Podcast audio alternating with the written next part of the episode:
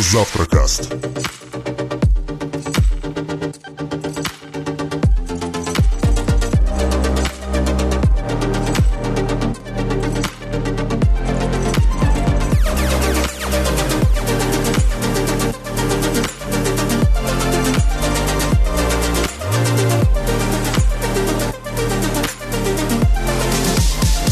Добрый вечер, дамы и господа. Мы начинаем э, завтракаст. З- ко- Коронакаст. И как правильно теперь? Я даже не знаю, какое правильно у нас название. Кстати, если вы зайдете на наш э, э, замечательный сайт и по- или хотя бы откроете в мобильном своем приложении подкастов названия наших подкастов, то они э, выстраиваются в такую ровную и стройную историю. Вот предыдущий подкаст назывался у нас «Кто мы-то?», а этот называется «А я здесь один». То есть вы должны понимать, что Димка встроил старикаст в заголовке завтракаста. Вот он, метанарратив просто.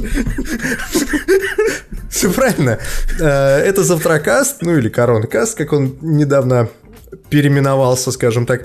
А, Ничего не переименовывалось, не надо. Мы, э, мы все еще тут, все еще три ведущих. Кто мы-то? Кто Я- мы-то? Я, Здесь тут, я тут один. один, да. А, Я и мои воображаемые друзья. Я ваш ведущий Дмитрий Замбак. Сегодня со мной в виртуальной студии. Ты чего наделал?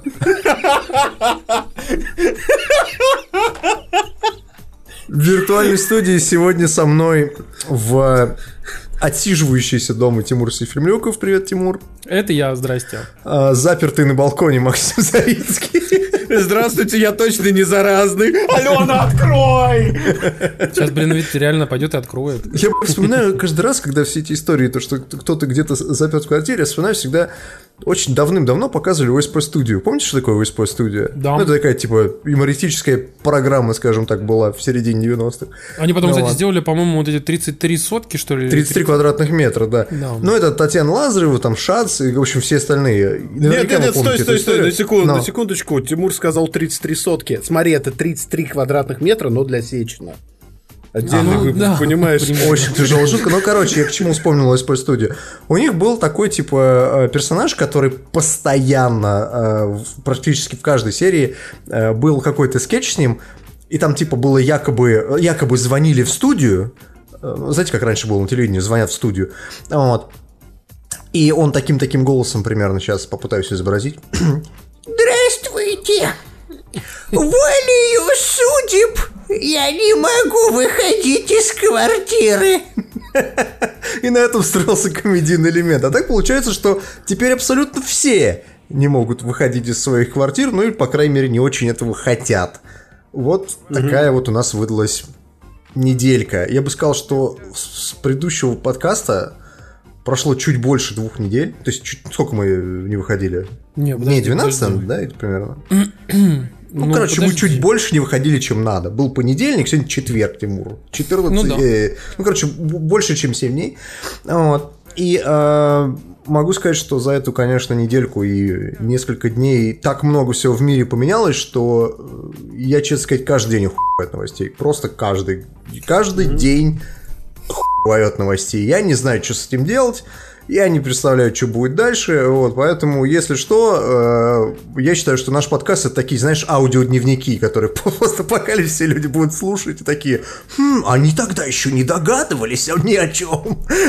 Перемотаю-ка на 238 выпуск, там должно быть поинтереснее. Да-да-да. Там тогда Дима говорит, к 28-й. сожалению, к сожалению, Тимур и Максим умерли. Я здесь за туалетную бумагу, да. Я здесь один, да. Не-не, даже не так. Ты знаешь, включаешь за 200 какой-то выпуск там. «А, Здравствуйте, с вами радио Новости Галактики и ее ведущий Дмитрий Снупдог. Эта шутка э, устарела в тот момент, как только ты ее произнес, потому что Году мы- 2008 мы, где-то. мы недавно выяснили, что Dead Space это игра олдскульная, понимаешь? А Fallout 3 вышел раньше Dead Space, это Old school 2008 свело, год. да. Это вообще просто старперство невероятного уровня. Так что никаких отсылок к 3 Dog Night и пустоши сегодня не будет. Сегодня завтракаст номер 178. И э, чего мы начнем, пацаны?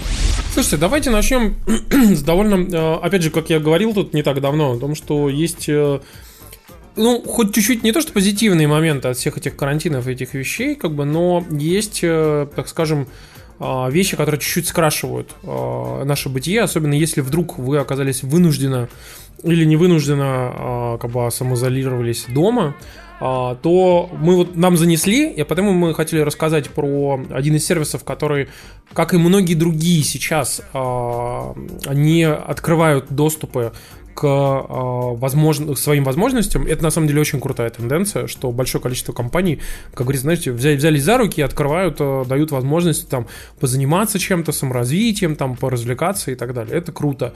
И вот э, сервис Puzzle English, наши давние спонсоры. И, в общем-то, это довольно классно, что э, Puzzle English тоже пошли по этому пути. И были открыты э, два начальных курса для детей и для взрослых. Вот. Соответственно, если у вас есть ребенок там 5-12 лет, то вы можете, например, воспользоваться детским курсом, э, специально называется курс тичера. Вот. В нем, на секундочку, почти 100 уроков. Вот, то есть это реально история, типа, они, кстати, эти уроки все открыты до 1 мая, бесплатно ой, всем. Ой, там звук, звук, звук, звук. Как это выключить? Да выходи, выходи, закрывай. Все, я выключил я звук. Спасибо, мисс Алфабетти, да, за то, что ты там, ты там... А вот убрать звук из кнопки Firefox. Какой же я старый, нога, Короче, я могу сказать, что на самом деле э, у Puzzle English очень крутые уроки. Они есть для самых разных возрастов и уровней. Там гигантское количество разных тренажеров, упражнений, но, по крайней мере, чтобы попробовать бесплатно, а, это на самом деле очень классная история, как раз-таки пойти и с нуля начать э, обучение там с помощью э, вот таких реально крутых тренажеров, которые разрабатывало огромное количество методистов очень много лет. И э, я могу сказать, что Puzzle English довольно успешный сервис, у них уже 8, почти 8, почти 8,5 миллионов пользователей. И это один из самых крупных сервисов по самостоятельному изучению английского в России. Вот. И, в общем-то, а, вы можете совершенно спокойно сейчас пойти до 1 мая позаниматься бесплатно, а, особенно если вы не очень хорошо знаете английский и вообще, ну, в целом а, начать с чего-то, так скажем. Вот это довольно классная тема. Вот. И, э, в общем-то, кроме всего прочего, э, как бы там есть еще и премиальный доступ, который вам позволяет получить доступ вообще ко всему. Вот. А там э, огромное количество всяких тренажеров, включая, например, там современный всякий контент, там, там например, типа, знаете, детальный разбор перевода песни «Ведьмаку заплатите чеканной монетой» там или что-нибудь в этом роде. Серьезно? Вот. Да. Ну, там очень актуальный контент, который постоянно обновляется. Вот. Так что такие пироги. Короче, подписывайтесь на Puzzle English. А, если, особенно говорю, хотите чуть-чуть поизучать а, английский язык или хотя бы начать, то сейчас самое время. Вот, если вы сидите дома. А промокод? У нас же промокод какой-то был там. Да, у нас, а, кстати, точно, у нас же есть промокод. У нас же есть промокод э, Завтракаст э, 2020 вот, который даст вам а, две недели личного плана. Это, кроме всего прочего, а, личный план это система, которая формирует из всех заданий, которые есть на Puzzle English, различные, ну, такой, по сути, именно план, который сделан конкретно чисто для вас, вот, и вы просто-напросто берете и, соответственно, подписываетесь на него, и в зависимости от того, какой у вас успех, вам меняются задания, а, соответственно, вам задания подстраиваются под ваш уровень, то есть, если вы плохо занимаетесь, сервис понимает, что, типа, вы, ну, там, английский знаете не так хорошо, как вы думали. Вот, и он начинает снижать вам чуть-чуть сложность. Вот, ну и, соответственно, адаптируется.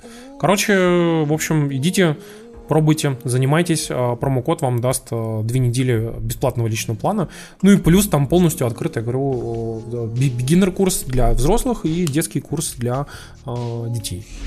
Что мы на этой неделе уронили, ребята?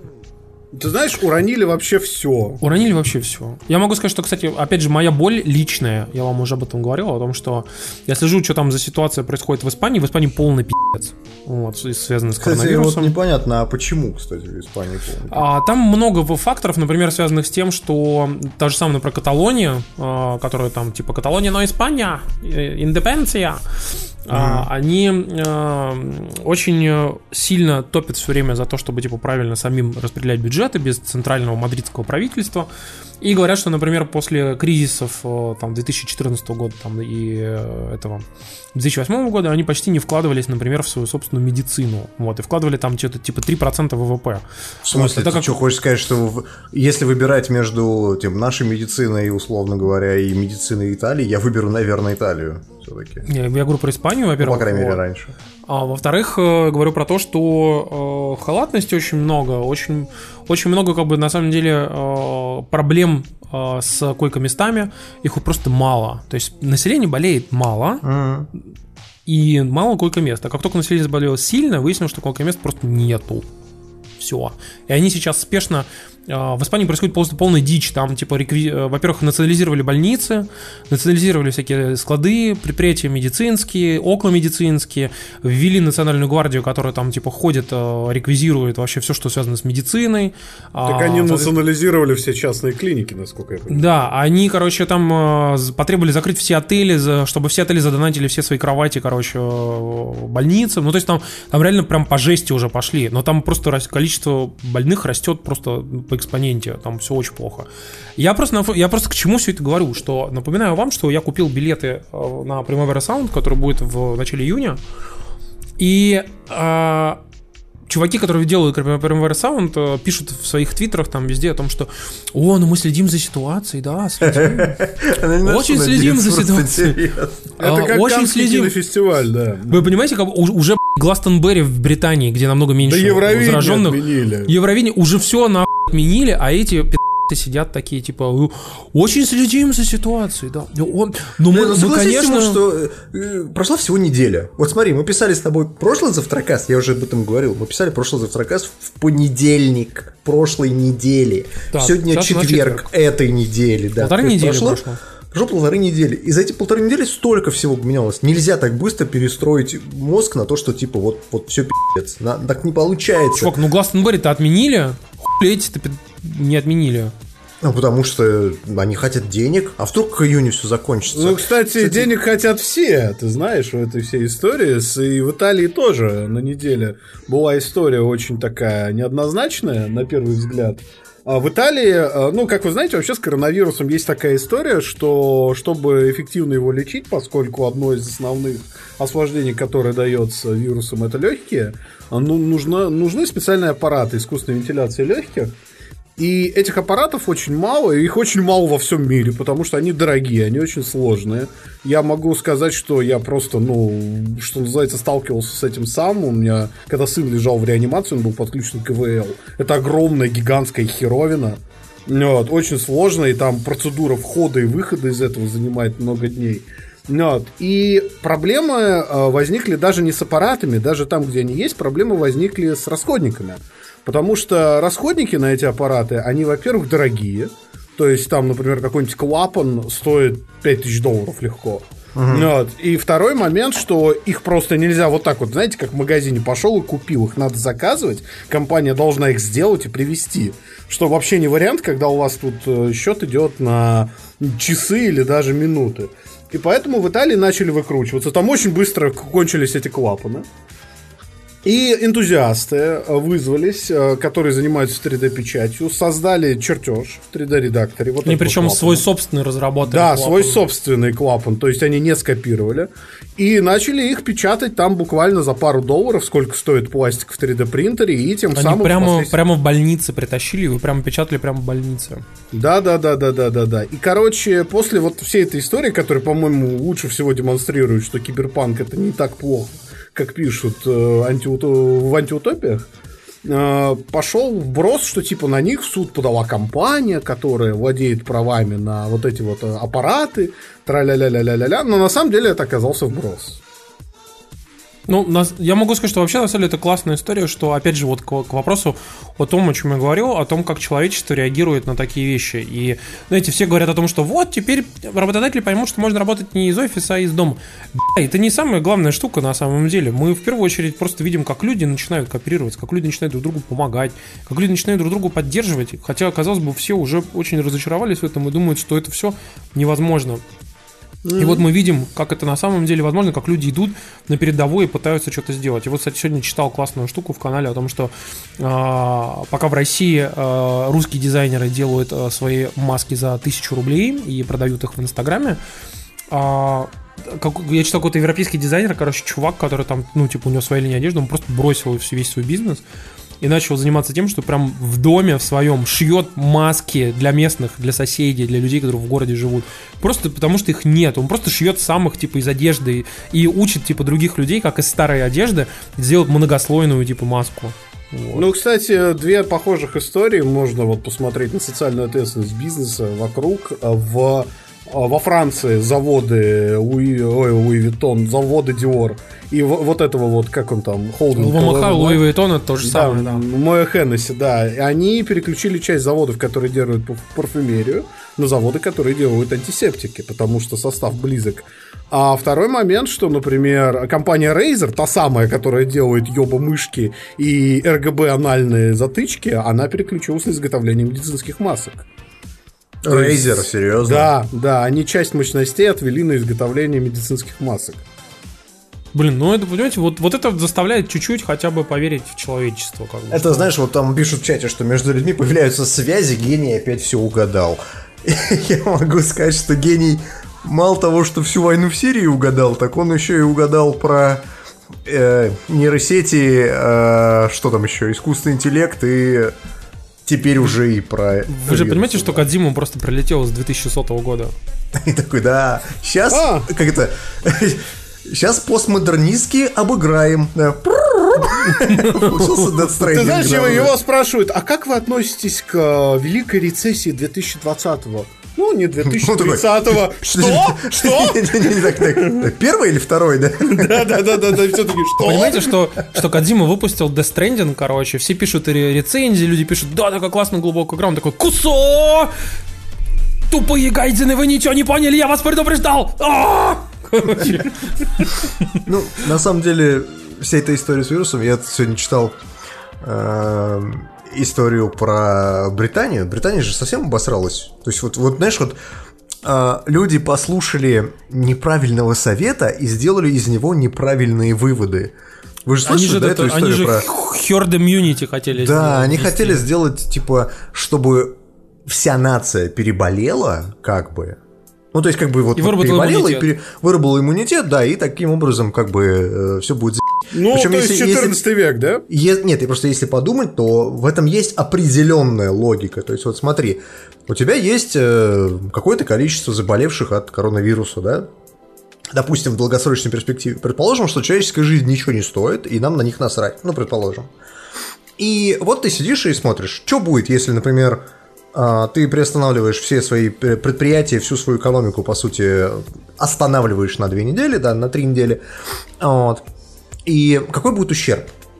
Какое количество людей там погибнет? Какое количество людей там окажется за чертой бедности? Какое количество людей там что-то сделает с ними все плохое, короче говоря?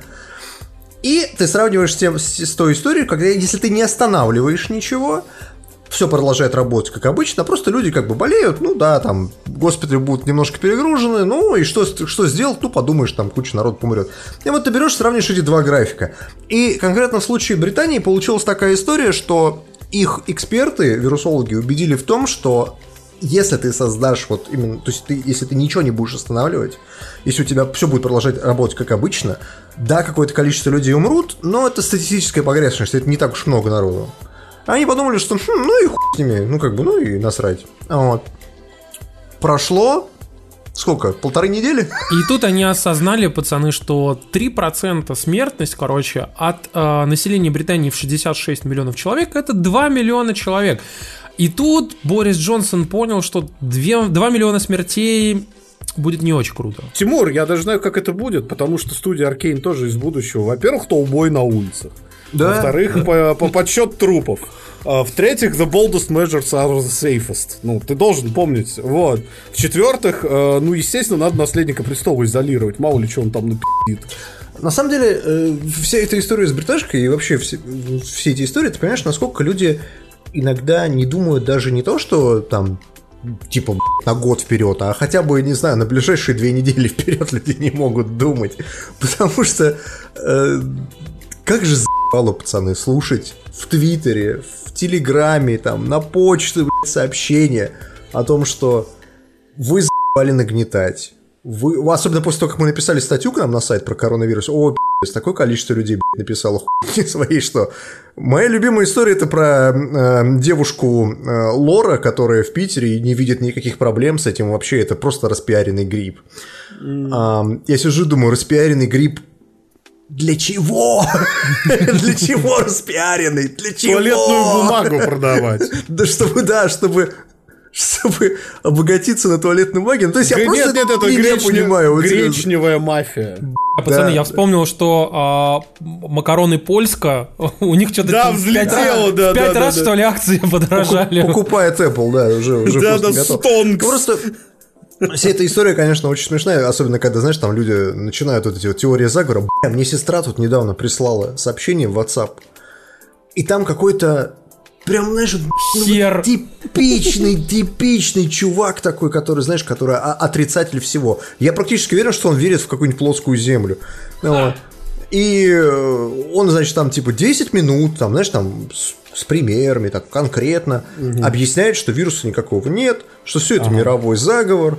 а, для того, чтобы, я не знаю для чего, он не объяснил. Для того, чтобы я не знаю для чего, да? Для чего-то. Вот. Это все ерунда, и каждый год одно и то же, и, в общем, все плохо, и Макс, прекрати, пожалуйста, так делать. Да, блядь.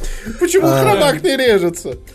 Дим, это же та же самая история, как моя бабушка, которая смотрит э, различные каналы, короче, и, и верит абсолютно и тем, и другим. И получается так, что, знаешь, у один канал ей говорит о том, что, типа, вообще это все фигня, и верить ни- ничему не надо.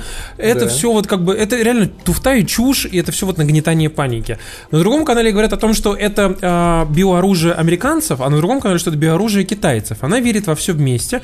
Я говорю, бабушка, и- я просто Чье на самом деле это биооружие, сейчас мы вам расскажем. я, я, знаешь, я такой, типа, просто говорю, бабушка, то есть ты пытаешься мне сказать, что а, это полная фигня и, типа, беспокоиться не о чем. Да, но это мощное биоружие.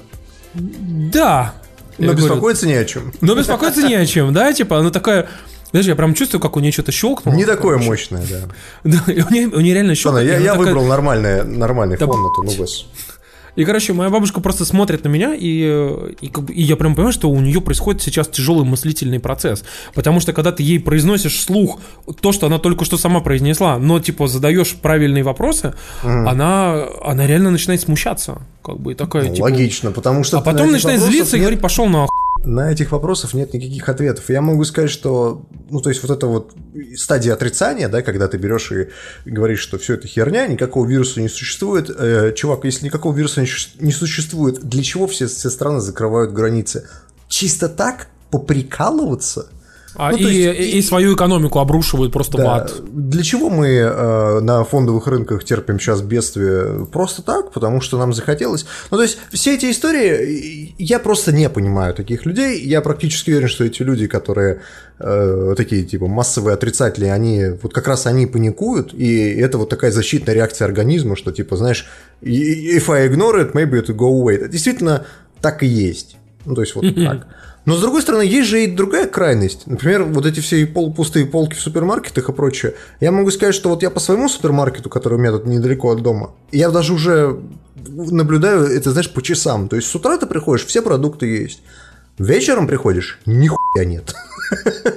И отсюда вот эти вот фотографии, когда, знаешь, там типа полупустые полки, все. Я сам снимал так. Но у нас Да, еще круче, но- короче, у меня друг пошел специально ради прикола в 11 часов утра. И тоже нихуя не было. Он пошел в соседнюю азбуку вкуса, где все очень дорого, и там тоже ничего не было. Понимаешь? Ну, Ну, как бы- Я, я просто к тому, что я тут недавно послушал подкаст э, Джо Рогана, там он приглашал одного э, вирусолога, и тот вирусолог ему... Он, правда, это делал очень рано, там что-то первого это было марта или там второго, ну, короче, до всей этой э, массовой паники. А, и тот ему хорошую вещь рассказал, что говорит, многие думают, что это коронавирусная буря. То есть я вот сейчас такой пересижу недельку дома, ну или там две недельки дома, и все закончится. Но нет. Это коронавирусная зима, как минимум. То есть ты будешь сидеть как минимум три месяца. То есть вся вот эта движуха будет идти три месяца, как минимум. А, говорит, по нашим там прогнозам, моделям, ну, полгода, может быть, год. А может быть, она станет сезонной, как грипп. И нам придется с этим бороться. Ну, то есть, как бы, большинство населения-то не умирает. С большинством населения это все хорошо. То есть, как бы, ну вот мы будем привыкать к тому, что там раз в год, например, у нас будет происходить такая 3% вот процент людей выкашиваются. Да, да, да. Поэтому мы должны говорит, други, другими методами бороться. Мы должны построить больницы, закупить этих ИВЛ, разработать вакцину, что-то там делать и так далее. А сейчас, пока вот мы вот этой всей ерундой занимаемся, карантином там и прочее, это все исключительно для того, чтобы выиграть время. Чтобы просто вот продлить, скажем так, э, момент, когда мы сможем что-то сделать. Я могу сказать, что вот сегодня, например, э, я читал новости, более-менее позитивные какие-то вещи начинают появляться уже с этим вирусом, что уже секвенсировали его геном, уже начали разрабатывать вакцину. Ну, то есть понятно, что это может и полгода пройти до момента, когда все это будет сделано.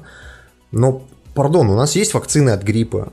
У нас Ну, есть слушай, вакцины я- Они просто Я- появлялись не через месяц. Да. Вот яркий, яркий пример, как это все работало, это работало с Эболой в Африке, когда там она пошла, Эбола еще, я не знаю, в начале нулих вообще, вообще считалась биологическим оружием, что типа ты натравил этот вирус, и все поумирали, потому что не было лекарств. Кстати, история с биологическим оружием очень смешная. То есть э, люди на полном серьезе думают, что коронавирус это какой-то, знаешь, типа китайцы или там китайские военные, или американские военные, или даже русские военные придумали всю эту историю. Мне это интересно, а какая польза от такого биологического оружия, которое Которым как может, бы... зарядить- может заразиться и твоя страна тоже. Это во-первых. Во-вторых, а, оно убивает как бы не всех, большинство людей не убивает. То есть такое, знаешь, неэффективное оружие. Это как, я не знаю, тупым карандашом в человека Чтобы тыкать убить примерно. президентов и верхушку правящую, потому что она старая.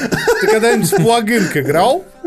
Да, да. А теперь, кача- ты- а теперь качаем смертность, да? То есть заразу Да. прокачали, теперь смертность качаем. Да, ну, короче, на, фоне, на фоне всей этой истории с коронавирусной движухой могу сказать, что, конечно, практически весь год у нас э, пошли отмены. Все абсолютно мероприятия и там, где больше трех человек как, как минимум собирается, уже перенесли или вообще отменили. И в этом плане, конечно, конечно, это, пора, это беспрецедентная история. У нас такого, по мне кажется, никогда не было за всю человеческую эту историю, что мы Ну, на мою памяти, по, по крайней мере, тоже такого не было. Но так, вот- так-то я тебе напоминаю, что Римская империя в свое время подкосила одна из э, волн чумы, понимаешь? Как бы, и вообще так вот эти все истории с э, массовыми болезнями, которые косили прям хуя народу, это было буквально не так давно, потому что что ОСПА, что этот, э, ирла- как она называлась, ирландская, испанская, Испанка. испанская, испанка, да, короче. Да. То есть э, то что, то, что косило миллионами людей, как бы было буквально еще в 20 веке. Ну и причем обычным гриппом, по факту. Я не спорю, что эпидемии были. Я просто к тому, что вот именно, чтобы оно прям было настолько массовое, что оно по всему миру было. Я напоминаю, что сейчас нету ни одной страны Европы, в которой не было бы хотя бы одного вируса заражения. То есть, как бы вот... Да. Нам правильно пишут, планета плачет. Да. Нет, это знаешь, это была шикарная картинка, где это, где карта США, там, значит, все штаты заражены, и такая, э, это Западная Вирджиния, только белая, и там West Virginia, country mama. А говоря, а говоря про, Ри- про, про, про римлян, знаешь, это вспоминается, опять же, это прекрасная а, абсолютная история, когда, знаешь, такие эти гуси стоят в ряд, и типа, итак, сегодня ночью не даем галам напасть на римлян, они нас с хлебом кормят, а мы их накормим победой! Я просто пытаюсь разбавить как-то всю, всю эту историю. На самом деле все переехало в интернет, Наташ, мы все отменили, но в этом есть и плюсы, потому что на фоне всего того пи***, который творился, у нас были сюрприз-дропы на этой неделе, и одна- один из них это хардварный анонс от Apple, потому что они не проводили в этом году свою конференцию для разработчиков, все, в общем-то, вывели в онлайн, и там было что показать. Вот как тебе новый iPad? Знаете, впервые я читал пресс-релиз на сайте Apple и думаю, типа, блин, столько А не прикольных смотрел штук. видео, да? То есть, Да, как и бы- столько прикольных штук показали, типа, и вы говорят, вот там клавиатура такая-то там, ноутбук такой-то там, iPad Pro такой-то, и ты такой, ну, да, но почему мне не показывают? Они говорят, Magic and Revolutionary, look, look at these transitions, понимаешь? И вот почему? Почему мне этого не показали? Я привык к этому, вот, знаешь, к, к- к этому шоу такому, знаешь, где выходят и мужики в рубашках под, под, под, под, гл- под музыку YouTube, понимаешь, показывают как бы тебе всякие штуки, как бы я хочу этого. Где оно все? Короче, Оно я- переехало на 2000 какой-нибудь. на 22 Не, не- не будем загадывать. 22 это слишком быстро, Тимур. 2000 какой-нибудь. 2000 какой-нибудь. Давай, с открытой давай так, датой. да. Слушайте, на самом деле показали как бы два минорных апдейта, совсем прям минорных, короче. Это новый MacBook Air, который мало чем отличается от прошлого, но у него куча эволюционных хороших изменений. Во-первых, они наконец-то сделали в нем нормальную клавиатуру вместо самой лучшей, самой удобной, самой крутой, самой нереально классной клавиатуры, которую мне вот так Как все говорили. ты затрахал этой С 2016 года по 2019 Каждый год, сука, три года я слушал, три года, блядь, я это слушал, какая-то это идеальная клавиатура, самая лучшая, Тимур, ты просто ни не понимаешь, и тут компания Apple говорит, да, действительно, самая лучшая клавиатура, клавиатура оказалась говном, чем, короче, да, да, поменяли на другую, Я скоро начну, знаешь, записывать количество раз, когда ты это вспоминал, и просто говорить тебе 58 или там 59. Счетчик смертей, да. Счетчик, да. Ну, Короче, я могу сказать так, что типа хорошо, что сделали новую клаву.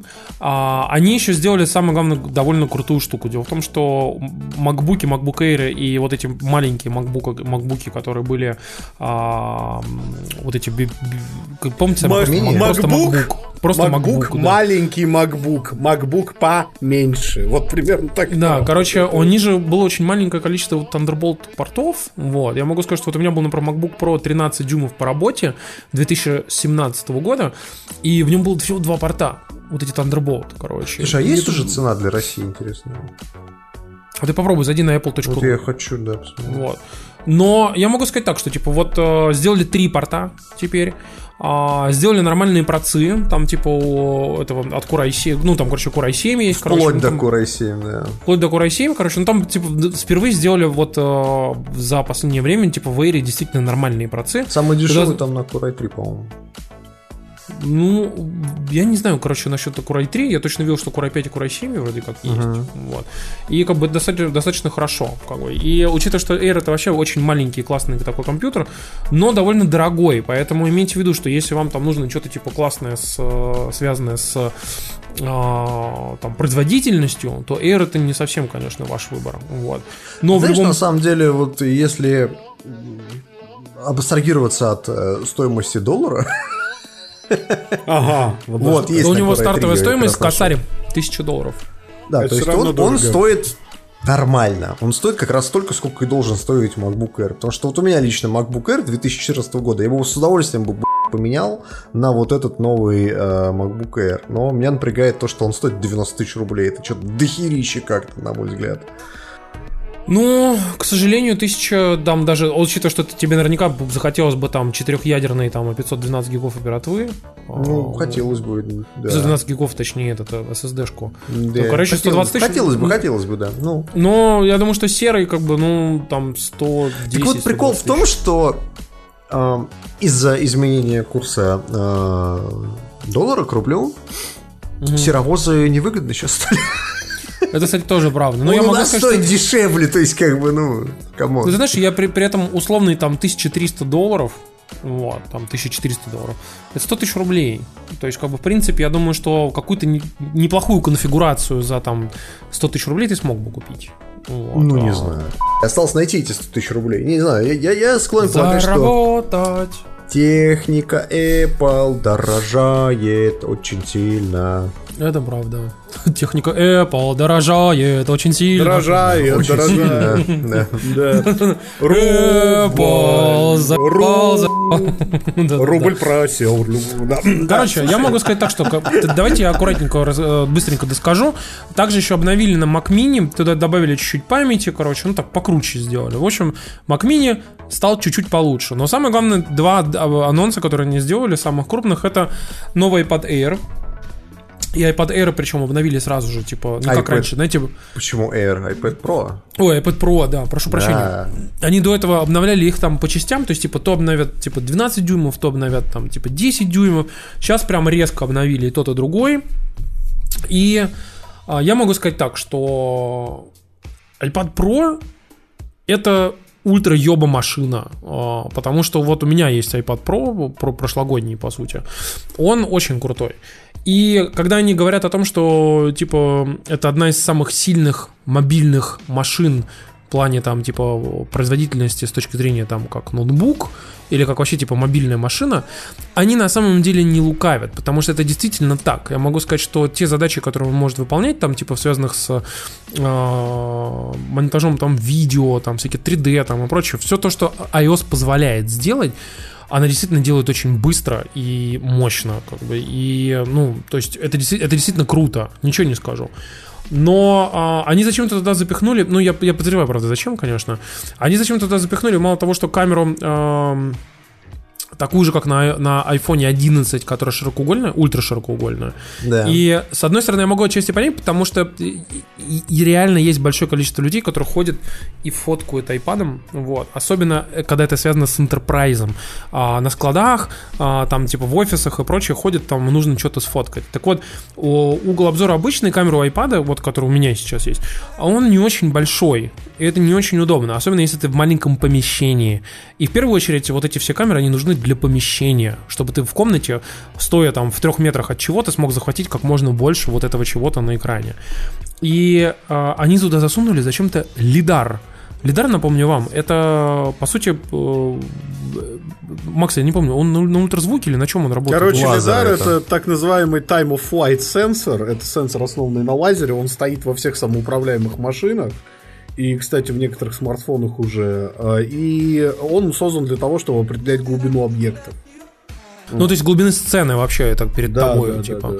Вот, то есть, с с одной стороны, это типа все очень круто и классно, вы спросите, зачем, и Apple пока что очень аккуратно на Для этот AR. вопрос отвечает. Это все на, для AR, мы ну, вам напоминаем, что вообще на данный момент Apple семимильными шагами двигается в сторону AR, потому что уже, по, ну, уже, по-моему, всем понятно, что они собираются делать очки в ближайшем будущем, поэтому они обкатывают технологии, связанные, соответственно, с э, AR вообще. Если хотите понять, куда все это движется, у Вастрика есть прекрасная статья.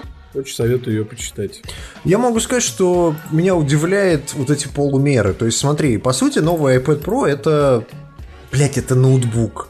Для него даже вот эту, вот эту, Для миллениалов. вот эту клавиатуру с э, подставочкой, что ты типа ставишь э, iPad Pro, и он типа так под углом тебе нем- немножечко стоит. Э, по сути, это Но- ноутбук. По сути. Слушай, я могу сказать, что новая подставка очень крутая. Она а, с подсвечивающимися клави- клавиатурой. А ты видел, сколько она стоит? Она стоит дохерищу просто. Вот я к тому, что типа там очень крутые винты, подсвечивающаяся клавиатура, типа как бы там трекпад сделали, ну все классно.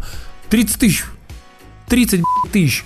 Но Ну, я напоминаю как- вам историю. По сути, стоимость, стоимость самого этого несчастного. просто к тому, что 30 тысяч, за 30 тысяч можно купить iPad 10 э, с половиной дюймов. Да, То есть за стоимость, соответственно, вот этой штуки. да, да, да. Чтобы вы понимали. Ну просто смотри, я говорю, я не понимаю полумеры у Apple. То есть смотри, у тебя, э, по сути, ноутбук. В виде планшета, но ноутбук. И у тебя есть еще Air, который тоже как бы такой недоноутбук. И у тебя есть, э, ну, Pro, обычный ноутбук на обычном macOS. Мне интересно, когда до них дойдет. А, кстати, в новой macOS они же добавят еще и мышку, кстати говоря. То есть, как бы, поддержка мышей, поддержка тачпэда, вся эта история, она все переедет э, в iOS. То Как есть, ни странно, вот кстати, эта это- интеграция э, iOS и macOS, когда она блядь, произойдет, когда у них вот эти две э, вселенные, скажем так, схлопнутся в одну. Уже. Просто хотелось бы, Ты чтобы просто, ты была просто одна упустил, операционка. ты просто упустил этот момент. Дело в том, что они э, представили в iOS э, 13 э, систему под названием Catalyst, которая позволяет любое приложение для iPad э, буквально там в пару кликов э, экспортировать для Mac и запихнуть в Mac App Store и на Каталине пользоваться этим приложением, включая игры в том числе. И поэтому тебе достаточно на Swift разработать приложение для iPad и выпустить его для Mac, в Mac App Store и для Mac. И у тебя, по сути, одно приложение и туда, и туда. Я понимаю, но просто я к тому, что когда все это э, будет одно, одной, одной, Не одной будет, вещью. потому что это ра- разные кейсы, понимаешь? А, Я думаю, что облегчится задача создания приложений типа для обоих вот этих операционок в момент, когда они все-таки перейдут э, с Intel на ARM. Вот, то есть вот, этот, вот это, возможно, как бы э, еще больше упростит все эти процессы.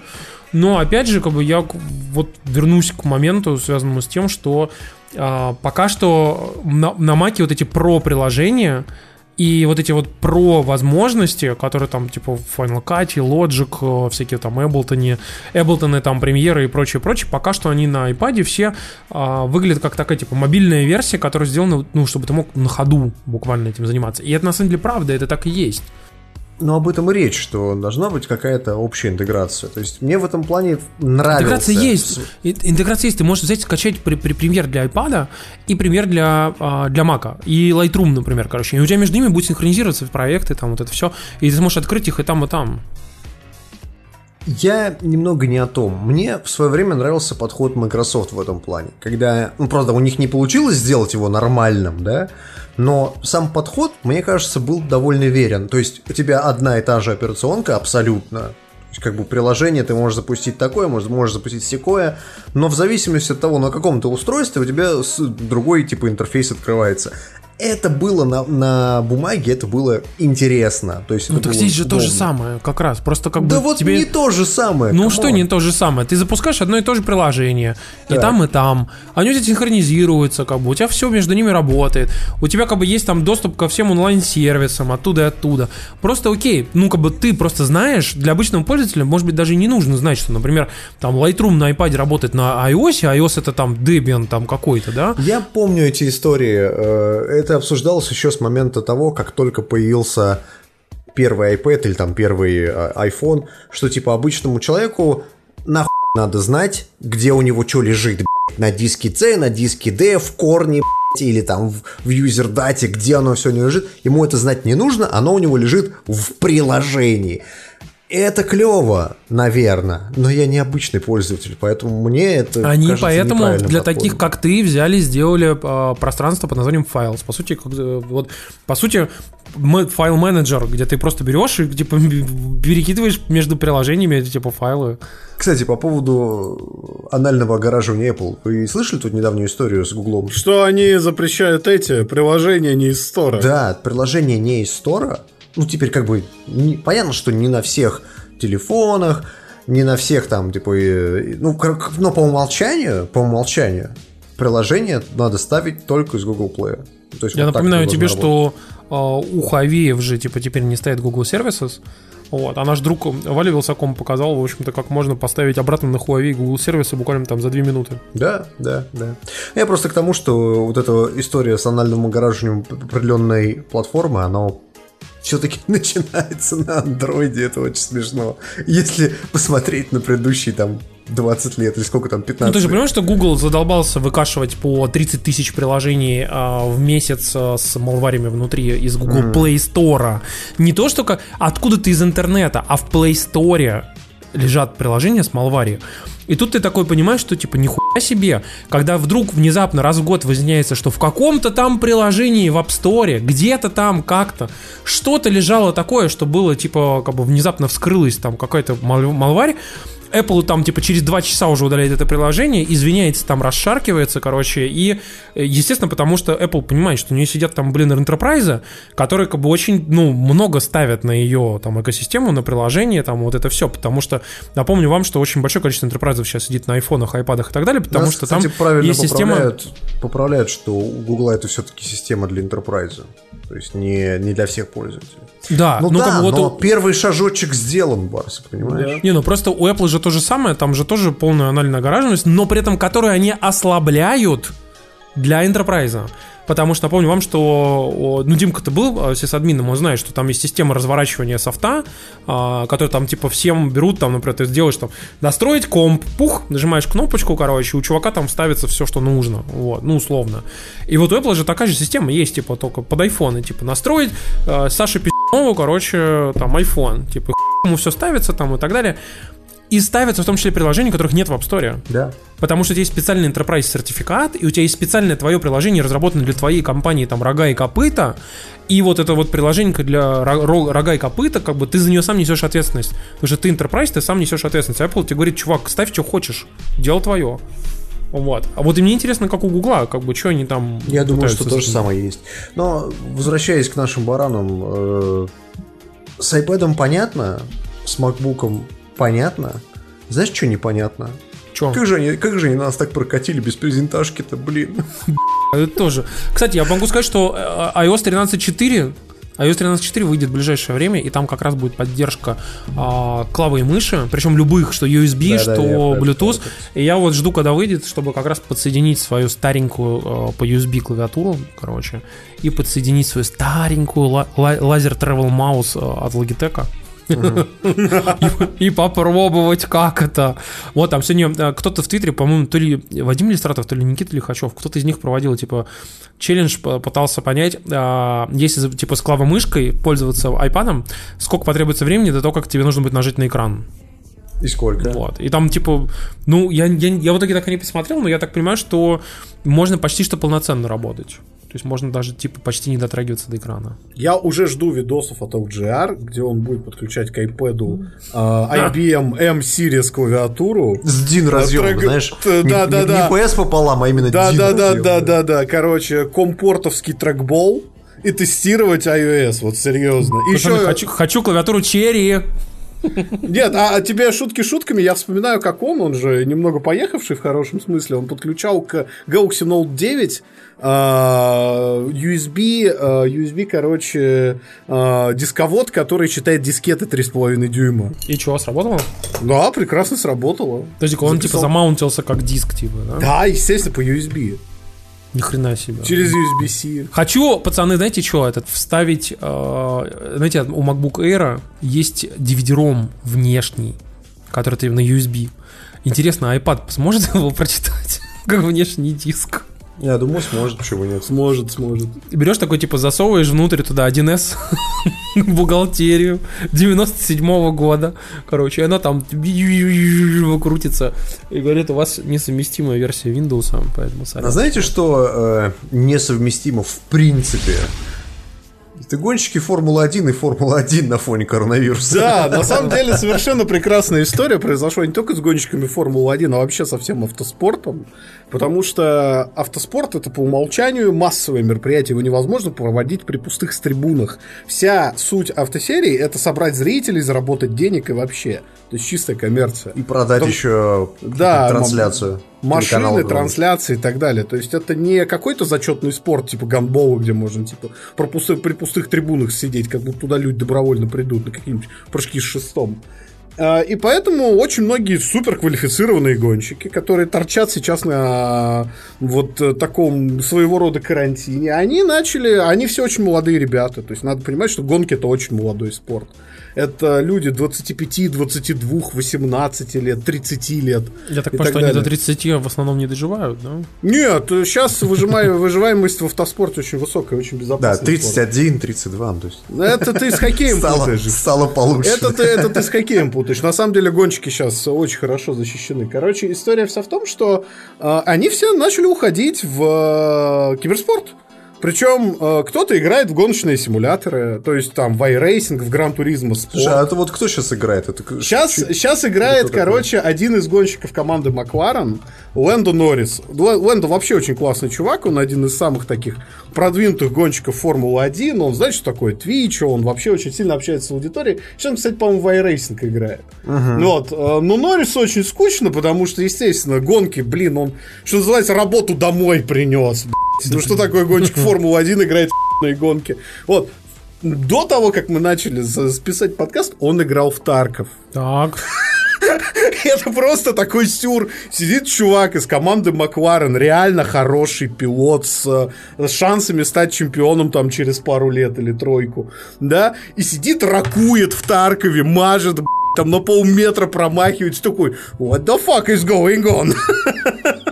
И сейчас Зато так вообще он с другой- С другой стороны, Макс, тебя. я тебе могу привести еще другой пример. Помнишь у нас чиновника, который на стриме А, да, Горинг, Горинг, да, да, да. очень, очень играл. любил, да, тоже, тоже любил постримить, чувак. Я, я считаю, что это нормально абсолютно. Нет, на самом деле очень здорово. Так что смотрите, если вы заболеете за какого-то пилота формулы, и он мол- моложе 30, почти наверняка он сейчас сидит и ракует на Твиче. И более того, на Лэнда реально можно нарваться в Гран Туризмо Спорт. Я один раз его видел в лобби. Вот, гонки. То есть он реально катается, и вполне реально, если вы играете в гоночные симуляторы и видите, что там написано типа Лэнда такой-то, такой-то, блядь, скорее всего он. И скорее Кал- всего он вас сделал- Нет, самое смешное со всей этой херней, что какой-то из гонщиков формулы, по-моему, это был Гасли э, из э, этого, из э, м, Тора Росса или Альфа Таури, как он там сейчас называется. Короче, он немножко перепутал на треке конфигурацию и прошел поворот полностью задним ходом, обогнав две машины других игроков. Знаешь, такое киберунижение. Вы были киберунижены, блядь. Да. Гонщиком Формулы-1. Это Правильно как пишет, что Саша Грей тоже стримит. Да, чуваки, она стримит, но у нее есть опыт работы на камеру. Окей, ладно. Ладно, это была прям бумерская шутка такая. Да, ну ладно. Что еще у нас бумерского было? Слухи? Слушайте, у нас самое главное, это реально это слухи недели. Как бы прям вот что произошло на неделе крутого. Давайте Слушайте, прям тут- резко, одной строкой. Давайте одной строкой. Э, Первый слух Spider-Man 2 на PlayStation 5 выйдет в 2021 году. Скорее всего, в сентябре. Слушай, ну даже же не слух, уже, по-моему, об этом все уже говорили, уже кучу раз. А. Ну, не что его знаю, не знаю. Чисто сингловая игра, никакого онлайна. Э, Собственно говоря, будет Квинс Брулин, можно будет играть не только за э, вот этого Человека-паука, которого мы играли, а за э, парня, я забыл, как его зовут второго. Май- ма- ма- Майлз. Майлз. Майлз, да, да, Майлз. Будет Кернедж, Мистерио, э, ну и, собственно говоря, продолжение, по сути, продолжение той же самой истории. Дело будет происходить, как ни странно, зимой. Вот, так что Было бы круто, я жду. Якобы, ну, то есть, это слух, э, верить ему на 100%, наверное, не надо, но, с другой стороны, ничего такого тут прям, такого И то, что они делают вторую часть, это уже точно известно. было, невероятного, как бы. да, тут такого нет. Короче, чуваки, инсайт Гран Туризма 7, там будут машины и Нюрбургринг. Да. Блин. У машин будут крутиться колеса. Да, еще, А еще будет делать- фотомод. Да, фоторежим обещают очень крутой. Прям, прям вот. Второй слух на сегодняшний день. А, на Ютубе есть такая штука, как а, каналы, которые собираются автоматически. В английском они называются топики. В русском версии, по-моему, они называются тема или как-то так. Ну, короче, обсуждаемые темы. Нет, ну не просто обсуждаемое, а это просто вот э, видео, собранное автоматически ботом Ютуба, скажем так. А, на Reddit чувак написал, что сижу я, слушаю музыку, а, слушаю какую-то песню из 80-х, и вдруг, вдруг внезапно мне подкидывает YouTube вот этот вот канал э, автоматически собранный. Там играет музыка, э, там играет песня, ну, та же самая, которая есть, но конкретно на этом канале было написано, что эта песня э, The Music Офи- of LA официально Noir причем. Part 2. То есть вторая часть LA Noir. Я- Причем плейлист официально согласован, э, типа, лейблом музыкальным, Да. якобы, как бы. И это, типа, реально LA Noir Part 2, якобы. Да. История была в том, что э, на Reddit сразу же поверили этому слуху, потому что, ну, как бы, чувак предоставил доказательства, вот вам канал, вот действительно в нем написан топик, вроде как создан автоматически, вроде как все то же самое, действительно там музыка. Э, в самом начале этой музыки э, идет упоминание радиостанции, которая была в LA Noir, по-моему, KI Records, как, как так она называлась, не помню. Но сам музон, сама музыка, она из 80-х. И, соответственно, это породило слух о том, что если LA Noir 2 и есть, то LA Noir будет как бы место действия его будет происходить не в 40-х, а в 80-х. Так получается, говоря. про, в The Wire прослушка Да. такая. прям. Сразу, сразу возникает вопрос, где же здесь нуар, да? Ну, посмотрим. Так вот, и буквально пока мы вот это вот э, писали, это все опровергли, и все это оказалось фейком, потому что э, разобрали уже эту историю создания этого канала, выяснилось, что никакой он не автоматически не созданный, просто его, его так специально сделали для того, чтобы он похож на Произошел созданный. троллинг. Да, короче говоря, это фейк. Так что если вам кто-то будет говорить, что LA Noir 2 выходит, нет, не выходит. И чувак выпустил, небось, видео, как он сделал этот канал в блендере. Очень реалистичный канал. Смотрите, я поставил сюда надпись. Очень похоже на как будто это собрано автоматом Google. Но я сделал это в блендере, да. Ну и наконец, и, наконец пишет LA Neo Noir. Да, это киберпанк, вот выйдет вам в сентябре, увидите. А, Сразу, знаете, играет песня Night Rider in the Distance просто. Третий слух у нас от сообщения от сентября на Фучане. Якобы сотрудник Канами Sorry for my bad English написал. А, Он говорит, что Sony ведет переговоры с Konami о покупке франшиз Metal Gear Silent Hill и Castlevania. Вроде как хотят ремейкнуть первый Metal Gear и э, Metal Gear Sounds of... э, как там? Sounds of Liberty? Как так? Короче, вторую часть. Вроде как Кадима за это все ответственно. Звучит как, э, я не знаю, просто вот прям прям просто всем фанатам, знаешь, как елей в уши, вот примерно так. Вот. И тут же он написал, что э, якобы делают новый Silent Hill, э, в разработке участвует, соответственно, Масахиро Ита, тот, который придумал э, демона вот этого пирамидоголового. А, и якобы Икуми Накамура, это которая, помните, тетка была на Е3, которая смешно танцевала. Я до сих пор Сейчас не понимаю, она, кстати- почему все от нее фанатеют. Она, кстати, сейчас в Sony, если что. Вот. Якобы э, это все должно происходить вот в ближайшее время. Слух от января, но э, косвенно его подтвердил сайт, который занимается э, вот конкретно играми-хоррорами. Э, Сайт называется Rely on Horror. Они сказали, что частично этот слух подтвердился, по крайней мере, они считают, что, ну, согласно их источникам, действительно новый Silent Hill делают, и действительно в новом Silent Hill будет Масахира Ита, и даже, может быть, это, вот это и Куми Накамура.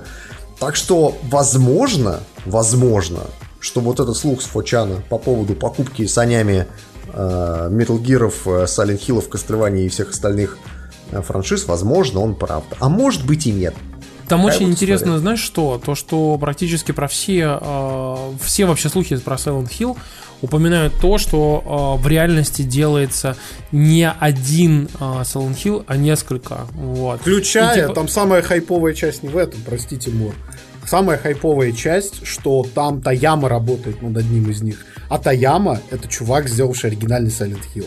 Он потом ушел в Sony делать Сирену, а потом сделал Gravity Rush. Да, и вот как бы люди, люди как раз говорят же о том, что типа Сирена, типа, это вообще лучше, чем Silent Hill Да, даже. Абсолютно. Вот, и как раз таки говорят, что типа один Silent Hill это будет такой прямо э, reimagining, такой прямо хоррор-хоррор, а, вот именно reimagining самой по себе истории Silent Hill. А другой якобы Silent Hill делается эпизодически а как э, Until Dawn, как э, э, вот этот Man of Medan. Telltale, Telltale, Man of, Man of Medan и так далее. Типа. То есть вот он типа такой эпизодический контент будет. И а, якобы был слух о том, что а, Konami к различным же приходила компаниям и предлагала им а, что-то сделать для Silent Hill, и одна из компаний были разработчики Until Dawn как раз таки, и они отказались. Ну, там, типа, не срослось. Вот. Как Мне бы- кажется, это слух, которому не стоит верить, вот серьезно. Ну, то есть, как бы, мне кажется, это вот Типа, типа чисто фанатская такая, знаешь, хочуха. Хочу новый Silent Hill, хочу, хочу, хочу.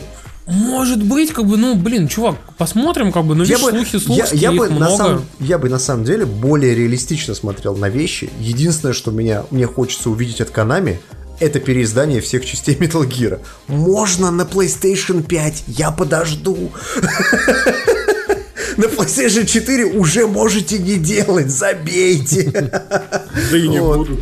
Кстати, раз ты заговорил про PlayStation 5, давайте поговорим про Next Gen. Самая Прям главная новость недели. коротко. Смотрите, я поясню. А, Мы сейчас а, аккуратненько для тех, кто в танке, кто вообще не следит, а, расскажем вообще, что за анонсы, что там типа рассказали, почему это должно быть интересно.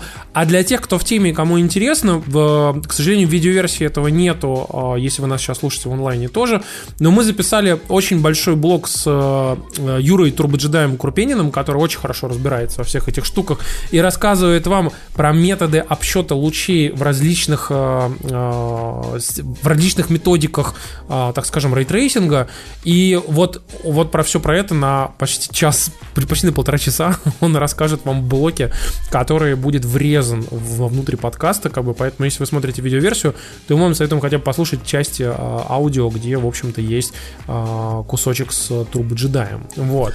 Да, а для всех остальных мы э, примерно вс- давайте вспомним, что на этой неделе произошло. Во-первых, на этой неделе, конечно, э, отчиталась. Microsoft. Э, Отчиталась Microsoft, рассказала нам больше подробностей о Xbox Series X. И э, могу сказать, что Xbox выглядит охуительно. Ну, то есть вот до момента э, того, как ее показывали, мы все смеялись над этой коробкой, что она здоровая, нахер она такая здоровая, нафиг она такая большая. Как только ты видишь, из чего она состоит, у тебя не возникает вообще никаких вопросов. Там огромный радиатор, там огромный вентилятор. Это опять будет э, такой, знаешь, типа а- а-ля ПК, но тихий. Вот такая high-end машина. Хорошая игровая. хай машина. Она мне на самом деле э, дичайше напоминает э, Apple вот это железо, как оно? Э, му- Мусорный бачок. Мусорный бачок, да. Mac Pro. Да-да-да. Потому что мне кажется, что такого качества сборки просто охуеть, вот серьезно. И э, PlayStation будет довольно тяжело э, соревноваться с Xbox, потому что характеристики у него, конечно, заоблачные, честно говорю сразу. А, и мы тут подготовили табличечку специально для тех, э, кто нас сейчас слушает. Ну а для тех, кто э, смотрит видеоверсию, давайте мы вам сразу ее покажем, чтобы вы понимали, о чем идет речь. Э, Табличка выглядит следующим образом. PlayStation 5 столько-то э, терафлопс, Xbox Series столько-то терафлопс, а на Nintendo Switch выходит Animal Crossing. Не забываем об этом. Это важно. Это важно. А решать все равно будут игры, да. Давайте, вот, Димка, оставь табличку, на самом деле. А, Смотрите, а, многие из вас, э, в общем-то, интересуются ш- э, таким главным вопросом, а что предзаказывать, что покупать, кто победил? Вопрос очень неоднозначный, потому Победил что... курс доллара. Победил курс доллара, во-первых. В реальности, на самом деле, не победил пока никто. Потому Вообще что... ничья, на самом деле. Потому серьезно. что все э, разработчики, все люди, которые работают в индустрии, говорят о том, что не торопитесь с выводами. Все прям говорят, прям как один. Дождитесь демок. Да, как бы пото- потому что поясним. А, Смотрите, во-первых, а, в новых консолях характеристики сопоставимые. Где-то что-то лучше, где-то что-то хуже. Вот. Поэтому, например, у нас практически одинаковые процессоры. Восьмиядерные а, Zen 2 а, от AMD, короче, у PlayStation это будет процессор на частоте максимум 3,5 ГГц, но там будет плавающая частота, которая будет в зависимости от нагрузки меняться. У Xbox Series X 3,8 на 0,3 э, ГГц больше, но она будет э, постоянной. Вот, то есть она не будет плавающей. Что касается графона, а, графику, которую как бы сделали в э, консолях, у нее есть некая расчетная мощность того, что это будет 10 т- и 28 терафлопса у а, PlayStation 4, PlayStation 5, и 12 терафлопс, которые будут у Xbox Series X. При этом у них разная частота, разное количество компьютинг-юнитов. А, Они на одинаковой, соответственно, архитектуре построены, простроены RDNA 2, но у каждого будет своя а, видюха со своими фичами. Например, у Например, у PlayStation 5 будет такая фича, которая позволяет будет быстро сбрасывать кэш памяти для, соответственно, GPU, а, которые они разработали специально с AMD чисто под себя, но сказали, что если вы вдруг увидите эту технологию в ПК-картах в начале 2021 года, то вы типа не удивляйтесь. Как бы, то есть мы как бы придумали эту штуку, если она пойдет в народ, хорошо, не пойдет, ну типа похуй, вот. И э, у обоих будет 16 гигабайт GDDR6, э, соответственно, что интересно, у э, PlayStation 5 эта память будет, э, соответственно, э, одна, однородной. У Xbox Series X она будет неоднородной. Там будет 10 гигабайт побыстрее и 6 гигабайт чуть-чуть помедленнее. Вот. Кстати, вот это А. самый странный момент. в- Не странно, это, ко- это тоже cost reduction. Ну, то есть, как бы ты... Ты понимаешь, а, они в деньги, ну, в смысле, свои бюджеты хардварные в разные вещи. То есть в этом поколении, то есть надо понимать, пока мы читаем эти характеристики, системы будут разные даже тупо по подходу. Несмотря на то, что железо у них примерно, ну, такое Вот похожее. смотрите, смотрите дальше, короче, идем. Ну, во-первых, по поводу памяти, кстати, у PlayStation а, 5 будет 16 гигабайт памяти на средней частоте 448. Единый а пул. Это не частота, это скорость пул. передачи, Э, да. скорость, скорость передачи, да, 4- 448 а, гигабайт в секунду. Гигабит, Гигабит гигабайт? секунду. Гигабит в секунду. Да, гигабит в секунду, короче.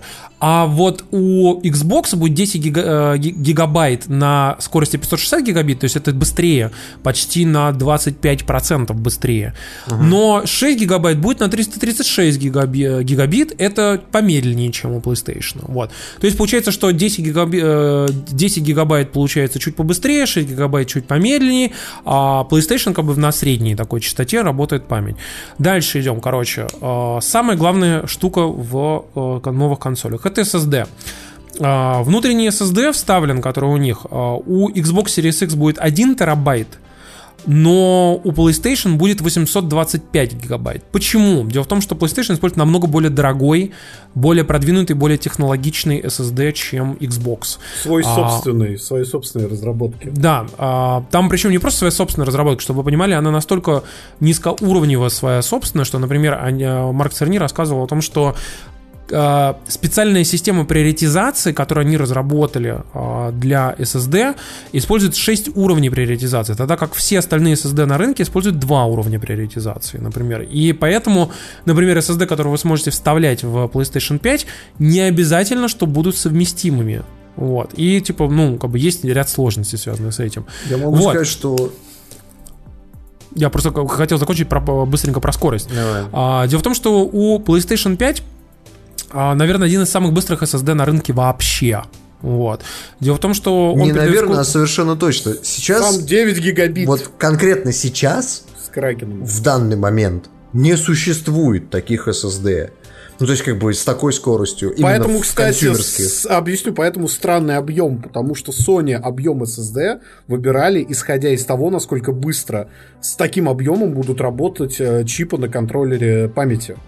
То есть они пришли к выводу, что не терабайт, а 800 вот с копейками гигабайт это оптимальный объем, чтобы на нужных скоростях работали чипы памяти. Да, именно это они объяснили.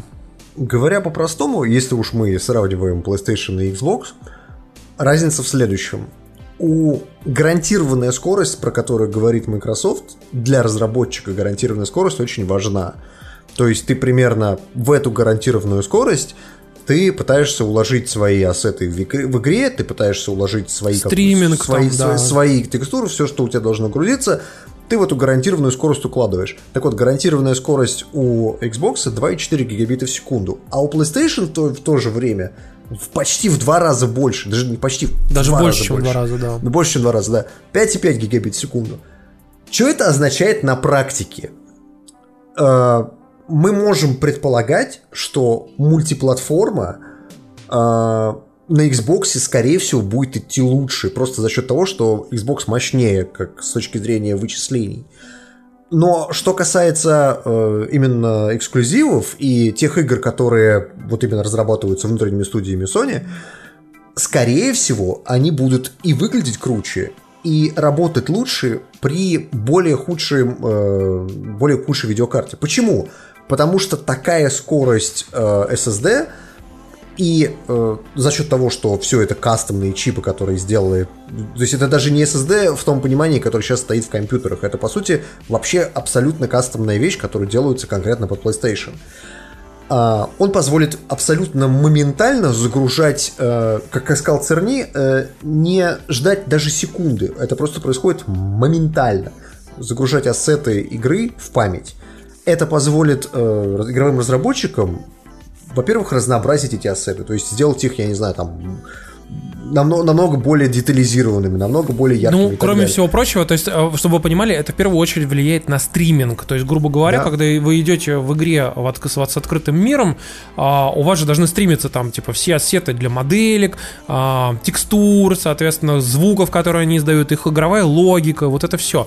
И, соответственно, с более быстрым а, чтением с SSD а, разработчик, во-первых, может делать более комплексные миры с меньшим количеством хаков. То есть, ну, грубо говоря, когда вы переходите из помещения в помещение какое-нибудь, вам не нужно теперь делать длинные коридоры, а во-вторых, у вас может быть большее количество персонажей на экране. Они могут говорить более комплексные вещи, более комплексно а, логика этих персонажей может, быть, может сработать, например, больше возможностей для там других диалогов, например, большее количество анимаций, там, типа, большее количество текстур, деталей, всего-всего. То есть у вас условно может стоять там не 20 машин, на, а, допустим, в GTA 6 перед вами, типа, а 50 машин, они все будут разные. Понимаете? Да. С каждой своей логикой, со своим дви- движком физическим и так далее. И при этом И- Церни говорил в качестве примера на презентации, что типа вот я общаюсь с разработчиками, они э, так используют наш SSD, что они вынуждены искусственно замедлять свои игры, чтобы вы успели отреагировать. Он еще очень важную вещь сказал, которую, э, к сожалению, Microsoft никак не говорила, но я думаю, что Microsoft тоже, скорее всего, над этим вопросом поработала. Дело в том, что Церни сказал, что мы хотели, чтобы не только с SSD ассеты грузились быстро, но и чтобы все до единого а, этапы перехода вот этих ассетов, как бы, грубо говоря, к вам на экран, чтобы они все были оптимизированы под эту скорость. Каждый из этапов. То есть там, типа, загрузка там с SSD там, системную память, в оперативку, типа, обработка GPU, процессором, выход типа, всего этого там на экран, работа с контроллером, чтобы все это полностью было с минимальным количеством ботлнеков. То есть не было узких мест ни в одном месте. И вот вопрос о том, что нам периодически некоторые наши слушатели, там, читатели, зрители задают вопросы, которые говорят о том, что ой, там консольщики открыли для себя там SSD. Типа, у меня уже Это SSD покори стоит для себя пока давно. откроют SSD. Проблема в том, что это нельзя назвать SSD. Ну, то есть, как бы, это не то, что вы вставляете в свой компьютер. Это не накопитель, это гибридное решение для всего, включая память. Что у Microsoft, что у Sony, у них используется своя собственная технология вот именно для всего этой истории. Например, идея того, что ты передаешь в память сжатые данные, например, и у Xbox, и у PlayStation есть специальный чип, который эти данные на лету распаковывает. И в данном случае видеокарта, ну, ГПУ, да, она даже не, не знает, откуда эти данные берутся. То есть они сразу же попадают к ней в память. Все это сделано для того, чтобы память э, консоли не простаивала. И э, эти истории о том, что вот консольщики открыли себя SSD, чуваки, это не SSD, это те SSD, которые вы на ПК увидите года через три. Вот когда они появятся, подешевеют, когда их производители начнут делать для собственной консоли, потому что и та, и другая консоль поддерживает э, внешние карты, да, которые вы можете вставить. Э, вот когда они появятся, вот тогда вы воткнете их к себе в компьютер, и вот тогда, наверное, вы поймете, что такое моментальная скорость. И вот тогда вы поймете, когда поставите себе очередную мультиплатформу, которая будет у себя просто в минимальной конфиге говорить, братан, PCIe 4, PCIe 4 э, 2 гигабита в секунду минимум. Иначе игра просто Да. не запустится. Я могу сказать, что вот у меня, например, в компе стоит SSD-шник э, интеловский 660p. У него скорость гаран- не гарантированная, а вот типа, знаешь, типа Маркетинговая. маркетинговая, да. 1600. То есть э, 1600 это хуйня собачья по сравнению с 5500. Или по сравнению с 2400, как у Xbox. Сейчас есть э, SSD-шки, например, от э, Samsung, которые дают гарантированную скорость в 3600, например. Но до 5,5 никто еще не поднялся. То есть я, я таких не видел. По крайней мере, в консюмерах точно нет. Церни правильно что сказал, когда он говорит о том, что типа мы понимаем, что 825 гигабайт это мало, и типа вы захотите явно, ну там типа расширить вашу память. Он сказал, что мы предоставим такую возможность, но в момент, когда мы типа первый раз анонсировали консоль, и мы тогда еще сказали, что у нас типа будет 3 там типа э, гигабита, это было типа, ну, самый быстрый SSD вообще типа на рынке. Сейчас мы гарантируем вам 5,5, а не 3 там с хером, да. И э, таких типа SSD, ну, как бы просто нет на рынке. Но говорит, но нам сейчас присылают SSD-хи, ка- различные сэмплы, типа, которые как раз-таки уже типа есть быстрые. И вот когда выйдет консоль, когда выйдут вот эти SSD, мы их протестируем, сертифицируем, пора посмотрим на их совместимость с играми PlayStation 5 внутри там PlayStation 5, и тогда мы вам скажем, что вот эти вот, вот, вот эти, они поддерживаются, а вот эти не поддерживаются. Но это случится не на релизе, он сказал. То есть это будет типа позже, потому что на рынке таких SSD, которые типа, ну, на- будут нормально работать внутри PlayStation 5 в качестве типа expandable, ну, то есть э, дополнительного пространства Расширение, да, и место. расширения, их нету. Их нет на рынке, все, короче. Так что Ты знаешь, придется ждать. Я, я могу сказать, что Sony абсолютно точно обосралась в одном. В пиаре, А, конечно. Они за каким-то хуем показали вот эту презентацию CERNI, которую показывают на GDC, обычным пользователям. И началась вот эта вот история, что это за рыжий хуй, а где видеоигры, а почему 10 терафлопс, а не 12, то есть вся вот эта движуха очередная. И мне кажется, это было очень плохо, и мне кажется, на это повлиял сильно коронавирус. То есть смотри, они готовились, наверное, ревил какой-то ближе к E3, там, к июню. Тут э, Microsoft выкатывает свою историю, наступает коронавирус, все эти мероприятия отменяются, и э, приходится хоть что-то показывать в ответ на как бы, показ Microsoft. Вот такие, знаешь, типа, что нам есть показать? А, у нас дизайн еще финальный не готов консоли, игры тоже еще не готовы, вообще нечего показать. А что мы можем показать? Можем показать Марка, и Марк такой, знаешь, ебать копать, что делать? Ну, то есть, как-то так это происходило, потому что они абсолютно с этим проебались. Это большой обсер с точки зрения Sony, потому что я просто вижу, как Sony хуесосит абсолютно все. Я при этом вижу, люди- как, люди как разработчики... привыкли- Я при этом вижу, как разработчики пишут в своих твиттерах, что, «Блядь, пацаны, вот вы посмотрели презентацию, вы нихуя не знаете, на самом деле это пи***ц». Самое Короче, интересное, что сейчас за маркетологов Sony работают люди, которые в Sony обычно хуесосят. То есть это просто очень забавно. Шрайер, Шрайер сейчас в подкасте своем э, на Катаку говорит, что типа, чуваки, я, конечно, все понимаю, что Sony соснула хуйтов и вот это все, но э, я со всеми разработчиками общался, они в голос говорят, что PS5 это чуть ли не самое пи***ное железо, с которым они работали за многие годы, за многие годы. И что типа вам эти терафлопсы, это его слова, не мои, эти терафлопсы ничего не скажут. Более того, мы, Зашквайер. Мы Ну, не сказали про еще одну важную фичу, а вы не упомянули. Зашквар, я только так теперь его и буду называть. А у PS5 есть очень э, крутая штука со звуком, потому что они э, на уровне железки встраивают звук, э, что называется бинауральный, фактически, тот специальный звук, который трансформируется под окружение и под ваши уши. И э, самое прикольное, что Sony купили год назад компанию Audio Kinetic, это крупнейший производитель звуковых движков в мире. И, короче, почти во всех AAA играх используется зву- звуковой движок, движок Audio Kinetic. То есть в- в- почти во всех, включая мультиплатформу. И вот когда они говорят про вот эту штуку, что типа вот у нас в звуке будет вот такая ёба, такая ёба, такая ёба, а потом Церни с довольным видом показывает схему из МГС-4, как будто кто-то что-то поймет. Вот. э, надо понимать, что это херню, и все говорят, нет, это уникальная фича PS5, ее никто не будет использовать. В Audio Kinetic Vice это будет сделано, условно говоря, одной кнопкой.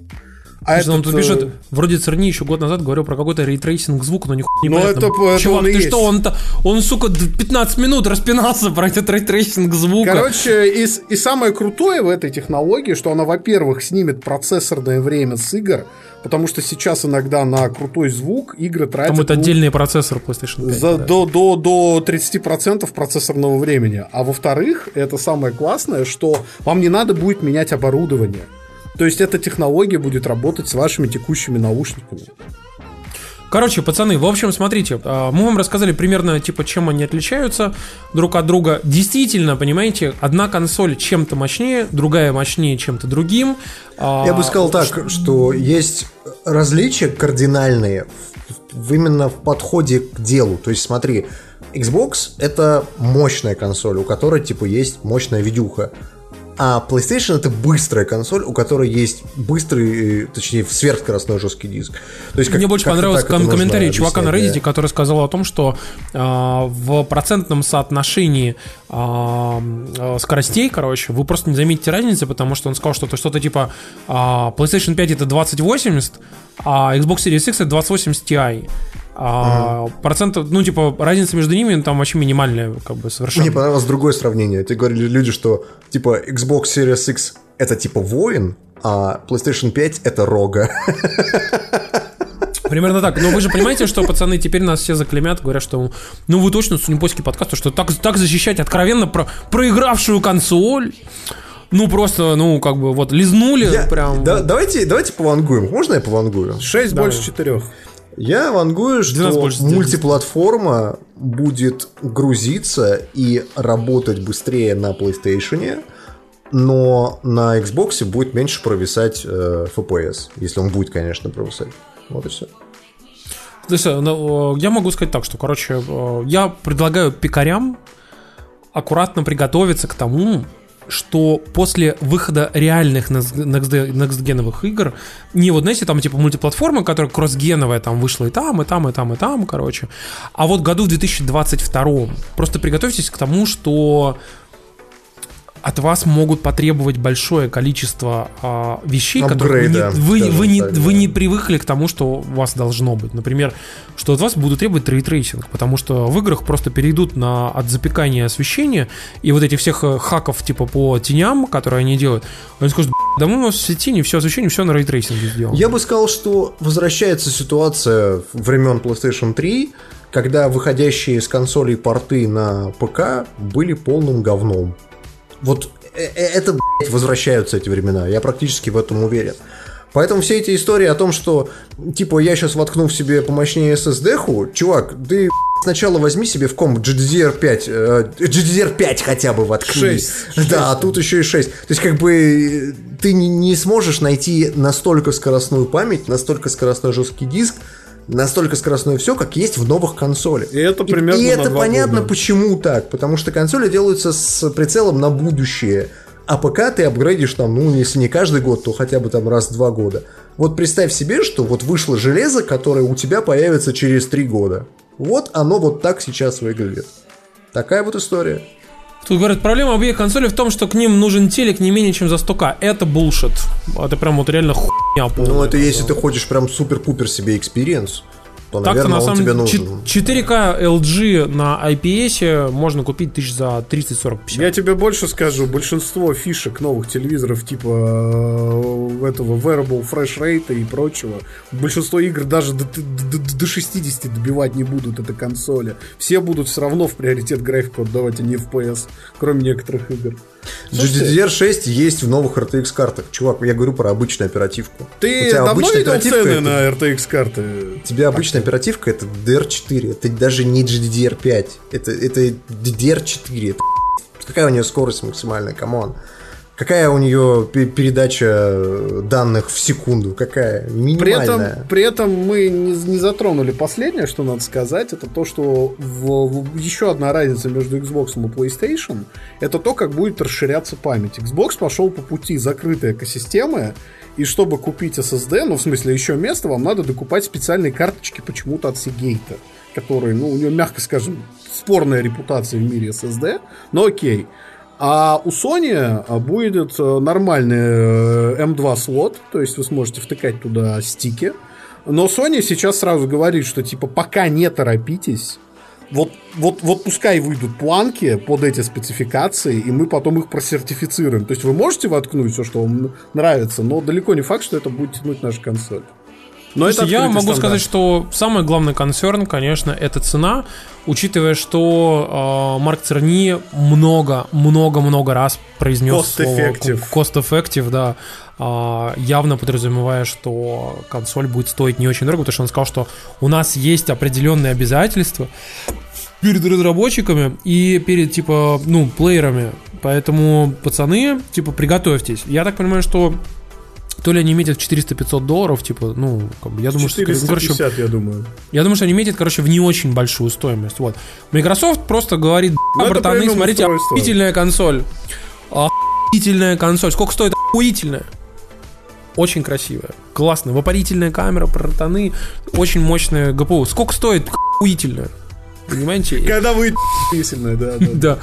А, Не, а подожди, когда выйдет, уже якобы говорят, что... Не-не-не, уже, они, они уже откатили это решение. А, ну ладно. Короче, пацаны... был а, уволен вчера, да. Да, короче, я подозреваю, что Xbox Series X будет стоить дорого. Я думаю, что они пойдут по пути а, Xbox One X, который тоже стоил дорого, пока сейчас не начал там падать в цене. Ну, сколько твоя цена? 500? Я думаю, что они долларов 600-700 зарядят. 600-700, ты серьезно? Мне кажется, что да. Я, Блин, ну я это да, это, это, это, это не то, что я вангую или еще что-то, это то, что типа вот мне кажется. Я думаю, что скорее всего Microsoft за- зарядит выше стоимость, чем будет стоить В PlayStation этом, 5. в этом смысле, в этом смысле становятся понятны вот эти слухи по поводу э, того, что будет некий Xbox, который будет слабее. То есть там условно Series S или как-то так. Ну, то есть, который будет стоить там условно плюс-минус примерно столько, сколько стоит PlayStation. А вот этот Series X это типа такая про-версия для энтузиастов, типа того. Но Может по быть. поводу самой PlayStation я могу сказать, что несмотря на вот эти все разговоры про cost-effective, cost-effective, чуваки, вы понимаете, что кастомный SSD, кастомное вообще все. Я понимаю, что Sony большая компания, может себе это позволить, у них есть куча произ- э, производственных Первые мощностей полгода, да, на это. в- пол, первые полгода в, прав- в, этот, в, У- у- себе нет, будет- ну смотри, да, на, народ посчитал на Reddit, не моя информация, разбил стоимость бомбу, то есть стоимость изготовления. Bill of да? Material, да. Да, и, э, в общем, там такая история, что даже если учитывать Bill of Material без скидок, у них разница с э, сексом по порядка 80 баксов в пользу PlayStation 5. То есть в любом случае PlayStation 5 будет дешевле. Хотя бы потому, что Церни говорил, что они выбрали такой ГПУ, отчасти для того, чтобы охлаждение было максимально эффективным. И, кстати говоря, он на презентации поднул э, саму Sony, сказав, что ну да, PS4 Pro взлетает на вертолет. Потому что у нас там были проблемы с э, контролем температуры. Очень что мне понравилось, когда он поднул э, свою собственную консоль, которую он же разрабатывал, сказав о том, что какая хуйня работа со звуком была на селе, вот с помощью этих СПУ. Ох, блядь, вот это была охуительная консоль. А вот на PlayStation 4, да, к сожалению, нам этого не удалось. Я думаю, блядь, ты же в 2013 году выходил и пи***л про свою консоль. Ты не сделал ты себе про звук классную штуку. Ну, короче, история вся в том, что консоли в этот раз, э, а дальше Юра расскажет в деталях, они, Да, их невозможно слушайте- срав- сравнивать в лоб. Вот основной тейковой Вам этой надо истории. просто понять следующее. Это железо будущего. Это то железо, которого сейчас на ПК нету. Че бы вы там не начитались, чего бы вам блядь, не говорили, нету сейчас такого железа. Это железо появится, может быть в этом году, может быть в следующем на ПК, но сейчас его нету. Его нельзя купить и собрать такой компьютер Ну, адекватно. говорят, говорят, что там проц будет как 3700X. А? А? Возможно. Но, короче, к чему мы это все говорим? То, что консоли делается на будущее. Консоли, э, скорее всего, расширят вот эту историю с э, SSD на ПК. То есть, грубо говоря, вы готовьтесь к тому, что через там 2-3 года, когда выйдут эти порты на ваши, на ваши ПКшники, вам придется апгрейдиться, и это 100% придется сделать, потому что основная парадигма, что Xbox Series X, что PlayStation 5, это то, что мы меняем полностью подход к производству видеоигр. За счет того, что у нас будет э, возможность моментально все пихать в оперативку с помощью сверхскоростных SSD, у нас э, исчезнет вот эти все истории, когда у нас в играх с открытым миром есть какая-нибудь там загрузка или еще что-то. Все эти истории, они будут меняться. В играх будет немножко все делаться по-другому. Смогут ли это сделать разработчики на старте? Я сильно сомневаюсь. То есть первые игры, которые будут выходить сейчас, они, скорее всего, будут точно такими же. Ничего Кроме такого в них launch особого не title ов будет. эксклюзивных. Да. А вот какой-нибудь 2021 год, 2022, вот ждите, тогда это будет. Все будет как на. Sega Mega Drive. Запускаешь Аладдина, короче, у тебя появляется логотип Sega, а потом раз, раз, раз, раз, раз нажал, уже играешь. Да, было бы неплохо, на самом деле. Да-да-да. Итак, у нас э, специальный блок в специальном выпуске специального завтракаста со специальным э, человеком. Вот. а, и, и когда я говорю слово специальный, вы не думайте, это не как спешл, знаете, вот э, в английском языке, в Твиттере там шутки шутят, да, что... Особенный. Да, Особенный. да-да.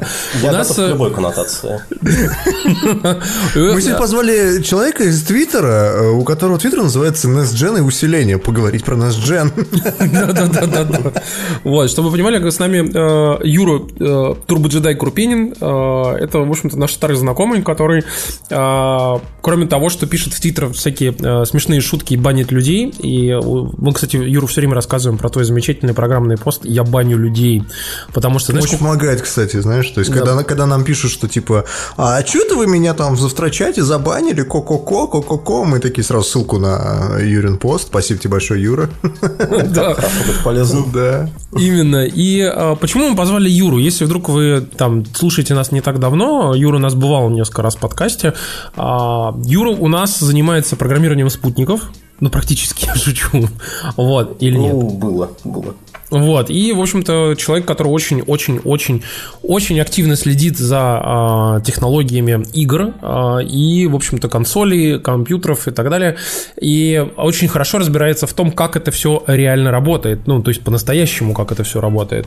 И, собственно, Юр, мы, э, так как у нас отдуплились уже и э, PlayStation и Xbox более-менее в плане того, э, чего от них ожидать в ближайший год, мы хотели с тобой, в общем-то, об этом поговорить, потому что, как ты знаешь, а, есть э, отдельная категория людей в России и в мире, которые э, меряются трафлопсами и вот говорит о том, что вот SSD на 800 мегабайт, гигабайт это очень мало, а трафлопс всего 10, 12 больше 10, вот это все, короче, э, в общем, новые консоли тормозят прогресс, а SSD, консольщики только для себя открыли SSD и прочие вот эти все замечательные комментарии с DTF. А, можешь ли ты, пожалуйста, нам объяснить а, первый, как бы, очень важный вопрос. Чего нам ждать вообще от Next Gen? Ну вот э, что э, мы можем себе представить условно в 2022 году, что вот какая-то типичная игра, которая выходит на э, там PlayStation там, 5, э, чем она отличается от типичной игры там с PlayStation 4, например? Окей. А, ну, я начну только с того немного, что ты представил меня чуть ли не как эксперта в области, но я, тем не менее, случайный черт из интернета, который просто интересуется темой. Так случилось, что я тоже работаю с немного другими железками. Просто да. мы-то не Вот, знаем но, ничего. а, что мне нравится пока что про это текущее поколение, исходя из той информации, которая появилась вот за последние несколько дней, это то, что оно, оно снова интересное. Ни черта прогнозировать про то, что будет через какое-то время, особенно не получается. То А есть, что делает э, ее интересным, то есть, с твоей точки зрения? Потому что мы привыкли слышать, что, ну, там, типа, вот AMD-шный процессор и там, и там, но они плюс-минус одинаковые, PlayStation 5 и Xbox э, Series X. Ну, Вот. это тоже правда. И было, был значительный скачок в унификации архитектуры консолей на прошлом поколении, когда все перешли на x86 от одного вендора с GPU от него же на том же системном чипе. Но сейчас между консолями начинают проявляться такие даже не архитектурные различия, а различия в парадигме, скажем так. А, То есть а, Microsoft и Sony а, обе имеют очень быстрый SSD. У Sony, причем, как выясняется, по каким-то определенным бенчмаркам он, возможно, быстрее, чем у Microsoft, но мы все знаем, бенчмарки на пиковую скорость э, тоже не самые репрезентативные цифры в мире, тем не менее. А Microsoft очень многое ставит на то, что у них э, SSD выступает э, под системой виртуальной памяти для графического адаптера. То есть они сделали условное профилирование у себя на GPU, у них что-то там крутится, определяет, какие ресурсы используются сейчас активно, какие не очень, и фетчит э, с SSD продолжительно, вот э, в фоновом режиме практически всегда, э, те ресурсы, которые крутятся в кадре более активно, и можно, соответственно, выбирать более хайрезные вещи, более хайрезные представления. То есть... Я так, э, я так понимаю, что у Xbox такая штука будет ведь. Они же про это да, говорили, да, правильно ведь? да, да. А, У них там специальный чип, насколько я понял, который э, позволяет все эти ассеты запакованные распаковывать на лету и прям запихивать в э, оперативку. То есть прям вот это делается в фоне, то есть как бы э, Ну, Move Engine slash центральный процессор в этом не участвует, по идее. Я думаю, что у Sony тоже есть такая же вещь, абсолютно как это было и на предыдущем поколении. Просто Sony не очень в это упиралась на последней презентации. Тут э, еще такой большой вопрос в том, э, обе компании что-то нам сказали из довольно специфических те- технических вещей, но о чем они умолчали, еще интересно.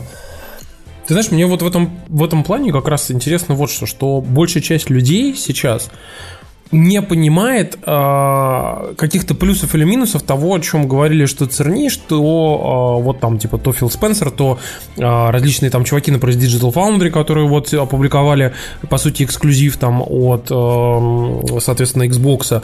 И Да, мне, кстати, очень нравится ситуация с Digital Foundry, которые единственные издания в интернете, которые пишут э, о технологиях, на которых работают игры, чуть-чуть выше, чем на уровне о байтика, байтики какие-то. И получают э, вот э, такой уровень принятия от э, что Sony, что Microsoft. Они по Sony сейчас тоже запустили все характеристики, имеют эту информацию, э, собственно, на время начала конференции. Просто потому, что ну, никто больше особенно этого не делает. По крайней мере, из крупных, да. Самое смешное, что когда представляли Xbox, написала э, Digital Foundry, написал Еврогеймер, ну, соответственно, это как подразделение, да, типа, э, и пара ютуберов, и все. Да, То есть, как да, бы да, все остальные там... репостили написанное Digital Foundry, и, собственно, в Redmond возили только Digital Foundry и эту пару ютуберов. Да, это очень странная история, потому что мне казалось, что, ну, допустим, ты представляешь новую консоль, ну, там, возьми каких-нибудь IGN, там, я не знаю, там, еще каких-нибудь там Да как же известных игражуров, скажем Бро, так. чуваки, да. которые Это не полное Due. представление, это ограниченный технический ревью такой, что у Microsoft, что у Sony на этот раз получился. Ну, у Sony он получился чуть более нердовской даже, чем у Microsoft. А, Вот, но возвращаясь к, этой, к этим архитектурным деталям, а, Microsoft ставит на то, что она может виртуализировать э, ресурсы, а, к которым обращается игра в каждый конкретный момент времени. Это вещь, к которой мы идем всегда. А, Кармак очень хотел это сделать, э, когда он игрался со своим мегатекстурированием. Мегатекстурирование – это примерно то же самое, но выполненное на железе попроще и с большим количеством ограничений. А, вот. И Microsoft а, проталкивает эту свою вещь как ключевую. Но если мы попытаемся декомпозировать, а, что нужно для того, чтобы виртуализировать а, GPU-ресурсы и эффективно стримить их э, из SSD, то мы можем прийти только к вопросу, а почему Sony так не делает? Или, может быть, Sony так делает, но не слишком упирает, не слишком акцентирует внимание на этом? Просто какой-то Церни причине. в своей презентации, кстати, могу сказать, что мне очень нравится презентация Церни, конечно, потому что вот таким мягким, успокаивающим голосом со мной еще никто в жизни не разговаривал. Ну, для меня это СМР, да. э, это Да, да, то есть у него- у него прям- комфортно. Да, да, да. И причем это, это, знаешь, это до отвращения просто доходит, потому что ты в какой-то момент ты просто не понимаешь, что он говорит, и ты начинаешь засыпать. Но э, я могу сказать, что он тоже говорил про то, что вот у них идет Он довольно обтекаемо История. говорил. Он упоминал, что вот на предыдущем поколении у нас срок жизни а, ресурсов в ГПУ это условные 30 секунд. А, То есть мы стримим ресурсы жесткого диска, делаем это медленно и поганенько, и они живут там 30 секунд следующих. А на этом поколении мы а, стримим ресурсы с SSD так, чтобы они жили на ГПУ следующую секунду. И, мол, Ну, то есть я- я расшифрую. time, да.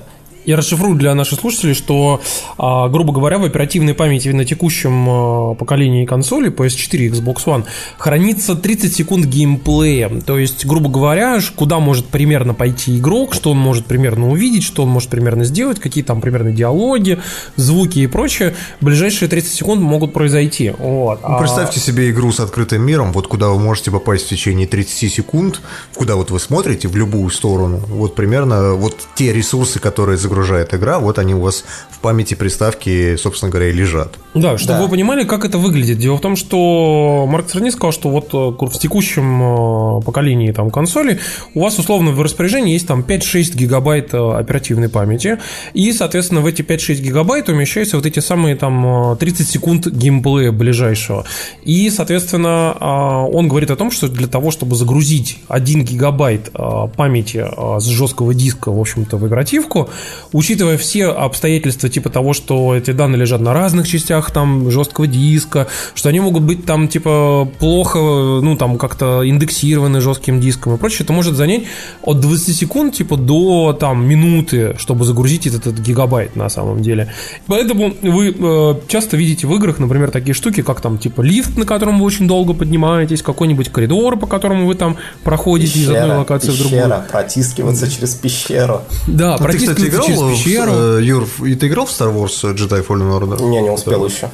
Я тебе могу сказать, что вот эта история, когда э, главный герой протискивается сквозь узкое пространство, там, сука, так часто встречается, что это просто вот на Ютубе нарезали ролик, где, знаешь, вот он, главный герой только это и делает, а потом титр, типа, Мне Jedi еще в God of War это показалось излишне часто. Да, кстати, каждый раз, когда вы видите, что главный герой протискивается через пещеру, вероятность 95% игра в этот, в этот момент а, стримит ресурсы для следующей секции.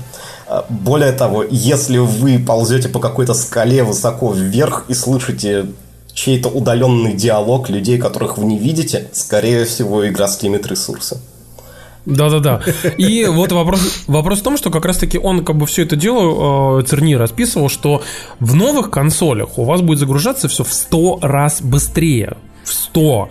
И, соответственно, грубо говоря, те же самые там 20-60 20-60 секунд превращаются там в одну секунду, условно. Вот. И а, при этом как бы он говорит о том, что как бы, к чему, в общем-то, стремятся, что не будет загрузок, не будет загрузок игры, не будет лодинг скринов, не будет вот этих вот непонятных там пещер, где вы должны протискиваться там вот, потому что, э, соответственно, у разработчиков появится возможность строить свои игры таким образом, чтобы вот этих всех э, обходных путей, как бы, чтобы вот этих всех хаков их не было. Меня, вот честно сказать, интересует вопрос, как быстро мы упремся в потолок и что придется придумывать какие-то другие пещеры, сквозь которые Тут придется еще один большой вопрос в том, как это организовано с условно-софтверной стороны. То есть, как я могу для себя расшифровать э, посыл Microsoft насчет их новой системы кеширования данных на SSD? Я это могу расшифровать так, что вот вы идете по какому-нибудь условному коридору или по открытой местности и смотрите вперед. Все, что перед вами, находится на ГПУ в виде хайрезных ассетов – но вот вы решили обернуться назад, и то, что находилось за вами, то, что находилось в виде ассетов исключительно лоурезных, на всякий случай оставлено, чтобы вы видели хоть что-то, когда обернетесь, оно начинает мгновенно по щелчку вот так раз и подгружаться с SSD автоматически, потому что система профилирования на GPU поняла, что пошли повышенное количество обращений к этим ресурсам. CERN не дает понять, а, как именно с точки зрения API происходит у них работа с этим сверхбыстрым SSD. То есть он, возможно, именно таргетит более, больше открытые миры, больше, ну, более быстрый fast travel, меньшее количество загрузок, чем именно виртуализацию э, ГПУ ресурсов. Ты помнишь, что он вот... там сказал по поводу того, что у них есть э, куча планок вот этих памяти внутри, 12 штук, кажется, и типа у них контроллер э, отрабатывает 12 путей, и самое главное, что в отличие от всех других SSD э, этих чипов, он использует не два типа приоритетности, а шесть типов приоритетности. Ну, и да, типа распределяет приоритетность да, да. между вот разными ресурсами. То есть те ресурсы, перевожу на русский, те ресурсы, которые как бы видны далеко. То есть представьте себе игру с открытым миром. У вас вдалеке видны какие-нибудь елки. Вот эти елки можно в Харезе не грузить. И можно загрузить их в последнюю очередь, потому что они нахер не нужны, они далеко стоят. Я здесь еще в таком преломлении об этом говорю, что если у разработчика есть вот эта вот замечательная софтверная система, но она не работает на автомате, Э, он с ума сойдет, если попытается автоматически э, как-то получить для себя максимально эффективную стратегию стриминга с большой вероятностью. Угу. То есть это очень большой архитектурный кост для студии разработчика будет. Ну, или для вендора движка в данном случае. Ну, а теперь в данном случае получается, что всей этой историей будет заниматься, ну, по сути, SSD, в зависимости от того, каким образом ты ему дашь какую команду. То есть, как, как, какой уровень приоритета будет на загрузку того или иного ассета. Это, это условно путь Sony.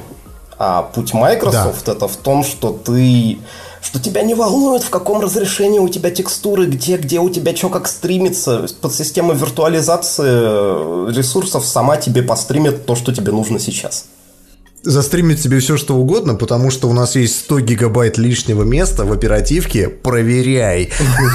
Ну да, кстати, так и будет.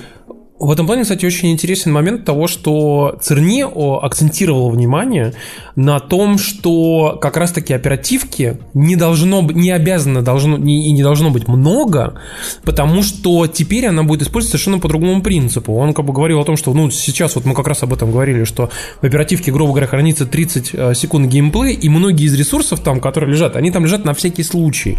Ну, типа, на случай, если ты к ним сейчас обратишься.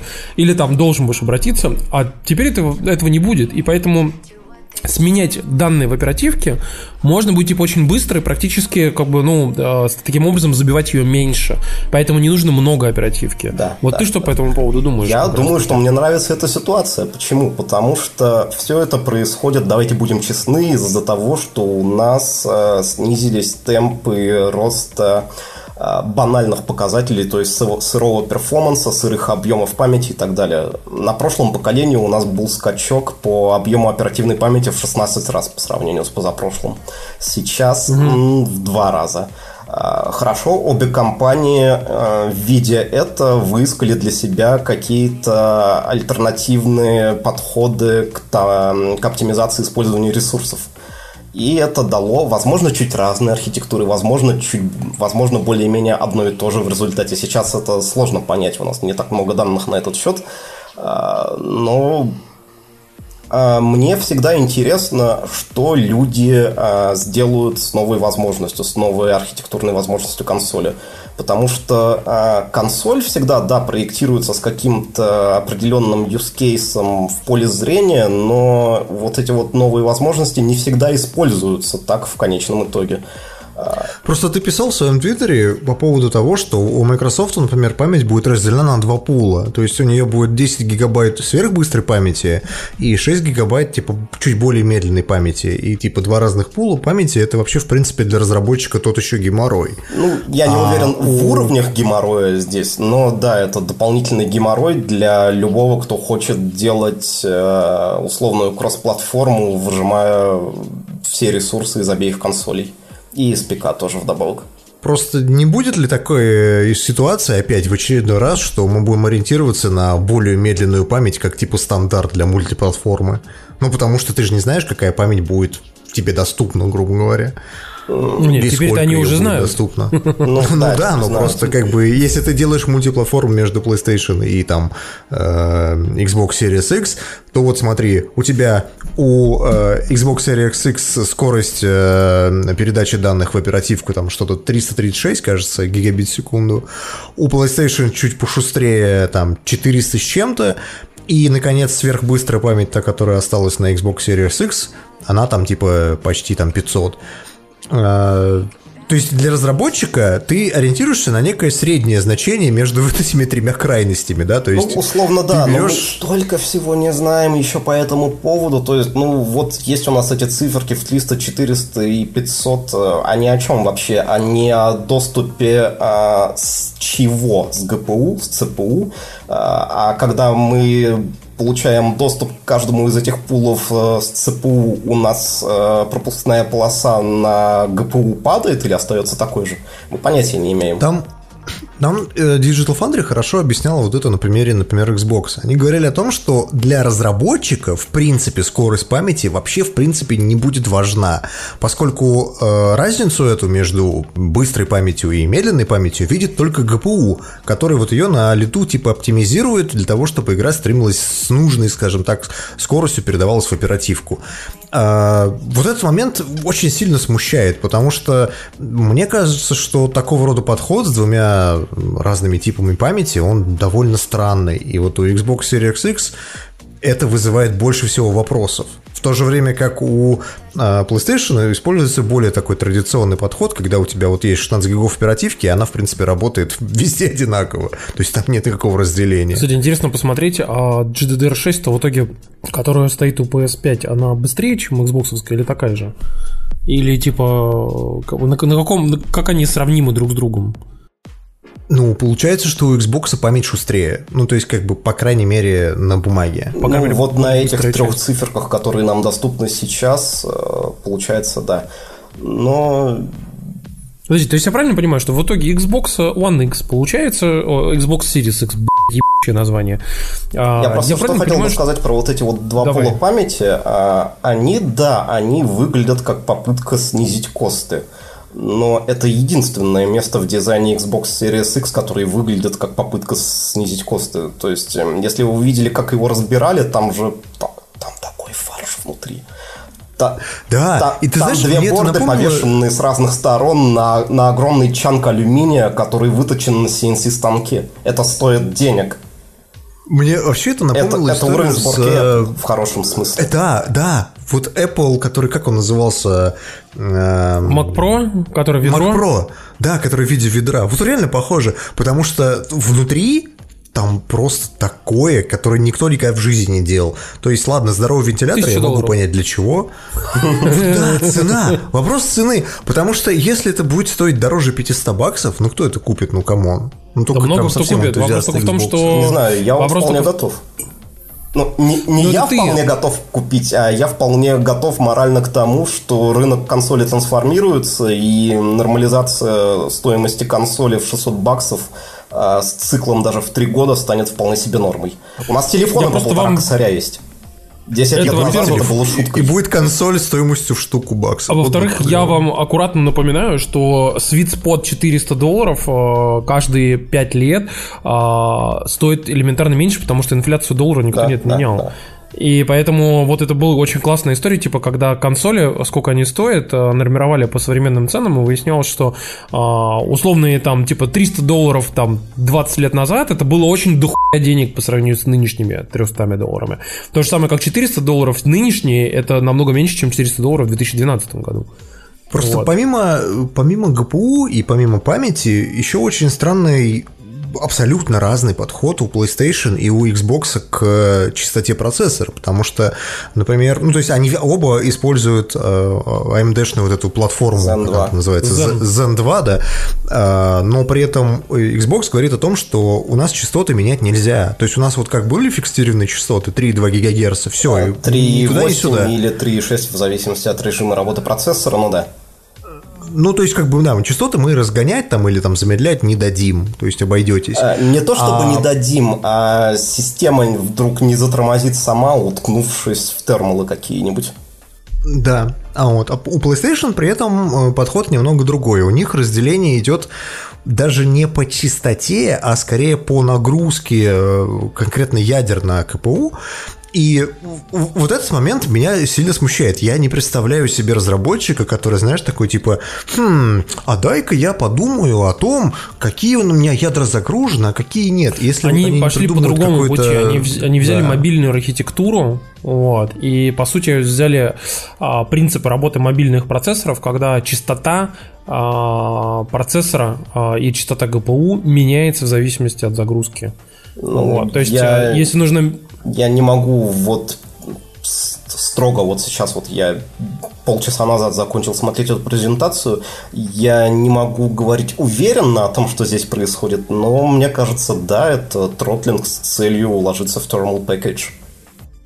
Ну вот он же как раз объяснял, как бы даже график есть замечательный, я, даже, я даже скриншот сделал, где он показывает, что в зависимости от э, нагрузки как раз таки, а он же говорил, типа, что мы выбрали в качестве знаменателя, типа, самую какую-нибудь ебанутую жесткую игру, вот, и начали смотреть, типа, сколько вот, вот, вот, вот, в, этой, вот в этой жесткой игре у нас будет шум, там, э, соответственно, температуры и так далее, и, Причем он соответственно, очень смешно на презентации, Марк Суни очень смешно пнул Gorilla Games, когда сказал, что типа вот есть игра Horizon Zero Dawn, и вот у меня конкретно PlayStation 4, не про обычная, в меню этой игры просто пиздец, как взлетает вентилятор. Я, говорит, сидеть рядом не могу, потому что он орет.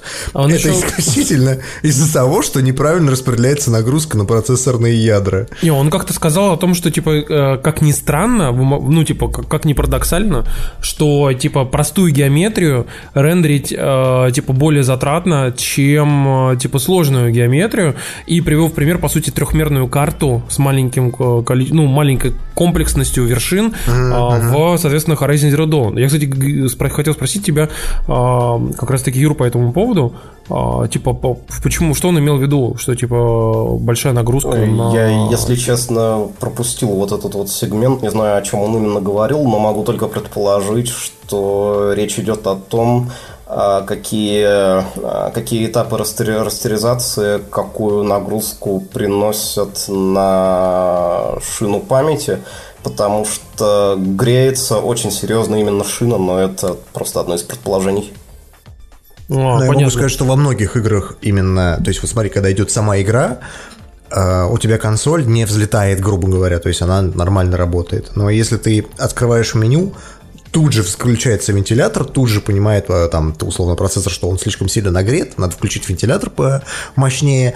И я такое встречал во многих играх на PlayStation, например, э, в God of War или там в Metal Gear 5.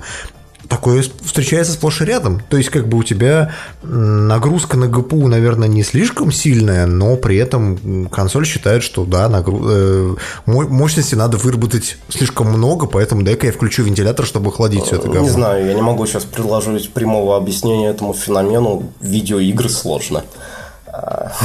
Я просто... Как обычно. Да, да, да. Я просто говоря вот об этих э, архитектурных изменениях, о том, что у нас снова теперь происходит что-то интересное, э, что хотел бы сказать. Э, Вот когда у нас появлялся первый Xbox, и на нем были шейдеры, все примерно представляли, для чего нужны шейдеры.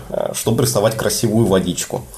Это такой условно пользовательский подход, подход людей более знакомых с темой. Это шейдеры – это унифицированная модель описания, того, описания характеристик поверхности. Соответственно, мы можем больше различных типов поверхностей каким-то образом эмулировать, э, так как это делал все это время Pixar в своих э, полнометражках, откуда, собственно, и пошло понятие шейдер, потому что они в своем движке офлайнового рендеринга впервые применили шейдеры как э, микропрограмма, описывающие параметры поверхности. Вот все ждали водички, более комплексных поверхностей, чего-то в этом роде, но в результате все пришло к тому, что на Xbox вышли Chronicles of Riddick Escape from Butcher Bay и Doom 3, которые использовали шейдерные блоки для полностью новой модели освещения, чего никто mm. на этапе проектирования консоли не ожидал.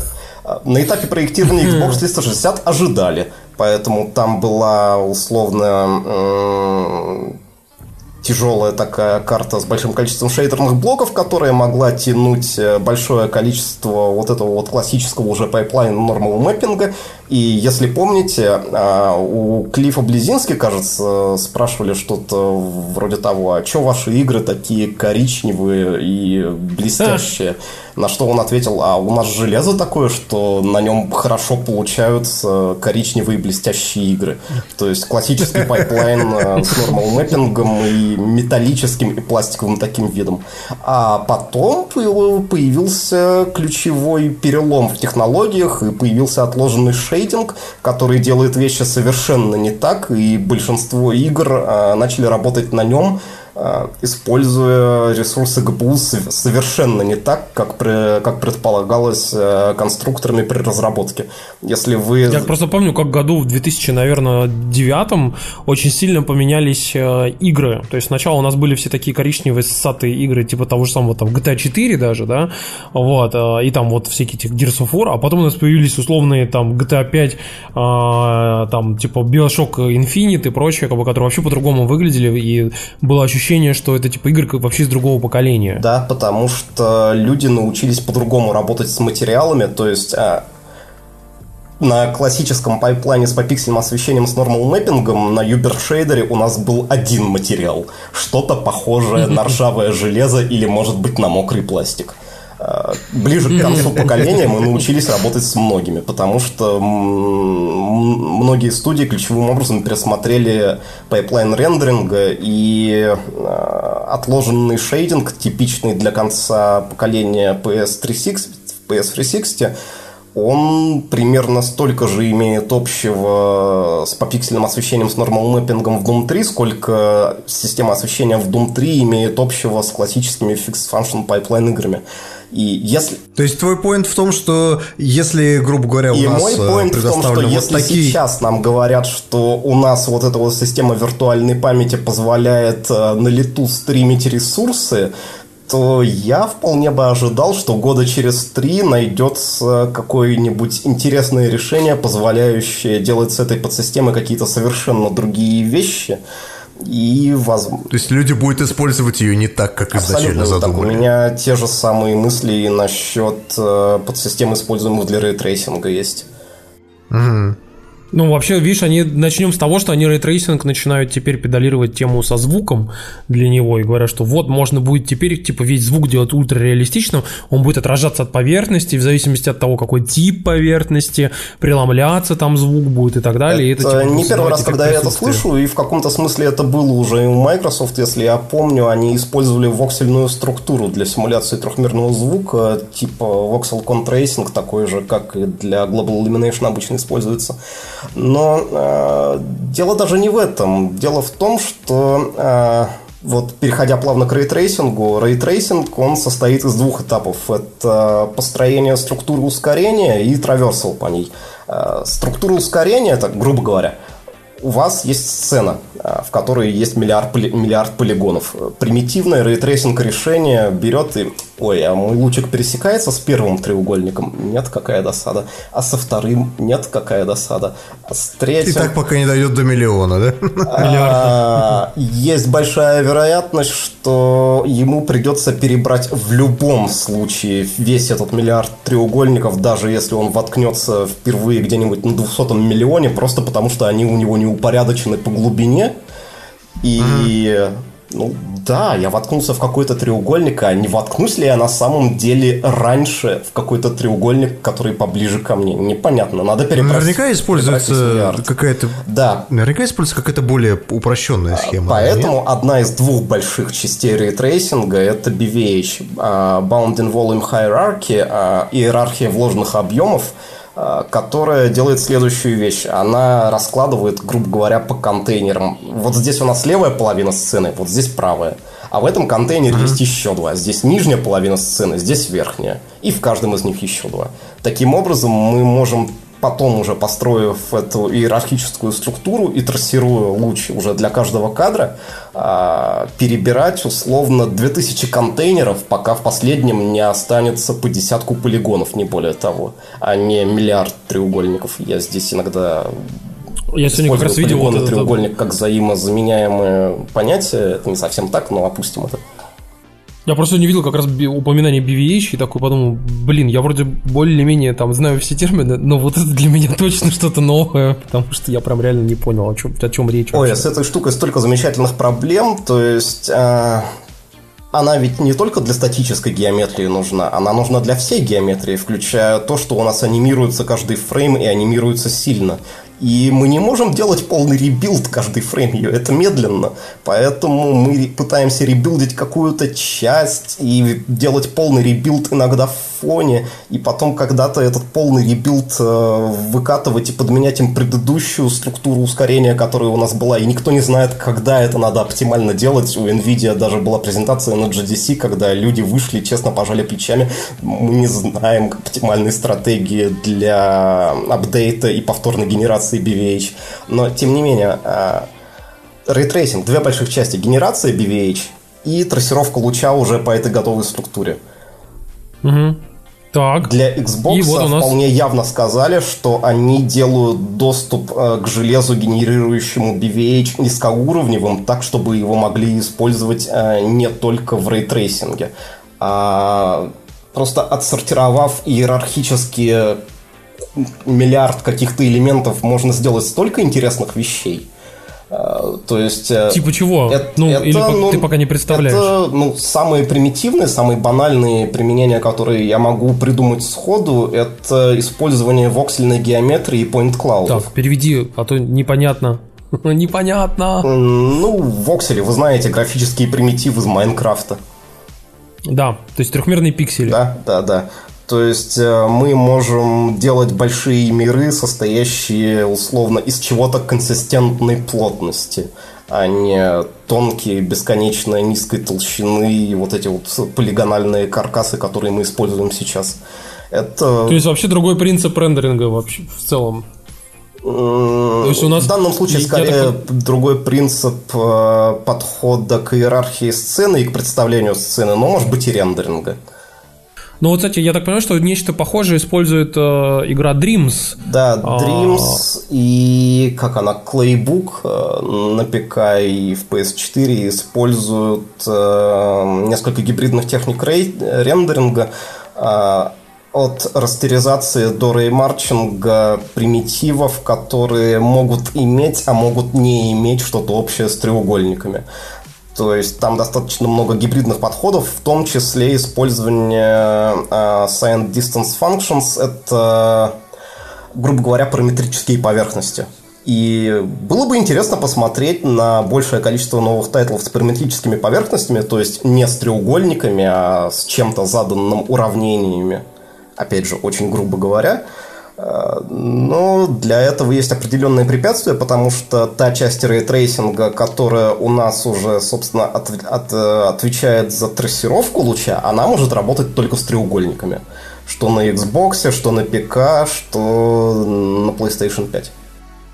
Я правильно понимаю, что тот рейтрейсинг, который NVIDIA представила в своих RTX видеокартах, это не совсем тот рейтрейсинг, который вот сейчас вот в этой... Который святой Грааль. Да, который сейчас в AMD и который вообще, в принципе, используется в компьютерной графике издревле, что называется. А, тут очень много вещей, которые в каждой из этих имплементаций немного не то, что используется в компьютерной графике издревле.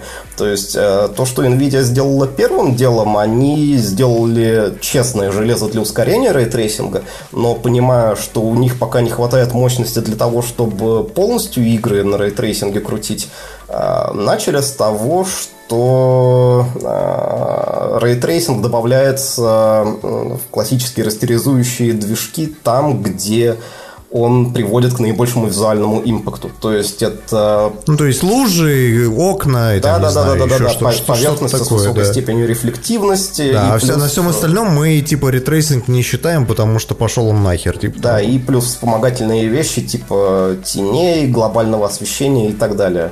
А, Вот. И опять же у нас есть Quake 2 RTX, и он же Quake 2 VKPT, и вот этот вот новый Minecraft, которые делают вполне честный рейтрейсинг, но у них есть большие проблемы, в том числе с производительностью. Чем это отличается?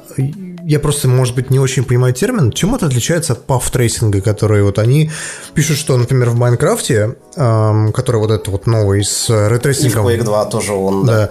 да, типа используется path tracing, а классического рейтрейсинга в понимании именно рейтрейсинга, когда типа луч света там типа отражается три раза, и вот мы типа вот посчитали, Я бы куда сказал, упал что path tracing это под множество рейтрейсинга, потому что м, когда мы начинаем говорить о том, а что же такое рейтрейсинг, мы можем дойти до э, очень примитивных определений, то есть, ну да, рейтрейсинг это проверка пересечения луча, испускаемого откуда-то там из какой-то точки с геометрическими поверхностями. Для чего мы ее используем? Э, Мы можем напрямую brute force вот так вот э, пиксель за пикселем, отправляя по лучу в каждый пиксель экрана, напрямую трейсить пересечение с геометрической поверхностью, потом посмотреть, э, свет от каких-нибудь источников света не бил сюда еще, и постро- поста- построить довольно примитивную картину э, с жесткими тенями, с жестким всем,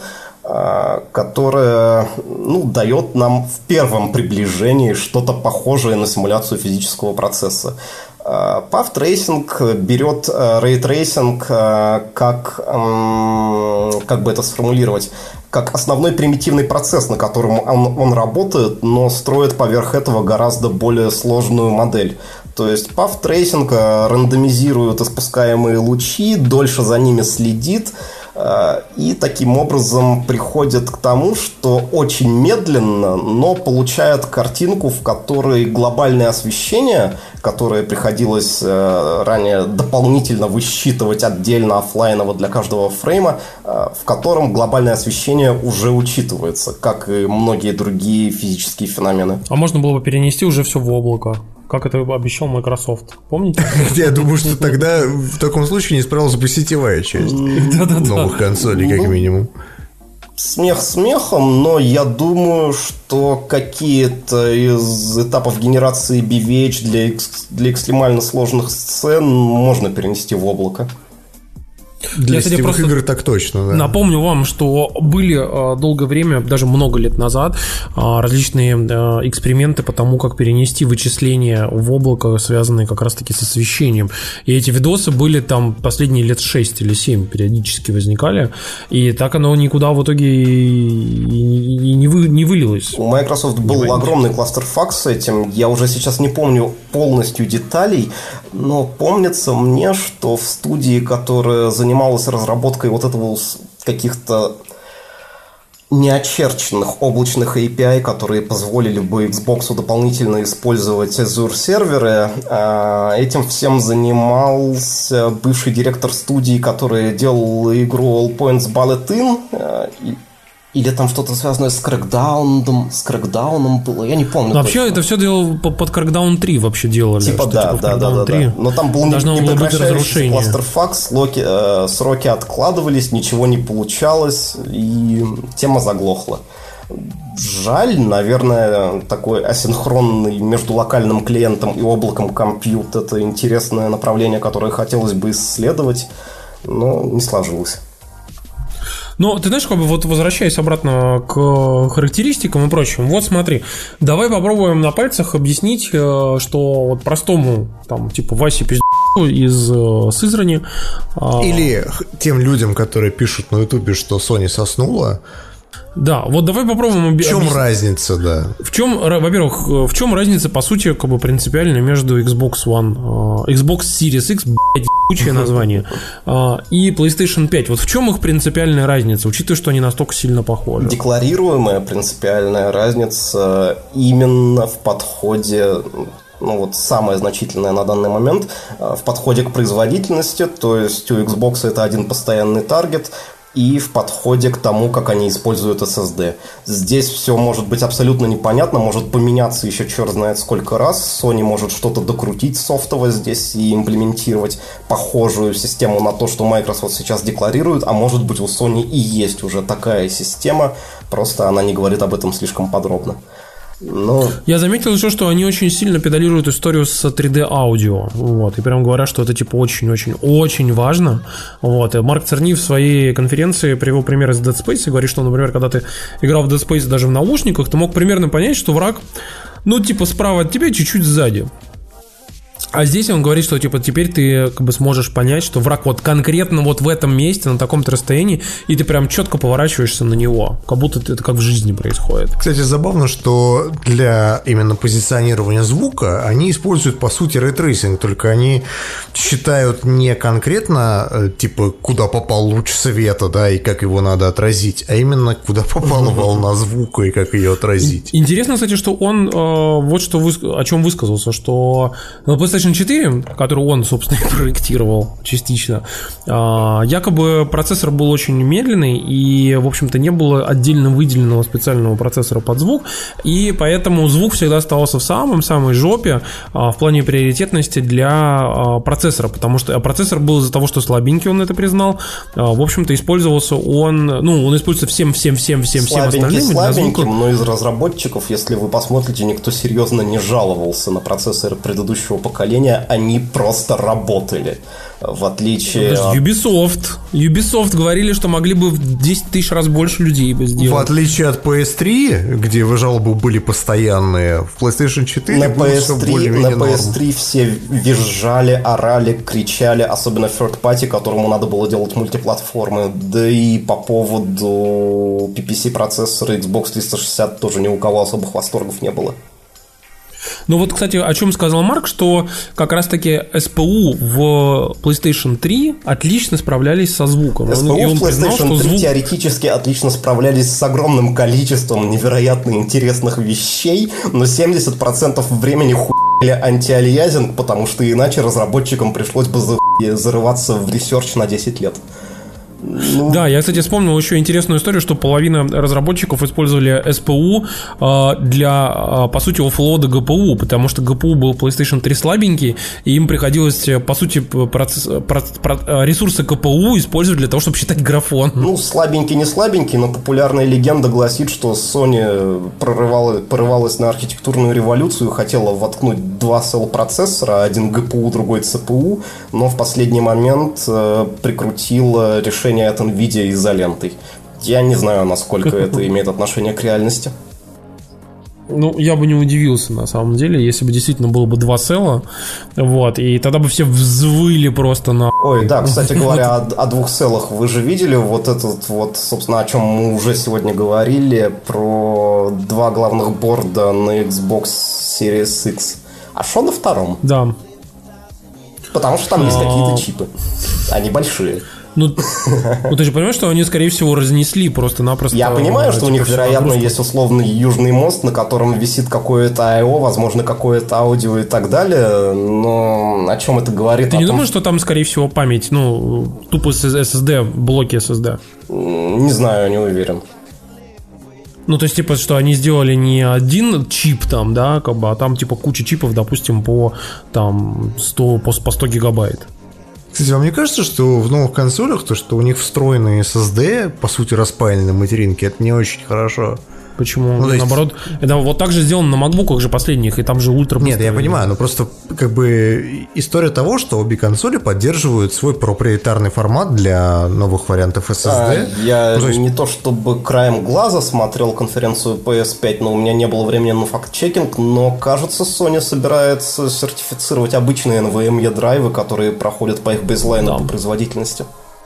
Да, Просто M2. интересно, интересно по поводу скорости, потому что они говорили о том, что их SSD-шка типа самая быстрая на рынке, 5,2 гигабит в секунду, а если, если сжатые данные, то так вообще до 9 гигабит в секунду Cerny- доходит. Такого на компе сейчас Да, нет. Он Cerny об этом как раз сказал говорит, очень что пока third party, которого вы можете воткнуть в PS5, нету, но потом мы будем сертифицировать. А, ну то есть лет через 5, да? Он сказал следующим образом, нет, смотри, не так. Он сказал, что когда, э, типа, мы а, говорили о PS5 в самом начале, типа, года прошлого, Ой, не, в- не в начале года, типа, а в середине года, они, по-моему, говорили об этом. Летом, да? Вроде бы. Короче, смысл в том, что когда они только анонсировали, они сказали, что в PS5 стоит самый быстрый SSD, типа, на рынке. И это, он говорит, в тот момент, типа, в среднем скорость, типа, SSD-шек даже быстрых на рынке была, типа, 3,5. Или 3,2, по-моему. А, короче, а у нас типа 5,5. Он говорит, но сейчас нам присылают сэмплы, различные раз- э, типа вендоры, и мы видим, что, скорее всего, к концу 2020 года на рынке появится а, до 7 а, гига- гигабайт в секунду, короче, эти а, SSD-шки. Гигабит. Да, но э, я просто к тому, что, смотри, я, я не к тому, что оно меняется, да, э, или там э, кастомный э, можно SSD-шку воткнуть, типа, в качестве места для и- игр и прочего. Я просто к тому, что сам факт того, что у тебя на материнке распаян, по сути, жестак, на котором все это хранится, да, это довольно херово с точки зрения ремонта. То есть ты его уже не вытащишь О, и не ну, поменяешь. Ну ты чего? Ну, ты не вытащишь его и не поменяешь, как это было раньше. Да, есть кстати, я по поводу- По поводу SSD еще хотел сказать важный момент. Он э, упомянул, что почему типа нужна будет сертификация ну, других SSD-шек от производителей, потому что он сказал, что э, у них другая архитектура, другие чипы, у них вообще все другое, как бы, и поэтому нужно э, обязательно будет удостовериться, что эти SSD будут подходить для работы с PlayStation 5, так как, например, он говорит, у всех этих SSD, например, два э, уровня приоритета, а у нас типа 6. Потом он говорит, что там, типа, у них, например, у нас там, типа, 12 каналов работы с памятью, типа, у них 2. Вот, и, типа, соответственно, ну, как бы нужно будет подобрать именно такие SSD, которые будут обязательно подходить к нам. Он говорит, пока таких SSD, типа, мало, а, но мы обязательно вам а, скажем, типа, ну, типа, что вы можете использовать. При этом он сказал, что если вы будете использовать другие SSD, то вы, ну, как бы не сертифицированы, то, типа, они вы можете их использовать только под а, различные типа игры с PS4 а, и других типа старых игр, а вот именно те игры, которые PlayStation 5, то их не получится а, использовать. Но вот что интересно, вот мы раз говорим про SSD. А, Памяти же мало. 825 гигабайт, меньше терабайта. Он об этом хорошо сказал. И, в принципе, то же самое идет из конференции Microsoft. Они говорили э, о том, что э, теперь, когда тебе не нужно по 500 раз копировать одни и те же ассеты, у тебя игры могут занимать меньше места на гигабайт. То есть у тебя RDR 2 какой-нибудь, который весит 100 гигаб- гигабайт, может занимать, ну, например, там типа 50. Ну, я условно говорю, но просто вот идея в этом.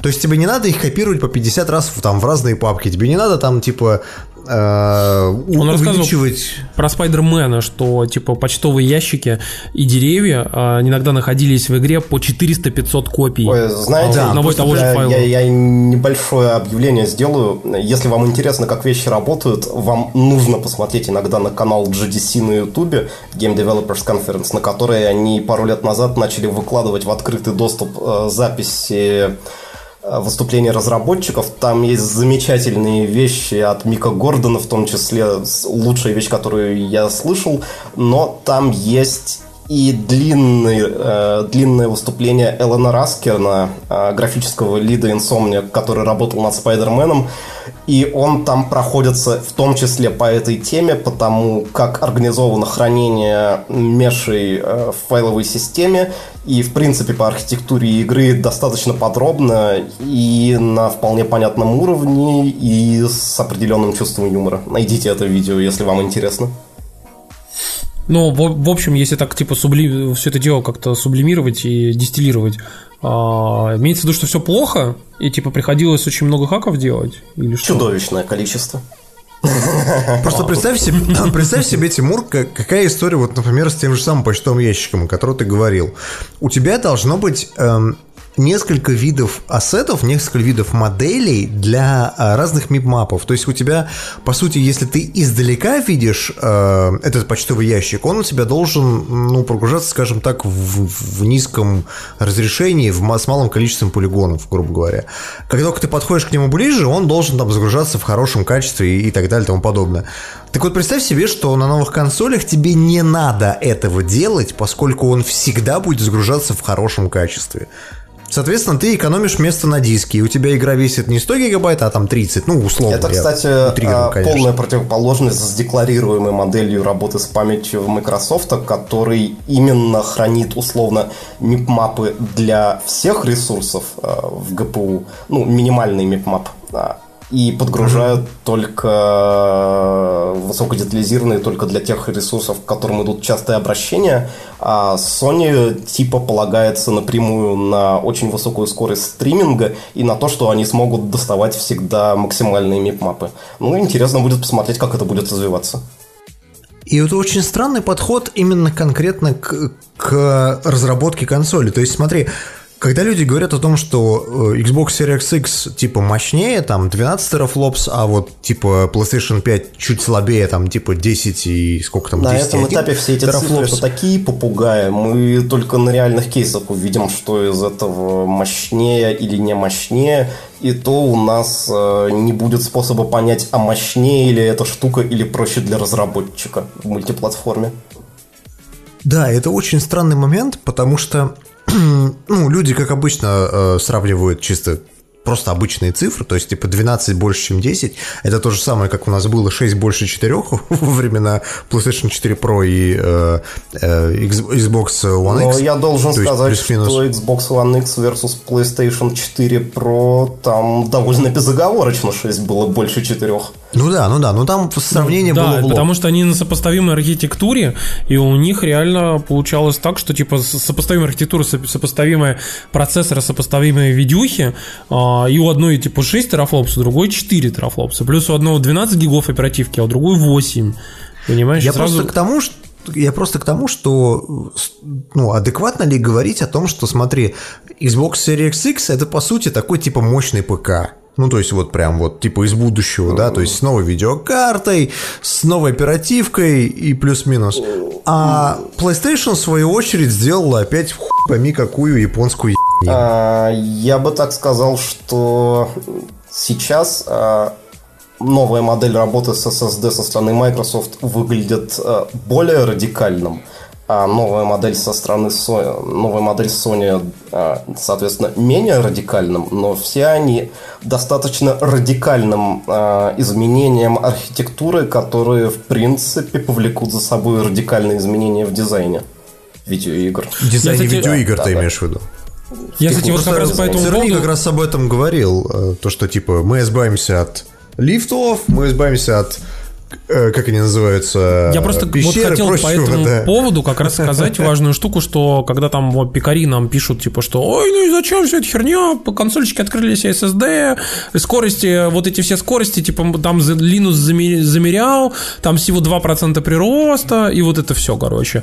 И я говорю, типа, чуваки, вы просто не, не успеете оглянуться, как через год-два у вас в ПК требованиях у вашей замечательной игры новой будет написано, что у вас должно быть минимум 2 гигабита в секунду э, SSD. Да, это, Вот. это Ну, очень есть- важный поинт, потому что на ПК есть удивительное множество вещей. На ПК есть 3% пользователей, которые могут загрузить видеоигру полностью в оперативку и работать с ней исключительно из оперативки. Но да, никто не делает Игры да, оптимизированные под никто этот не способ. делает платфо- никто не делает проект под 3% людей, если только они не сверххедсетами, что для меня выглядит каким-то чудом. Half-Life. Алекс. Я тоже топлю за VR, но это все еще выглядит для меня как чудо. А, Вот, когда у нас есть бейзлайн по производительности под системы ввода-вывода на платформе, четко определенный, и там стоит большая цифра, вы можете быть уверены, что у движков произойдет серьезный архитектурный шифт. И более того, вот э, та модель, которая используется на Xbox сейчас, у меня болит все, когда я представляю, сколько потенциальных батлнеков на ПК для того, чтобы это работало, включая шедулер операционной системы и все возможные DMA, которые происходят между SSD и процессором. Представляешь, какое количество хуевых портов опять выйдет на Я думаю, что на этом поколении гораздо-гораздо больше, чем на предыдущем. На следующем поколении гораздо больше, чем на этом. Я уже думаю о новом поколении, как о текущем почему-то.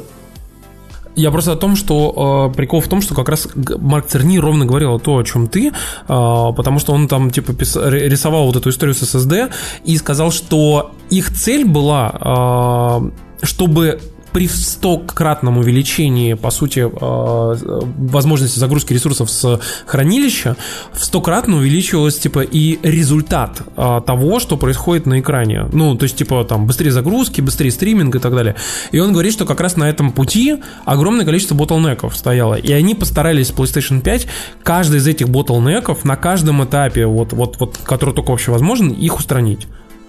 Вот, и вот я как раз к, к тому- о чем ты говоришь, что я просто представляю себе, когда у тебя условно там, ну ты поставил себе быстрый SSD, у тебя быстрая видюха, а потом выясняется, что у тебя там мать элементарная там не способна передавать все это быстро, например, там, или память быстро не способна, или у тебя оперативка медленная, а потом выяснится, что у тебя там э, стоит DDR4 какой-нибудь, э, 64 гигабайта, и выяснится, что они нахуй никому не нужны, потому что у тебя видюха там э, не успевает, типа, эту оперативку отрабатывать правильно. Вот, или еще что-нибудь такое. Как бы я мне просто. Ну, стоит упомянуть о том, что все те изменения, о которых ты говоришь, это не те игры, которые мы увидим на старте нового поколения. Эти те Не, игры, я говорю, года, будут- года Да, через да, 2-3. Ну, то есть мы можем ожидать какой-нибудь first party от э, обоих вендоров в самом начале. Но даже здесь Microsoft выбрала интересную политику. Ну, как интересную? Для нас всех, как, как для энтузиастов, она очень печальная. Но я понимаю, почему они, ориентируясь на большие массы, выбрали э, делать игры кросс-геном. Ну, как это было в 2013 году. Ну, То есть ты будешь получать те игры, которые теоретически могут идти на Xbox э, One S, первым. причем, да. Да. Один трафлопс. Я просто напомню вам, что э, если игра должна идти на Xbox One на 1 терафлопс, то это значит, что как раз это, этот, это самый маленький знаменатель для этой игры, и значит, условно, э, эта же самая игра будет хуато идти Для на, стартовых на- проектов на другую консоль. студии Microsoft в качестве нижнего таргета сейчас рассматривается как Xbox One S. Как энтузиасту мне это нихуя не нравится. Я так понимаю, что они довольно быстро перейдут от этой модели к э, тому, чтобы Xbox One X был. Они открыто э, говорили, что это продержится ну 2 ну 3 года и не будет распространяться на все поколение, безусловно, но у меня чуть меньше с- энтузиазма Энтузиазма. по поводу стартовых тайтлов Microsoft, чем стартовых тайтлов Sony в этом отношении. Ну, подожди, Ну, я Sony уверен, что бы- Halo Infinite будет работать и на Xbox One S. Вероятно. Ну, потому что какой смысл тогда, да? Слушайте, ну я напомню вам, что и Ghost of Tsushima, и это The Last of Us 2 якобы должны выйти, в общем-то, и на, ну, ну, на текущих э, консолях тоже в том числе. А это значит, что ожидать там... Мы и про игры на новом поколении ничего толком не знаем пока. Что там будет. Ну, я уверен, что какой-нибудь Horizon Zero Dawn 2 наверняка выйдет как раз-таки эксклюзивом PlayStation 5. И вот там-то мы увидим вот это вот, вот это самое оно. Я так понимаю, что- Уверен, что нет. Я, кстати, могу сказать, что еще одна интересная э, история для вот этих всех э, игр с открытым миром связана с тем, что из-за того, что SSD, все Марк Цернин постоянно там и Фил Спенсер тоже говорил, что и топили они за то, что типа стриминг же очень быстро будет происходить. И за счет того, что типа очень быстрый стриминг с SSD, можно больше разнообразия объектов делать, э, персонажей на экране там и так далее, и, типа, и все это будет грузиться типа супер быстро, И, супер наконец, fast travel будет действительно fast travel. То есть ты моментально загружаешься в другую точку карты. Вспоминаю, как в Ведьмаке ты можешь спокойно грузиться минуту. Ой, у меня же недавно был замечательный experience. Я бы сказал, в Ведьмаке не минуту даже. Хотя я играл на непатченных версиях на PS4, сначала там 2, там по 3 минуты бывало. Так вот, мой замечательный А. experience был в том, что я, собрав игровой ПК и воткнув туда NVMe жесткий диск, просто вспомнил, а какая игра грузилась дольше всего у меня за последнее время? Да, Ведьмак 3. Я его скачал, запустил на ПК-конфиге, и он загрузился за 8 секунд. Я Ебой. солидно похлопал Да. глазами. Да, да, потому что вот это, это единственная э, как бы вещь, которая бросается в глаза. То есть ты поменял видеокарту, у тебя как была игра там на, на ультре как бы шла, теперь она идет ну, типа на ультре, но Ну, же в больше 1440p. FPS. Не, не, ну больше FPS, типа, ну, то есть то же самое, но типа FPS чуть-чуть больше. Ты такой, ну, окей. А вот дисковая подсистема это реально важная история. Ну, то есть, как бы, ты просто это видишь глазами. Да, это ведь мы игры, сейчас говорим которые- про старые Да, игры. которые не адаптировались на уровне архитектуры никак. То есть то, что Ну, будет то есть создано... это, это тупо просто загрузка. Да, да, да, да, да. То, что будет создано с учетом новой дисковой подсистемы, что PlayStation 5, что Xbox One, прости господи, Series X, это будут э, очень интересные вещи. Возможно, это будут очень разнообразные вещи. Ладно, Юр, скажи нам честно, э, за кого топить в этом поколении? За Xbox или за Ой, PlayStation? я, я Нам столько могу продолжать говорить о том, что можно еще ожидать от э, Variable Rate Shading. Я могу сказать о том, что а мы понятия не имеем, у кого лучше работает рейтрейсинг сейчас, потому что... О боже. А, Не очень понятно, у кого какой он, потому что я читал, что у Xbox Microsoft Series X DXR, есть DirectX. своя собственная, да, своя собственная имплементация а, DXR это рейтрейсинга, набор которая, спецификаций, типа, которому могут соответствовать Под абсолютно все, DirectX, что угодно. да. То есть и Nvidia соответствует ему, и AMD вот соответствует. Это не так важно. вот непонятно, что у, непонятно, что у Sony на самом как- деле. То есть какая они про это- разница, свой форк Vulkan или свое продолжение вот этой вот низкоуровневой графической библиотеки. Мне здесь больше интересно, а, мы знаем, как работает рейтрейсинг на а, на NVIDIA RTX картах, да, после построения Да. BVH уже.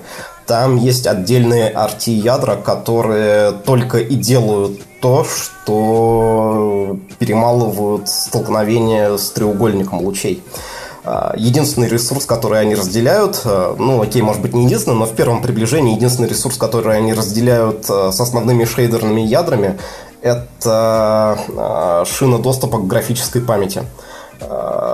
И у Sony, и у Microsoft, если верить двум буквально предложениям в текстах Digital Foundry и паре предложений в их стриме, э, посвященном Xbox Series X, не так.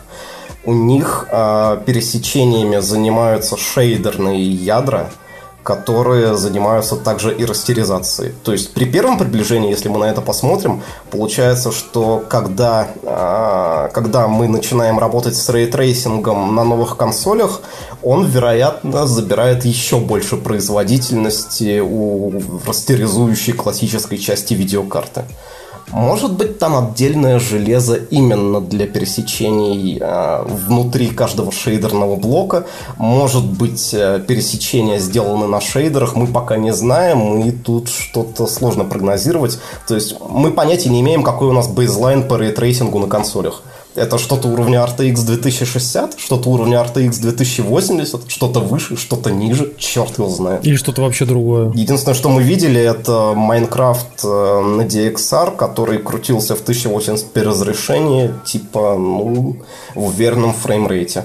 Это никаким образом не бенчмарк, и я не представляю, какие у нас есть бенчмарки для рейтрейсинга на данный момент, учитывая, что когда мы говорим о рейтрейсинге, мы говорим о очень большом множестве пересекающихся техник. Я, кстати, вам что хотел сказать, интересную штуку, а, что, помнишь, вот ты говорил по поводу variable шейдинга? Да, да, да. А, Это, это вещь, за которую я, я вспом- секретно топлю на этом поколении на самом деле. Да, а, я напомню тебе, что ЦЕРНИ рассказал про штуку, которая, в принципе, я так понимаю, что является некой имплементацией э, VRR, потому что он рассказал, что э, в сам, он начал свою конфу, помнишь, таких типа кубиков нарисованных, и сказал, что типа вот там, э, типа мы считали... э, Типа по- раньше, типа, вот там полигоны, раньше мы считали потом там, типа, шейдеры и вот это все, и типа все это по-разному считалось. А потом эти все кубики распались, совпали, и в такой, типа, мозг собрались. И, они, и он сказал, что мы собрали, сделали, типа, э, Geometry Engine,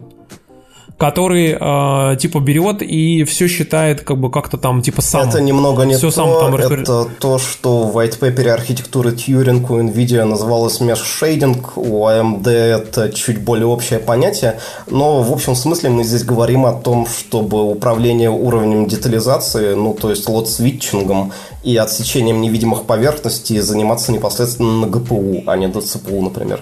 Но это, опять же, это одна из тех вещей, для которых я ожидаю, что найдутся впоследствии более интересные применения, чем то, для чего они создавались изначально. Ну вот он там показал еще такую штуку о том, что там типа персонаж ходит и смотрит в разные штуки, и, типа у него геометрия в поле зрения нарисована. И как раз вот то, о чем ты говорил, что типа он резко разворачивается, как бы, и все, и все равно все видно, и все работает. Вот. И там, когда приближался, он там что-то упомянул примитивные шейдеры какие-то. Primitive shaders, да, это, это более-менее да. эквивалентные понятия. Ну, короче, вот, э, в общем, я так понимаю, что эта система тоже, да, частично должна помочь, э, в общем-то, разгрузить э, рендеринг, пайплайн, как бы, и сделать его более, ну, так скажем, есть, эффективным. Скажем так, вот абсолютно по чесноку. Закон Мура помирает, ну хорошо, может быть не сам закон Мура, но с TDP у нас большие проблемы, мы не можем бесконечно накапливать комплексность чипов, мы не можем брутфорсить дальше визуал. Нам приходится применять какие-то более сложные, более комплексные техники, которые позволяли бы динамически определять, что для нас сейчас важно, а что не очень. Ну, согласись, что э, из, из расчета того, что у нас все, вся вот эта история теперь считается хардварно, то есть нам не приходится придумывать какие-то там супер-пупер алгоритмы, ты э, в качестве разработчика видеоигры ты просто используешь какую-нибудь функцию API, вот именно графического, да, это типа такой запустить рейтрейсинг! И у тебя все само посчиталось. Вот, это просто. Ну, да. Ну, блин, ну, теоретически, да. Ну, то есть, как бы, теоретически это просто. Понятно, что там есть свои нюансы. Вот, кстати, Юра, вот у меня такой вопрос интересный, что может ли, можем ли мы, вот мы эту тему аккуратно затронули, да, по поводу характеристик э, условных ПК-игр в будущем.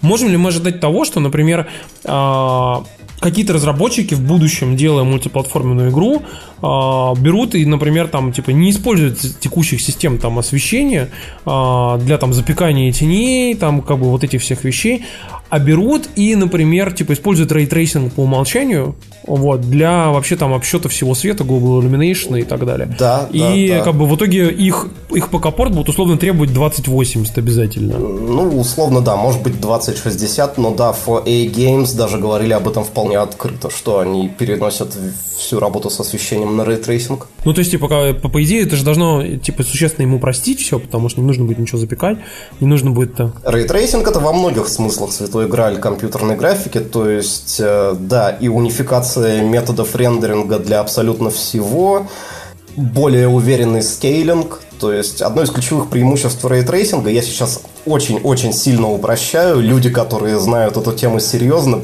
просто я надеюсь на их понимание, что я не могу это здесь разворачивать сейчас на 10 страниц, но э, когда мы растеризуем, мы растеризовали тысячу полигонов, э, это произошло за один юнит времени. Мы растеризовали миллион полигонов, в тысячу раз больше полигонов, мы затратили в тысячу раз больше времени на это. От этого никуда не деться.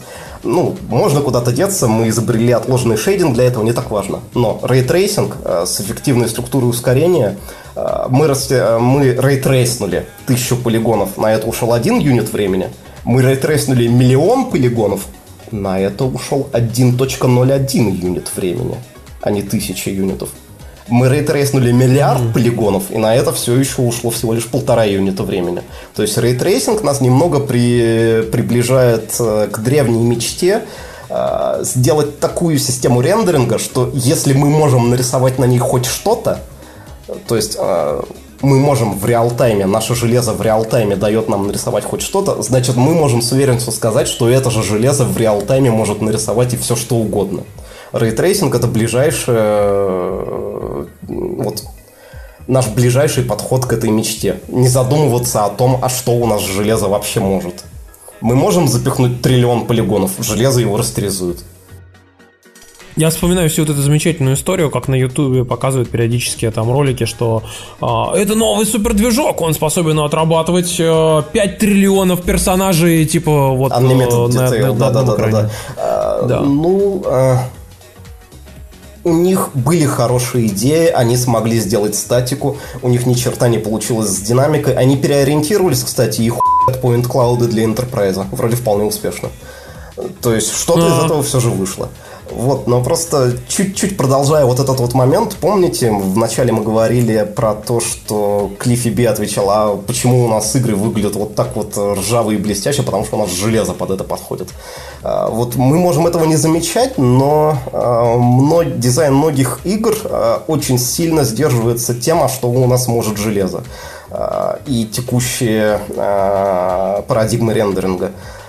То есть с вот этого вот normal мэппинга мы перешли на отложенный шейдинг из-за того, что он может держать в кадре полтысячи источников освещения без особых проблем.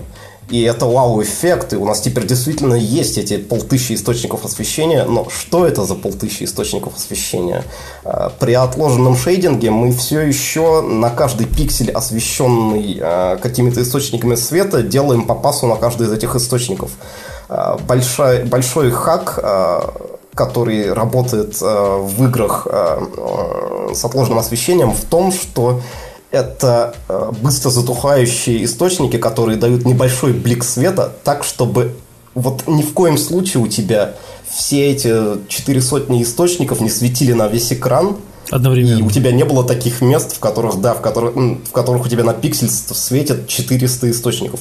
У тебя куча маленьких источников, вот лампочки на гирлянде, каждый из которых э, там светит на четверть процента экранного пространства, и в сумме тебе нужно посчитать не так много света. Если у нас сейчас в сцене будет э, 400 источников света, которые э, светят не на пятачок непосредственно рядом с ними, а на всю комнату, абсолютно все у нас задохнется и не будет рендерить фрейм до следующего поколения консолей. Некоторые алгоритмы рейтрейсинга снижа, снимают это ограничение в том числе, но это экспериментальные вещи, и path tracing, по крайней мере, э, наиболее популярные и приближенные к реалтайму его множество, то, что сейчас используется в Quake 2 RTX и в Майнкрафте, это не одно из них. Но если бы... А сколько там сейчас источников освещения? Типа три? Четыре? Ну, вот, условно говоря, в этом районе. Э, то есть э, ближе к десяткам, чем к сотням, и угу. они все еще достаточно локальные при этом. Вот, но было бы замечательно, если мы могли бы приблизиться к тому, чтобы полностью перестать думать о том, не только о том, насколько у нас комплексная сцена, но и о том, как у нас поставлен свет и не слишком ли много его источников. Я просто пытаюсь в этом плане понять э, в итоге, насколько вообще э, можно э, обманывать такие истории, типа взять и, например, знаешь, там вместо какой-нибудь елочной гирлянды и там типа 20 фонариков на ней сделать просто длинную колбасу светящуюся, которая отображаться будет как гирлянда. А в реальности это будет колбаса. Ну, чисто технически, если позанудствовать, в большинстве движков э, вытянутые источники света делаются сложнее, чем точечные. Но что-то можно там похимичить с этим, да. Старые техники рендеринга и старые современные часто накладывают ограничения на дизайн пространств, которые мы абсолютно не замечаем, потому что все дизайнят пространства э, в видеоиграх с учетом того, э, какие ограничения есть у текущих техник. Небольшие источники света, небольшие блики на стенах, э, один глобальный источник, который светит на все и замечательно. А локальность обрабатывается очень небольшими точечными источниками. То есть вот это может разбиться с рейтрейсингом, может не разбиться, что-то еще. Мы просто, когда говорим о том, что э, чего мы ожидаем от следующего поколения, мы никогда особенно не, ожи... не замечаем, э, в каких аспектах мы ограничены в поколении текущем. Вот сейчас спросить у человека с улицы, а чего ему не достает э, в графике на текущем поколении консолей. 4К 60 FPS, ответит ну, он. он ответит либо разрешение фреймрейта, что ожидаемо, либо а, там, я не знаю, комплексности геометрических сцен и разрешение текстур, что чуть более сложный ответ, но он тоже довольно далек, наверное, от правды.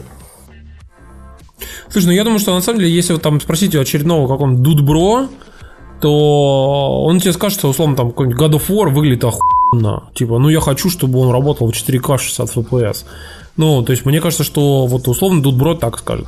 Вот всякие инфлюенсеры там и прочее, как бы, они э, как бы в целом тоже начнут там, типа, ныть и говорить, что, типа, вот, хотим там быстрых загрузок. Вот. Но никто, мне кажется, до конца то есть малое количество людей, которые там типа реально там интересуются играми, реально мало людей э, действительно оценивает какие-то ограничения, которые у нас сейчас есть, и там вот условно может понять, что, например, там SSD или там новые э, rendering техники как бы могут позволить тебе там избавиться от огромного количества костылей, которые были до этого. И как говорит Марк Церни, как раз-таки э, типа подарить э, свободу. Да, да, да. То есть свободу делать то, что ты хочешь, как бы с намного меньшим затратом. У нас сейчас, слава богу, хотя бы к рейтрейсингу отношение немного поменялось. И, к сожалению, это не заслуга компании Nvidia, которая в маркетинговом плане провалила внедрение рейтрейсинга, мне кажется, полностью. Но если мы вспомним, что два года назад было, два года назад люди визжали, нет, не хотим рейтрейсинг, хотим текстуры почетче, хотим 4К, да-да, вот это вот все. Потому что, ну, застыло над толпой представление, будто рейтрейсинг – это gimmick корпорации NVIDIA уровня Hairworks.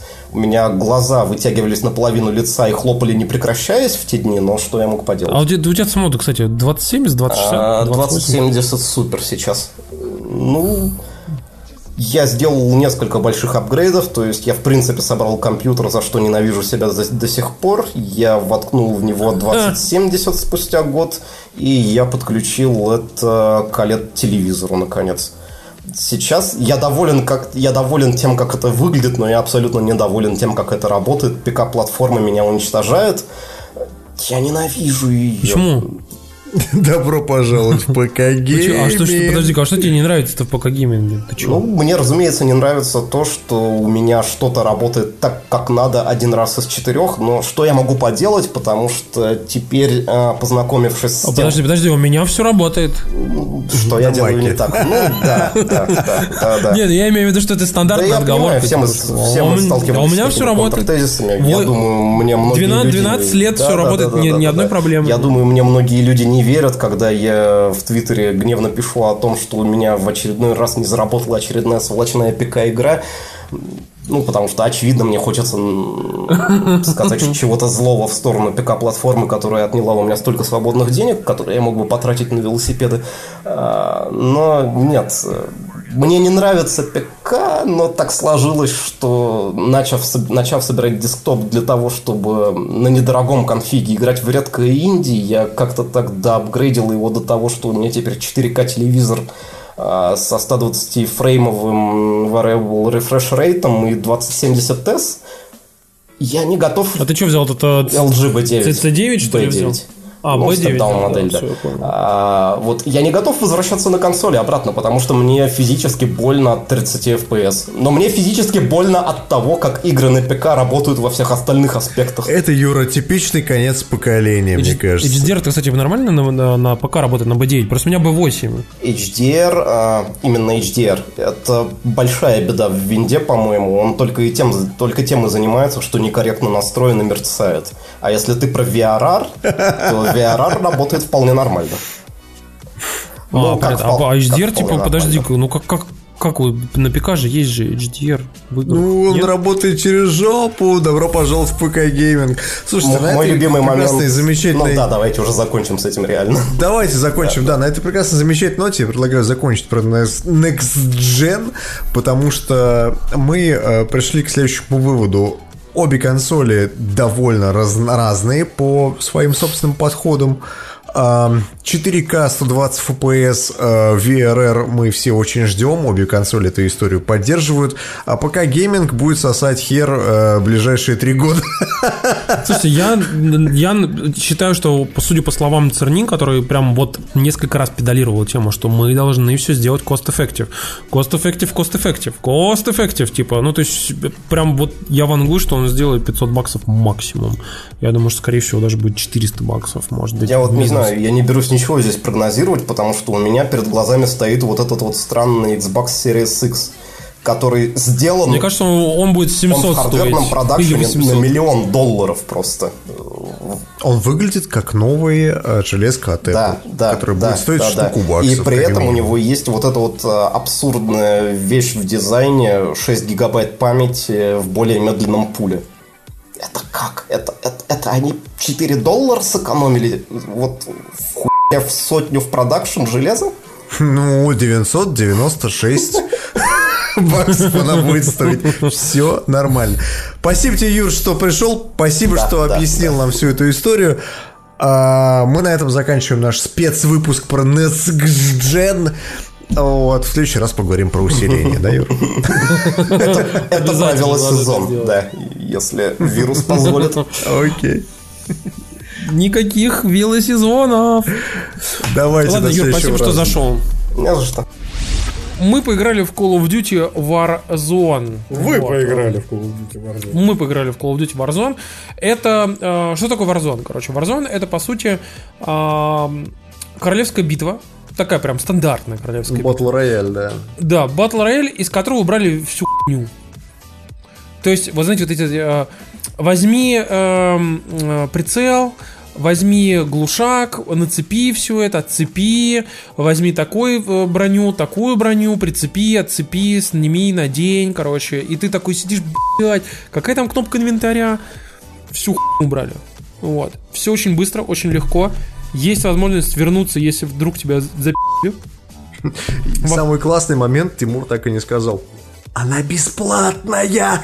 Да, Причем на ПК, на консолях, и между ними есть кроссплей. Да. Потому что мы играли, например, в... э, Димка с Юникотом играли на ПК, а я играл на PlayStation. Как бы мы- кстати, Мне, я могу сказать, что интересно, играет а очень есть- хорошо. А есть ли кроссплей между Xbox и PlayStation? Есть. Есть, да. То есть теоретически можно собрать Xbox, PlayStation и ПК. Можно, да, можно, можно. И как бы вот это, конечно, очень круто. Я такого, вот, вот такого крутого кр- кроссплея, как там, э, вот я еще никогда не видел. Чтобы все настолько, сказать, типа, аккуратно, так спокойно работало. Э, Это клево. И Battle Royale, в принципе, ну, понятно, какой сделанный. Мне понравилась история с ГУЛАГом. Короче, история в том, что во многих Battle роялях, например, там, условном PUBG, когда вы умираете, вы как бы, ну, умираете, все, до свидания, ждите следующего матча. А в Fortnite и в Apex, по-моему, впервые это появилось в Apex, история в том, что когда ты умираешь, ты можешь брать специальный э, как бы ключ, ты его относишь на э, специальное место на карте и можешь опять прилететь в эту зону. Здесь сделано нечто похожее. Ты, когда умираешь, по сути, ты получаешь второй шанс. Ты попадаешь в некую тюрьму, она, кстати, э, зовется ГУЛАГом, из-за чего очень смешно бомбит у совков на ДТФ. Так, И э, в этом ГУЛАГе, соответственно, ты э, воюешь один на один, э, как пишут, значит, драка в душе полотенцами, примерно то же самое. Полотенцами, главное мыл не ронять, да. да-да-да-да. Короче, история в том, что если ты выигрываешь эту битву, то, собственно говоря, ты можешь опять приземлиться на карту и, по сути, получаешь вторую жизнь, второй шанс. Если ты битву проигрываешь, то команда может все еще тебя выкупить, потому что... При этом тебе, команде не нужно таскать никакую херню с твоего трупа. Ничего. Она просто Да. приходит на ящик, ну любой, причем ящик, с паку- где ты можешь купить всякие предметы. То есть не специальный ящик для респауна, а просто магаз. В любой Да. магаз приходишь Ну, и покупаешь... предметы там э, покупать нельзя, там можно покупать киллстрики, по сути. Ну, не, подожди, там можно купить броню, киллстрики, патроны, как бы там, там много чего можно купить. Кстати, Вот, патроны это тоже киллстрики, это что? Ну, Он читается таким образом. Это Он не попадает- киллстрик, это- Попадает это в слот для киллстрика. Это не слот для киллстрика, патроны, это специальный слот в мультиплеере Modern Warfare, который называется а, скилл, короче. И в скилле у тебя есть разные очень упрощенные такие штучки, типа патрончиков, который разбивает снаряды, там, типа... Гранаты, которые ловят, да. Да, которые ловят гра- гранаты, там всякие отв- отвлекающие там какие-нибудь штуки, ну, то есть, типа, по мелочи. Ну, я к тому, типа, что хуйня. оружие там купить нельзя. То есть Да, не все нельзя. предметы там покупаются. Короче говоря, история в следующем. Э, Батл рояль упрощенный. Э, Мне кажется, это хорошо, потому что инвентарь в других батл роялях просто заебет, серьезно. Здесь в инвентарь ты лезешь только для того, чтобы отдать кому-то патроны и- или там э, деньги, например. Бабла, да. Да, то есть как бы только для этого. А как бы все остальное одевается автоматически. Все надульники, все прочее, вся история одевается автоматически. Ты не заморачивайся с этой историей, ты сосредоточен только на одном. Скорее бы залутаться и пойти уже кого-нибудь от***ить. Так это работает. Мне кажется, они сохранили идеальную механику между вот механикой Call of Duty, типа я отключаю мозг такой, знаешь, на- накачиваюсь пивом, э, отключаю мозг и такой, «Эй, я дальше сам Call of Duty пойду, там, ну хуй всех. Вот. Э, Но при этом еще и в Battle Royale. То есть примерно это так работает. Мне кажется, это хорошо. И мне кажется, что многие вещи, которые есть в Warzone, с другие Battle Royale. Практически блядь, гадалки не ходи. Мне кажется, Бухим- точно спиздец вот эту историю. Мне кажется, бухим играть в Battle Royale тупо, потому что ты очень быстро умираешь. Ну, хорошо. А он у тебя бесплатный, как бы, понимаешь? А Call of Duty ты платный? Извини. Тут как бы вин-вин ситуация. То есть ты бухой, бесплатная игра, все. Так это Слушай, работает. у нас Но- тут, э, вспоминаю, это боль российских пользователей связана с тем, что Call of Duty Modern Warfare нет в российском PlayStation Store, и бесплатной версии тоже нет в российском PlayStation Store. Мы вам напоминаем, что это очень легко решается путем создания американского аккаунта и покупкой за доллары с помощью карточек, а, ну, вы покупаете карточки пополнения, там в любом магазе, который, который вам нужен, карточки пополнения для американского PSN, с помощью них вы можете купить Modern Warfare или же скачать, соответственно, на этом аккаунте бесплатный Modern Warfare. При этом играть со своего российского аккаунта. то есть Да, играть со своего российского аккаунта. Поэтому... Минусы. Минусы Call of Duty. Могу сказать, что техническая часть такое говно, по крайней мере на ПК, просто невыносимая иногда игра. Но Чувак, я сегодня пытался поиграть, Для и там тех просто людей- коннектинг, коннектинг, коннектинг, и все. для тех людей, у которых все хорошо, у них действительно все хорошо. К сожалению, не у всех все прекрасно с этим Call of Duty, и это немного грустно, поскольку с момента релиза Modern Warfare прошло сколько? Год прошел уже или нет? По-моему, меньше, да? Где-то, где-то Ну месяцев, нет, месяцев ну, 8, наверное, да? В ноябре должно, должен Да, быть да. год. Вот. С пингом проблем не будет, с американским маком нет. Там Пинг, сервера пинг- выбираются пинг у тебя локально. будет нормальный, да, то есть как бы это, это с этим плане ты не заморачиваешься. Я могу сказать, что на ПК ты спокойно покупаешь э, в э, либо Modern Warfare, либо просто качаешь бесплатный э, Warzone, вообще не заморачиваешься. На консольке, этом- да, придется помучиться. При этом я напоминаю, что если вы играете на разных платформах, кроссплей в игре есть. Если вы вдруг его не видите, в опциях он включается. И вы- вам нужно просто иметь Activision аккаунт, вот, который, собственно, и объединяет весь этот кроссплей. Да, Вот да, да, да.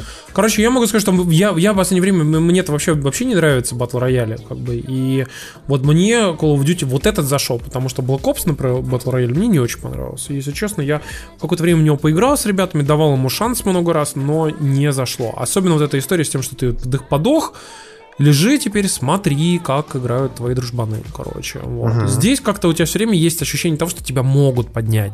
Может не получиться, но, но шанс есть. И ты вот как бы ты остаешься смотреть на своих братанов, потому что ты понимаешь, что вот может повезет и получится. И плюс вот как-то, знаете, э, стрельба мне больше нравится в Modern Warfare, мне больше нравится, как вообще там э, механики все работают. Плюс у меня теперь есть же еще и этот attachment back button, где можно прыгать и одновременно целиться, прямо как на ПК. Вот. И, и как бы очень удобно и классно. Короче, мне в целом понравилось.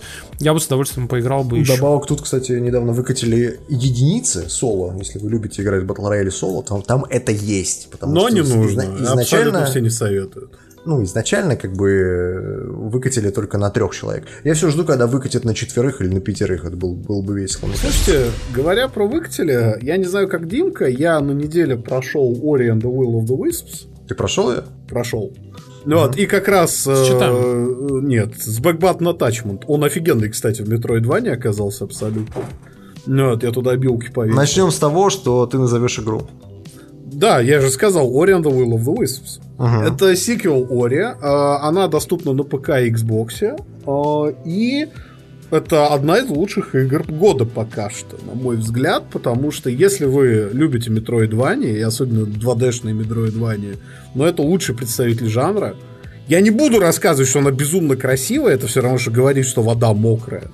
Вот, э, Но при всем при этом в ней совершенно, в отличие от первой части, потрясающий дизайн локаций и то, как они продуманы, потому что они там существенно расширили команду людьми, которые этим умеют заниматься. Во-вторых, там стала, на мой взгляд, более динамичная боевая система, и теперь драки, они действительно веселые. А в-третьих, э, она такая, как сказать, она такая вот э, по атмосфере сказка, сказка, сказка, сказка. И при этом Ну, я как играл... и первая часть. Ты Да, я играл- часть? Я играл на изи, потому что первая часть мне показалась слишком хардкорной, на мой взгляд. Я плохо играю в платформеры. Это очень важная ремарка. И первая, первая часть, на мой взгляд, она все-таки вот была для таких олдскульщиков. Поэтому была проблема, как у Реймона. Когда игра тебе нравится, она очень красивая, но ты совершенно не можешь в нее играть. Потому что она тебя требует ну, скилла, которого у тебя просто нет. А В Оре такой проблемы нет, потому что Ори прекрасно проходится, даже если вы полный рак в платформерах, как я. Она гораздо лучше сбалансирована по сложности, там гораздо менее, скажем так, э, хардкорные прыжки вот эти платформинг-секции. И с позиции людей, которые не любят платформеры, но им очень хочется в Ори, играйте. Это не Hollow Knight в плане сложности. Здесь вполне реально игру абсолютно спокойно пробежать на изи и не париться. Вот серьезно. Я могу сказать, что я не согласен с Максом по поводу того, что это не Hollow Knight. Она похожа на Hollow Knight. Нет, я имею в виду по сложности сейчас. не По сложности может быть, но э, я могу сказать, что у игры есть парочка проблем, о которых стоит упомянуть. Во-первых, несмотря на то, что она очень красивая, в ней есть некие технические проблемки, по крайней мере, на ПК так точно. Технические Не- шоколадки, да. Не знаю, что там на Xbox, но на ПК игра может дичайше тормозить даже на ультра клевом ПК, скажем так. Вот. В ней всегда э, пр- происходят какие-то непонятные вещи. Я очень надеюсь, что ее допилят. Я вот жду, когда на нее выйдет какой-нибудь патч, который позволит в нее играть без статринга, который вот у меня, например, у нее есть. А по поводу того, что она не похожа на Hollow Knight, блин, она, чувак, вот если ты, если ты берешь и сравниваешь конкретно первую часть и конкретно вторую часть, то вторая часть больше напоминает Hollow Knight. Первая часть, вот она прям вот совсем детский платформер такой, да? А вторая часть, она вот как раз вот за счет того, что у Ори появляется оружие, она намного интереснее, мне кажется. То есть она больше похожа на классическую Метроидванию. Ну да, здесь, здесь есть боевая система. Мне в этом плане, конечно, очень нравится, что у Microsoft вообще в принципе есть такие игры, поскольку, ну вот, мне лично Ори, что первый, что второй, продал в свое время Xbox. То есть, как бы, э, я когда увидел Ори, я пошел и купил себе Xbox. То есть, вот я ра- ради Xbox, э, ради этой игры купил себе э, Xbox One. Вторая часть уже вышла на ПК, поэтому как бы у меня есть ПК, почему бы и нет, я в нее на ПК играю.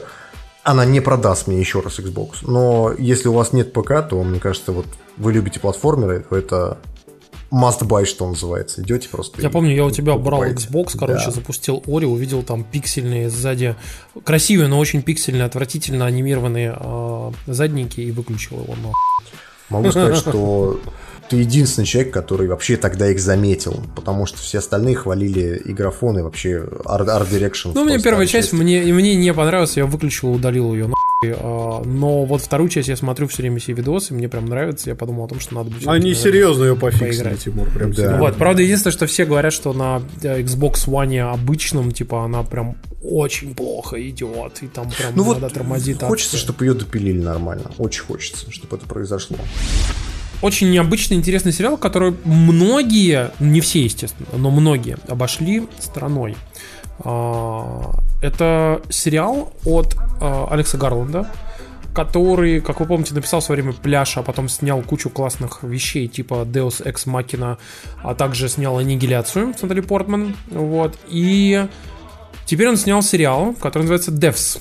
А, В российском переводе его перевели как «Разрабы». Разрабы.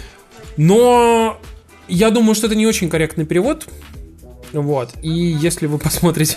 Я просто не хочу спойлерить. Хотя я посмотрел, я вам честно скажу, я посмотрел только первые три серии.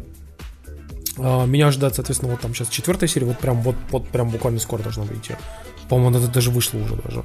Короче, а, я могу сказать, что это, наверное, один из самых крутых сериалов, которые я видел за последнее время, потому что у Гарланда получается снимать красиво, с очень крутым саундтреком. И вы знаете, вот это вот то, чего многим не хватает, особенно сериалам, которые там замахиваются на некие какие-то мистические тематики, не хватает, знаете, чувства какого-то, какой-то, знаете, тайны такой, которую ты прям сидишь и смотришь, а что ж происходит-то? Сука! И ты прям сидишь и такой просто понимаешь, что так как это ультра ёба происходит. А что по сюжету это вообще? Смотри, все... Это фантастика или что это? Это фантастика, да. Вот. А, Это Алекс Гарвунд. Если вкратце, как бы то завязка сюжета примерно следующая, что э, есть некая компания типа Facebook и Гугла в Сан-Франциско, такая, естественно, э, основанная таким До довольно... коронавируса, да? Да, основанная эскапистом, э, которого, кстати, играет, э, ну, такой, знаете, персонаж, типа, типичный такой SEO э, крупной компании, типа, с Фейсбука, да. А, Играет эскапист, такой, типа, чувак, который, Ник Оферман, который, если помните, играл в... Как же назывался сериал-то? Виски пил три часа. Который виски пил три часа, это Parks Парки зоны отдыха. Да, Да, пар- парки, зоны отдыха, которые, которые, знаете, всегда говорю, что Который Компьютеры. выбрасывал. компьютеры это зло. Ничего не знаю. короче. Так. Та самая Ну, гифка, где чувак выбрасывает, собственно, компьютер в мусорку. это Да, да, да. Оферман, если А, что. Короче, Ник Оферман охренительный совершенно актер. У него очень классная была роль в Parks and Recreations. Здесь у него диаметрально противоположная вообще другая роль. Вот. И у него он с ней отлично справляется. Вот. И, короче, вот есть это некая компания, некая технологическая компания, она занимается квантовым, э, квантовыми компьютерами, квантовыми вычислениями. А какой И- год там происходит? То есть это Ты знаешь, непонятно, но будущее, тип- это типа, типа примерно ближайшее будущее. Ну, типа, прям Ага. совсем ближайшее. То есть, вплоть до того, что у них там смартфон на андроиде. Вот. И а, есть девушка, которая работает в этой компании. Ее играет, кстати, Сануя Мизуно, которая играла в Deus Ex Machina. А, Сануя Мизуно играла там, соответственно, а, японскую а, помощницу а, владельца всей этой компании, которая производила роботов Deus Ex Machina. Вот. Ну, одну, а тоже одну из роботов, как вы понимаете. Вот. И э, здесь она играет вот эту девушку, которая такая, типа, там, программист в области шифрования э, довольно гениальная, потому что она там умудряется, типа, уравнения в голове считать, э, ну, там, буквально щелкать, и там чуть ли не числа Фибоначчи, там, типа, как бы спокойно там все это, там, ряды строить в, в голове. И как бы у нее есть э, ее молодой человек, который тоже работает в этой компании. И этот молодой человек внезапно оканчивает жизнь самоубийством. Причем необычным образом. Он исчезает, ну, то есть, типа, его нету какое-то время, он просто уходит. И вот он возвращается э, в кампус и сжигает сам себя. Просто так. самосожжение. И типа Без какой-то причины. С ни вообще, короче. И, естественно, она е- ей показывают, типа, там, как это, это все ночью произошло, типа, а, ей показывают, э, соответственно, наблюде- камеры наблюдения, и она такая просто охуевает, потому что, ну, говорит, типа, вот он идет, как бы очень странно так, и типа, вот как будто вот, э, ну, короче, вот все непонятно, вот.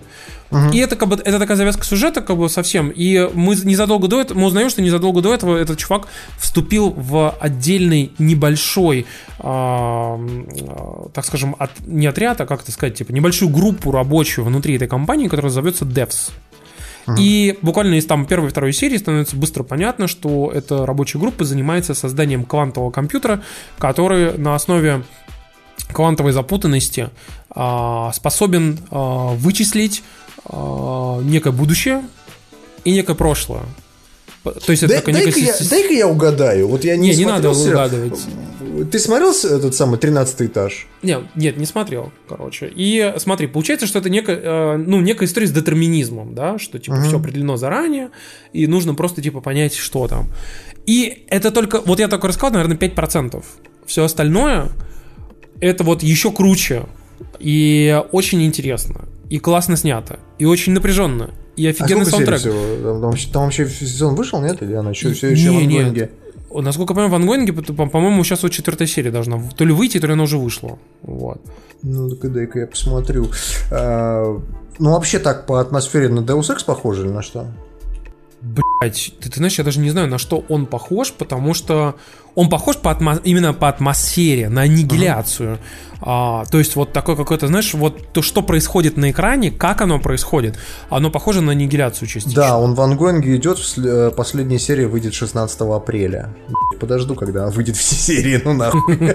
Ну да, я считаю, что Гарванду лучше бинжевочить, потому что я тоже посмотрел только первую серию и такой, так, это Алекс Гарванд, спасибо, очень сложно, до свидания. Вот как выйдет целиком, так У тебя, кстати, спрашивают, Тимур, как можно не смотреть 13 этаж? Серьезно? Ты не видел его? Никогда. Нет, не видел. Ну, Я теперь много чего не посмотрим. видел. Поставь И очень- себе в, в этот виш-лист, watch-лист, точнее, вот так. 456 фильм, вот. Будет Да. как Оп, апокалипсис готово. сегодня. Да- каждый подкаст. Слушайте, говоря про фильмы, которые доебывают, у нас Дима совершил акт то ли героизма, то ли я не знаю чего, и решил, что надо к- коронавирус выбивать просто чем-то сравнимым. То есть клин клином, короче. Ну, Я посмотрел мюзикл «Кошки». Я могу сразу сказать, я F. поставил этому фильму единицу. Подожди-ка, это хуже, чем комната? Комната хотя бы смешная за счет того, той тупизны, которая там происходит. Подожди-ка, здесь же песни красивые. Сейчас я объясню. Дело в том, что я очень люблю мюзиклы. Мне очень нравился оригинальный мюзикл «Кошки». Мне очень нравился вот этот мюзикл, который, как он там, про цирк, как же он называется? Тимур еще нас советовал в подкасте его. А, Великий шоумен. Великий шоумен, точно. Охуенный. Просто. И в Великом шоумене сделано было очень хорошо, что они взяли классические песни, перепели их по-своему, вплели их в фильм, получился пи***тый мюзикл. Есть мюзикл «Кошки». Что такое мюзикл «Кошки» вообще в принципе, если кто-то не знает, что это такое? Была детская книжка в Великобритании, которая называлась что-то там какой-то э, сказки старого опоссума по, по поводу там типа кошек. Как-то так она называлась, не помню точно название. Вот. И в этой книжке просто перечислялись виды котов, виды их характера, то есть вот есть ко- кот, который там что-то так делает, есть кот, который там типа вороватый, есть кот, который там типа хитроватый, в общем, вот и вот в детской книжке все это в стихах перечислялось. В 70-х или там 80-х годах, не помню когда точно, э, гениальный композитор Ллойд Вебер взял и придумал на эти стихи из детской книжки э, песни, придумал музыку, получился, э, собственно говоря, э, мюзикл «Кошки». 25 лет он шел на Бродвее, 21 год он шел в США, на э, в смысле в Великобритании на, э, в театре. Короче говоря, мюзикл шикарный, известный, есть русский перевод, тоже стихотворный этого мюзикла, и даже, по-моему, в России его ставили долго. какое-то время ставили, да, и, по-моему, Цикало к нам его привозил, и его ставили у нас э, в театрах. То есть мюзикл известный. И вот представь себе, что перед тобой стоит задача снять фильм на мюзикл, сюжет которого хорошо известен, песни которого хорошо известны. Э, Что ты Помнишь в этом... Мулен, Мулен Руж? что Отличный ты был фильм. Да, что ты сделаешь в первую очередь? Ну, во-первых, наверное, ты попытаешься переосмыслить, скажем так, вот эти песни, чтобы они были более современные. Потому что, ну, скажем честно, людям, наверное, насрать на то, какие фильмы, э, какие, какая музыка была там придумана в 70-х. Потому что она кажется устаревшей. Хочется что-то новое придать. Поэтому они взяли, э, набрали людей, которые умеют петь, и, собственно, пытались собрать их в фильме, и чтобы они в своей манере исполнили эти песни э, в фильме. Скажу сразу, у них не получилось. Потому что поют они хуево. И э, те песни, которые были в оригинале, звучали хорошо, в фильме они звучат плохо. Например, есть шикарная песня Memory, которая центральная, центрально образующая песня мюзикла. Это когда выходит старая кошка и поет о том, что вот она, типа, помнит, какой она была там, типа, хорошей и замечательной, и как все плохо, но если вдруг внезапно завтра начнется новый день, то все будет хорошо. Песня называется Memory. Вы ее слышали 100%. Это очень известная мелодия, и на нее переделывали кучу раз. Что они сделали в фильме? Они зачем-то попытались э, в этих песнях... э, Сделали дабстеп из нее. нет, нет, э, во-первых, э, их, во-первых, и все э, те, кто поют эти песни, они их исполняют в собственной манере. Во-вторых, происходит иногда такая история, что, например, идет музыкальная партия, вдруг внезапно резко она обрывается, происходит какой-то мудацкий диалог. То есть песня обрывается на середине. Ну хуя! Это мюзикл, блядь! Ну, собственно, Пес- песня это и есть либретто. Да, то есть как бы это странная история. Второй момент, то, что, например, центральную песню Memory они просрали, поскольку э, вот эту певицу, я забыл, как ее зовут, которая должна была петь эту песню, э, она начинает играть прям, знаешь, прям рыдает, плачет, у нее получается не э, песня, а прям вот соплежевание какое-то. И поэтому в мюзикле «Кошки» хуевые песни. Это первое, что вам нужно знать про этот фильм. Второй момент, который меня просто выморозил. Они поменяли сюжет. Ну! Я просто этого не понимаю. Осовременили. А современнили, да, в каком-то смысле. То есть смотри, в оригинальном мюзикле было как? Собираются кошки, э, на свалке. И на свалке они поют, типа, оду, ну, типа, по сути, некому кошачьему богу, что вот, который сейчас придет и, типа, их переродит, типа того. Приходит этот кошачий бог, его называют дьютеронами, это отсылка к Библии, если что. А, выходит и такой, типа, вот я сейчас вас там, вы давайте исполните там номера музыкальные, а я вот вас выберу, типа, кто из вас переродится и, типа, получит новую жизнь. Но а, в фильме Э, то есть это, это фигура такая, знаешь, божественная, это фигура эм, типа Гэндальфа, которого, знаешь, такой типа старик там с бородой, которого все кошки уважают, там типа ну, там, и так далее. В фильме его играет женщина. Нахера было менять то, что работало 20 лет? Я этого не понимаю. Ну ладно, окей. Гендер свэп, потому Это- что тогда женщину не жали. Окей, это хорошо. То есть, окей, допустим, допустим, это не важно. Положим, насрать на это. Следующий момент. Э, В мюзикле был такой момент, когда э, выходит типа кот такой, типа, который всякие подлянки делает, да, то есть у него- такой персонаж. Вот. Он похищает вот этого вот, э, э, типа, главного персонажа, и магический кот его, типа, возвращает обратно. Ну, это детская сказка, блядь, это тяжело объяснить. В фильме его играет Идрис Эльба, и он главный злодей на протяжении всего мюзикла. А знаешь почему? Потому что у него ковид нашли.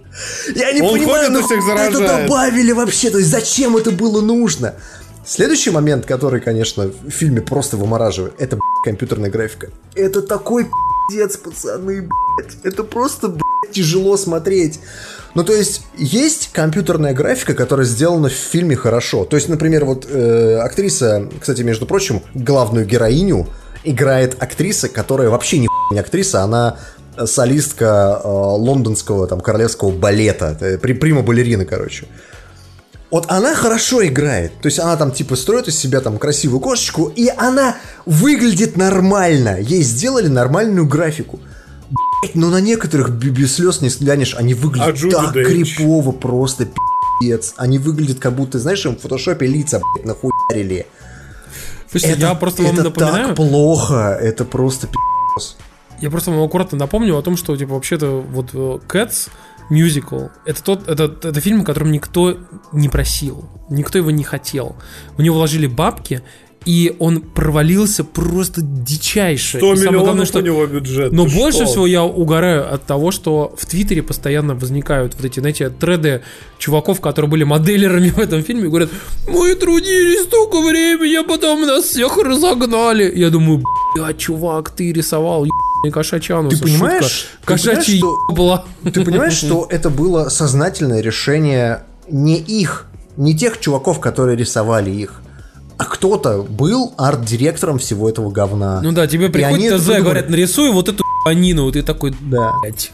Во-вторых, они в фильме переделали некоторые моменты, которые очень странно смотрятся в фильме. Короче, есть в мюзикле сцена, где выходит кот, который, типа, кот, который живет в поезде. э, Railway Cat, типа того. Вот. И он поет о том, как он, как он там, типа, будет пассажиров, как он там, типа, ищет мышей там, типа, возле машиниста. Ну, понятно, да? Книжка написана в 39 году. Тогда кошек можно было пускать на поезда. Ну, так вот. А так как дело происходит на свалке, э, кошки собираются, там кто-то берет типа колеса, кто-то берет там типа тележку, и они типа такой импровизированный паровоз делают, на сцене это происходит во время танца, во время песни, и э, типа показывают, что вот у нас типа паровоз. И ты понимаешь, почему это сделано? Потому что, блядь, это кошки, сука, на свалке. Как это происходит в фильме? Выходит этот чувак, Черт. и они магическим образом пере- переносятся в, э, на вокзал, блядь. Хуй пойми как! Это никак не объясняется в фильме, абсолютно! Это очень странный момент. Ну, вот. И мне а, порадовала подожди, история, я, как... я, я- я хотел э, прервать тебя на секунду. Знаешь, момент был, когда я посмотрел, включил э, мюзикл Мэри Поппинс диснеевский, Да. который недавно вышел. Типа, я прям ждал, потому что думал, блин, неужели классно сделаю. А там Мэри Поппинс типа возвращается. И там был момент, знаешь, когда Мэри Поппинс говорит, ой, я, э, короче, типа, вот там, типа, что-то говорит, говорит, говорит, такая, и начинает петь, и поет, поет, там, типа, поет, детям там поет, короче, и вот они приходят в какой-то, типа, э, ваете, и ее приходят и говорят, «М- м- мисс Поппинс, вы должны для нас спеть. Она говорит, позвольте, я не пела сто лет. Я такой, ты че, сука, охуела? Ты только что, блядь, пела. И вот- Патологическая лгунья, да. Да, ты, ты просто такой, охуевшая, ты только что блядь, пела, ты что, нас наебываешь, что ли? И вот здесь то же самое, знаешь, вот это, как это хуйня на экране происходит, то есть кто-то из сценаристов посчитал, что типа, бля, заебись вообще. Есть объяснение одно, почему фильм получился таким плохим. Оно блядь, объясняет абсолютно все. Смотрите, он очень долго лежал на полке, очень долго лежал на... э, как это? У него, короче, был тяжелый продакшн, да, и он переходил там от одного режиссера к другому и так далее. И изначально это должен был быть мультик. Понимаешь? Мультик. А потом решили вся- актеров Отсюда сюда, вся да? вот эта история, что э, там есть момент, где, например, э, поются про кошку, которая типа целыми днями лежит, лежит, спит, спит, спит, а ночью дрессирует тараканов. Ну такая типа смешная, э, смешная история обыгрывается. В фильме эти тараканы антропоморфные с человеческими лицами, блядь. И они идут Ну, зачем? парадом, блядь. Просто потому, что в мультике это бы смотрелось смешно. Это было бы как э, в «Короле льве», помнишь, когда этот э, кабан жрал этих жуков? Тебе ж было насрать, в общем-то, это ж мультик, блядь. Но когда ты видишь, как антропоморфное чудовище с лицом человека жрет антропоморфных тараканов, которые вот так вот блядь, шагают целым парадом, блядь, это смотрится так крипово, блядь, ты просто себе не представляешь. Бля, Дима, ты мне сейчас напомнил прям историю про фильм «Красавица и чудовище» с Эммой Уотсон, где первый раз показывают момент, знаешь, где появляется мама чайник, типа, и мальчик, Да. типа, чашечка. Они такие появляются, я такой, да блядь, сука! И они реально страшные такие. Знаешь, то есть у тебя реально настоящий чайник начинает рот, блядь, открывать. И ты такой, что, сука? Ну, то есть, я понимаю, их можно было бы сделать мультяшно. Просто, знаешь, такой чуть-чуть пореалистичнее текстурки, там, материалы, но мультя... ну как, как в Overwatch персонажи Да, сделаны, да, такие да, типа да, да. вроде мультяшные, но реалистичные. Блять, а там прям настоящий твой мать чайник щель открывает, и ты такой, блин. Ну, слушай, ну, Блядь. справедливости ради, весь Король Лев такой, несмотря на то, что там очень крутой CGI, там такая, блядь, странная хуйня творится в кадре. То есть, как они там двигают всем, то, что у них гениталий нет, львы, блядь. Ну, вот это Здесь всё. очень странный, кстати, момент. Я вам напоминаю, что мюзикл, он, в общем-то, ни не детский. Он такой... Персонажи оверсексуализированы, и, ну, то есть, как бы они там... Там есть б***ь, песня кота, который, типа, приманивает кошек к себе, ну, потому что он мачо. Э, типа, э, э, песня кота Рам Там Тайгера. И в оригинале, в мюзикле, там есть момент, где он тазом такие характерные движения делают, а кошечки, которые вокруг него сидят, прям смотрят ему на член, такие, да, б***, давай, нахуй. Так вот, Потому что кошки в фильме этого нет. Понимаешь? В Потому что фильме кошки не они- могут В фильме они всю эту сексуализированность убрали, но при этом актрисы Я запрещаю как ходили в трико, так и ходят в трико, и это смотрится просто... Меня взрывается мозг от вот этой хуйни. То есть они убрали всю эту хуйню, пытались что-то сделать, чтобы это... ну, смотрится просто хуй. Я, я не знаю, как объяснить. Короче, у меня от этого фильма мне пришлось пересмотреть оригинальный мюзикл. Есть, кстати, видеоверсия 95-го что, или 98-го года, не помню. Ну, короче, где просто, знаешь, сняли сцену и типа... Типа, типа это фильм. Вот. А, Мне пришлось пересмотреть оригинал, потому что, чтобы просто вернуть э, уважение к этому мюзиклу, потому что, когда я смотрел фильм «Кошки», я думаю, господи, ну нахуй это было делать? Это было так плохо, что просто пи***ц. Еле досмотрел, пацаны. Вот Дим, серьезно, тут блядь. тебя спрашивают э, верный вопрос. Я фильм не покупал, но можно вернуть деньги. Слушайте, я могу сказать, что я ввел для себя э, политику последние несколько лет. Раньше у меня этого не было. Я если вижу, что типа сериал или фильм не заходит, я просто нахуй врубаю. Просто врубаю, вы- удаляю из виш-листа там, и так далее. Меня это за последнее время очень часто спасало, особенно когда, знаете, там включаешь какое-нибудь аниме, и типа понимаешь, что лютый ебанина, короче. Раз там на третьей серии выключил, удалил на Включил фильм, не заходит прям, хук вырубил, просто пизду его. Говорят, что в фильме анусы были, потом их вырезали. Это полный фейк, это полная хуйня. Э, Там уже это все опровергли. А История была в том, что CGI был сделан таким образом, что он накладывался в реальном времени на актеров, которые там танцевали, пели, играли и так далее. И в некоторых моментах наложение шерсти, там, типа, вот... э, Клиппинг, короче. Да, получилось таким образом, что, например, у женщин были волосатые гениталии, блядь, на трико, понимаешь? Потому что шерсть накладывалась в виде треугольника очень характерного. И поэтому наняли чуваков, которые там все это в фотошопе зарисовывали. Я не знаю в чем, но в чем-то зарисовывали. А история про ануса это фейк. Но сам факт того, что люди придумали новую, сука, технологию для того, чтобы сделать антропоморфных кошек. И никто не додумался, ну хуя! А ты знаешь, это как цитата в этом, в э, парке юрского периода. Вы так увлеклись вопросом что? Что забыли про вопрос? Зачем? Да, Знаешь, таким загадочным голосом этого Голдблума. Ладно, давайте следующий. есть, вот мне тут правильно пишут о том, что Тимур, удивительно, что ты не вырубил Дора Хидора после пяти минут. Блин, а вот Дора Хидора охуительный. Я напоминаю вам, что это охуенное аниме, которое прямо лютая ебанина, просто, сука, ультра ебанина происходит, но это такая прям классная, крутая такая ебанина, которая прям реально интересно, что дальше будет. Поэтому я прям ну, еще раз вам советую. Слушайте, я могу сказать, что на фоне того, что выходи- выходит Devs, а, и вот сериал, который я вам только что советовал от Гарленда, решил посмотреть другой сериал, который, так скажем, я думаю, что это будет просто вот не охуенный хай-профайл.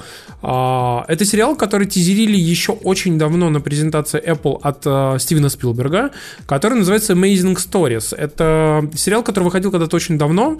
Его снимал там Спилберг, э, Скорцезе, еще что-то. Ну, типа, очень маститые режиссеры снимали малень- маленькие такие типа серии, некий альманах из необычных историй. Вот.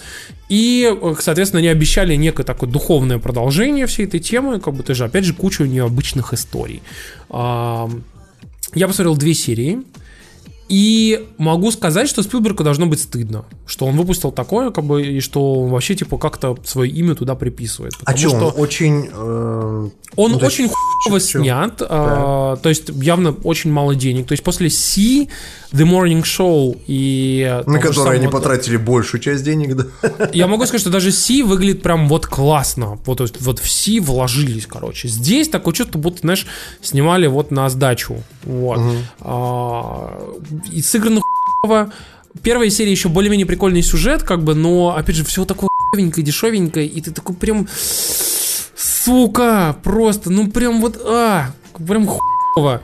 А вторая серия, блядь, там, знаете, вот по- повесточку прям решили врубить, короче, про черных девушек, про загробную жизнь, кто виноват, как бы вот это все, типа, как бы мы не виноваты, что мы черные и так далее. Не, ну Вот. может быть это... Мне на самом деле насрать на повесточку. Я вот могу сказать, что Там я после тупейший сюжет. Ты- ты- ты, чувак, ты понимаешь, что когда у тебя сюжет на уровне, типа, а, подруга а, уходит с вечеринки пораньше, и такая, типа, идиот а, по улице, и другая подруга ее пытается догнать и говорит, ну что ты, ну что ты, давай, типа, возвращайся, вот это все. И абсолютно пустая нахуй улица, вообще нахуй все пусто, сука, пусто. Ну, то есть на 5 кварталов вокруг все пусто. И баба встает в центре проезжей части. Тишина. Полная тишина. Никого нет вокруг, короче. И девочка разворачивается и видит, что в ее сторону едет машина на большой скорости. Вокруг никого, ничего, полная тишина. У, у всех со слухом нормально, если что, короче. То есть, и та такая стоит улыбится, типа, о, ну что ты, давай, возвращайся. Та ей такая машет руками в бок, типа, отойди! И кричит. А та такая берет, которая на центре стоит от нее в пяти метрах, в пяти метрах, говорит, а, да, привет, и машет ей рукой. Ты такой просто... Звучит, звучит как история про даунов каких-то. Ну, короче, сейчас то, что Именно. рассказывает Тимур, это типичный сериал на канале Седа. Ну, подожди, а удиви- удивительность истории в чем? Чувак, даже вот, вот, вот просто не смотри. Это, это такая хуйга. Нет, нет, это работает не так, Тимур. Теперь, когда ты сказал, что не смотри, я пойду, блядь, и посмотрю. Я могу сказать, И что- в следующем подкасте я, блядь, выскажу, сука, свое мнение. Я не верю, что Спилберг мог проебаться. Слушайте, я хотел сказать, что на самом деле все очень просто. Если вы хотите посмотреть Amazing Stories, только нормальные, а, просто идите посмотрите в сериал э, Джордана Пила Twilight Zone. Вот, который он снял недавно.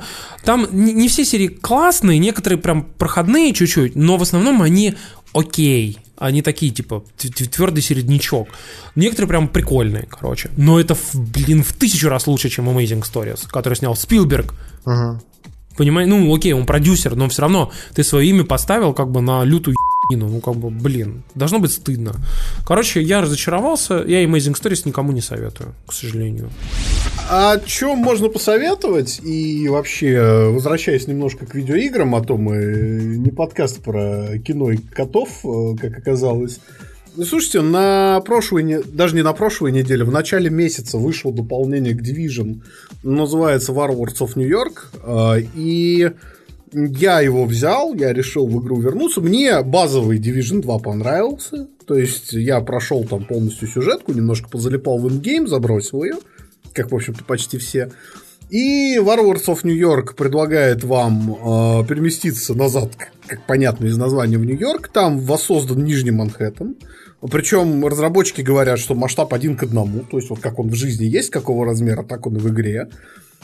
И, в принципе, в это верится, потому что, несмотря на то, что карта кажется маленькой, особенно после типичного open world Ubisoft, мир очень насыщенный, куча переулков, куча проулков, там, подвалы, вертикальная часть, вот это все.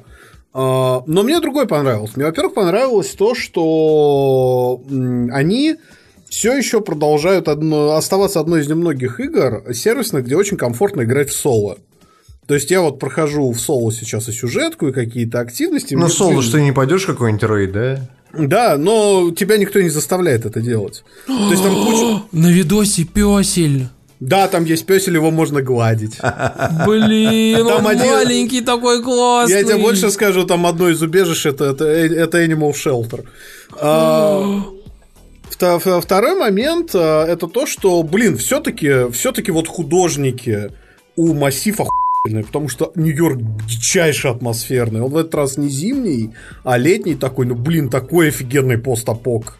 Мне Настолько очень нравился э, даже не то, что ты говоришь художники, мне нравилось, какое количество деталей они добавляют. Огромное Да, количество да, да, да. на экране, просто безумный, шикарный environmental storytelling, и ты ходишь и прям реально облазиваешь каждый район, потому что тебе реально интересно посмотреть, что произошло, и там куча всяких дневников, историй. Ну, сама игра однообразная, правда. Ну, ты знаешь, они, э, во-первых, все-таки сделали подинамичнее миссии, и теперь, например, ты, э, когда заходишь в сюжетную миссию, я не буду спойлерить, но там есть момент, где тебе надо взорвать нефтехранилище, э, ты начинаешь стрелять, и от нефтехранилища разлетаются типа куски, и они в рандомные места арены падают.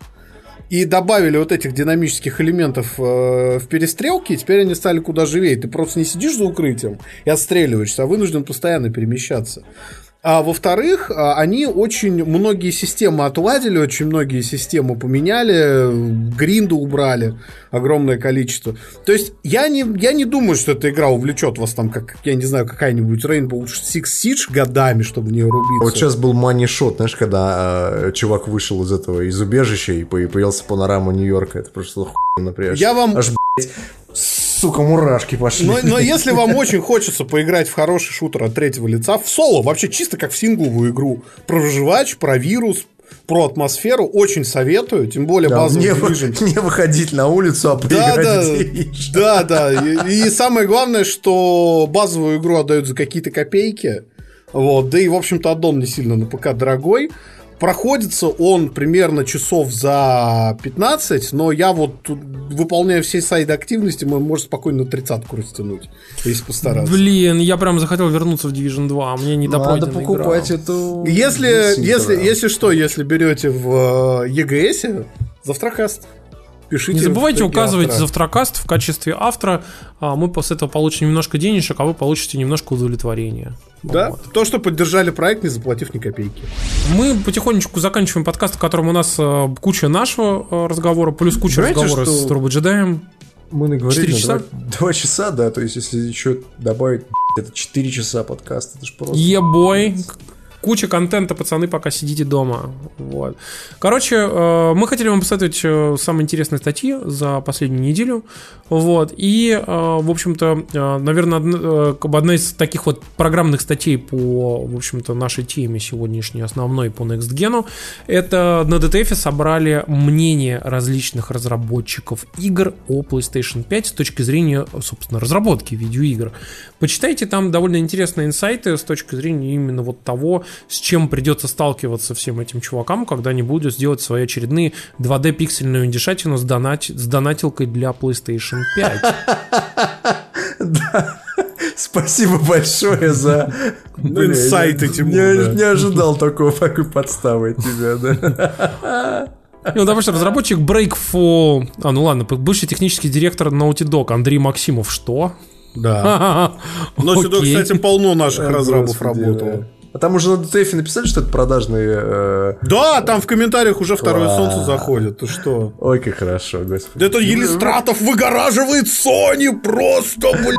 Люблю, Выборочные людей мнения подгорает, взял. да. Не, Ну мне ладно. причем очень нравится, что, что просто, чтобы ты понимал, в контр ему кидают, что типа он выборочно так твиты составил, чтобы позитив создать, и там кидают там аккаунт Том Ворон, это чувак, который в Верже топит за Microsoft. Самый непредвзятый просто, блядь, вот журналист. Это мне нравится, как у нас э, был какой-то чувак, короче, который завтракаста, говоря, что мы Boy, и вот это все, и у него никнейм был Fan of Xbox или что-то такое. Xbox Fan 69, да.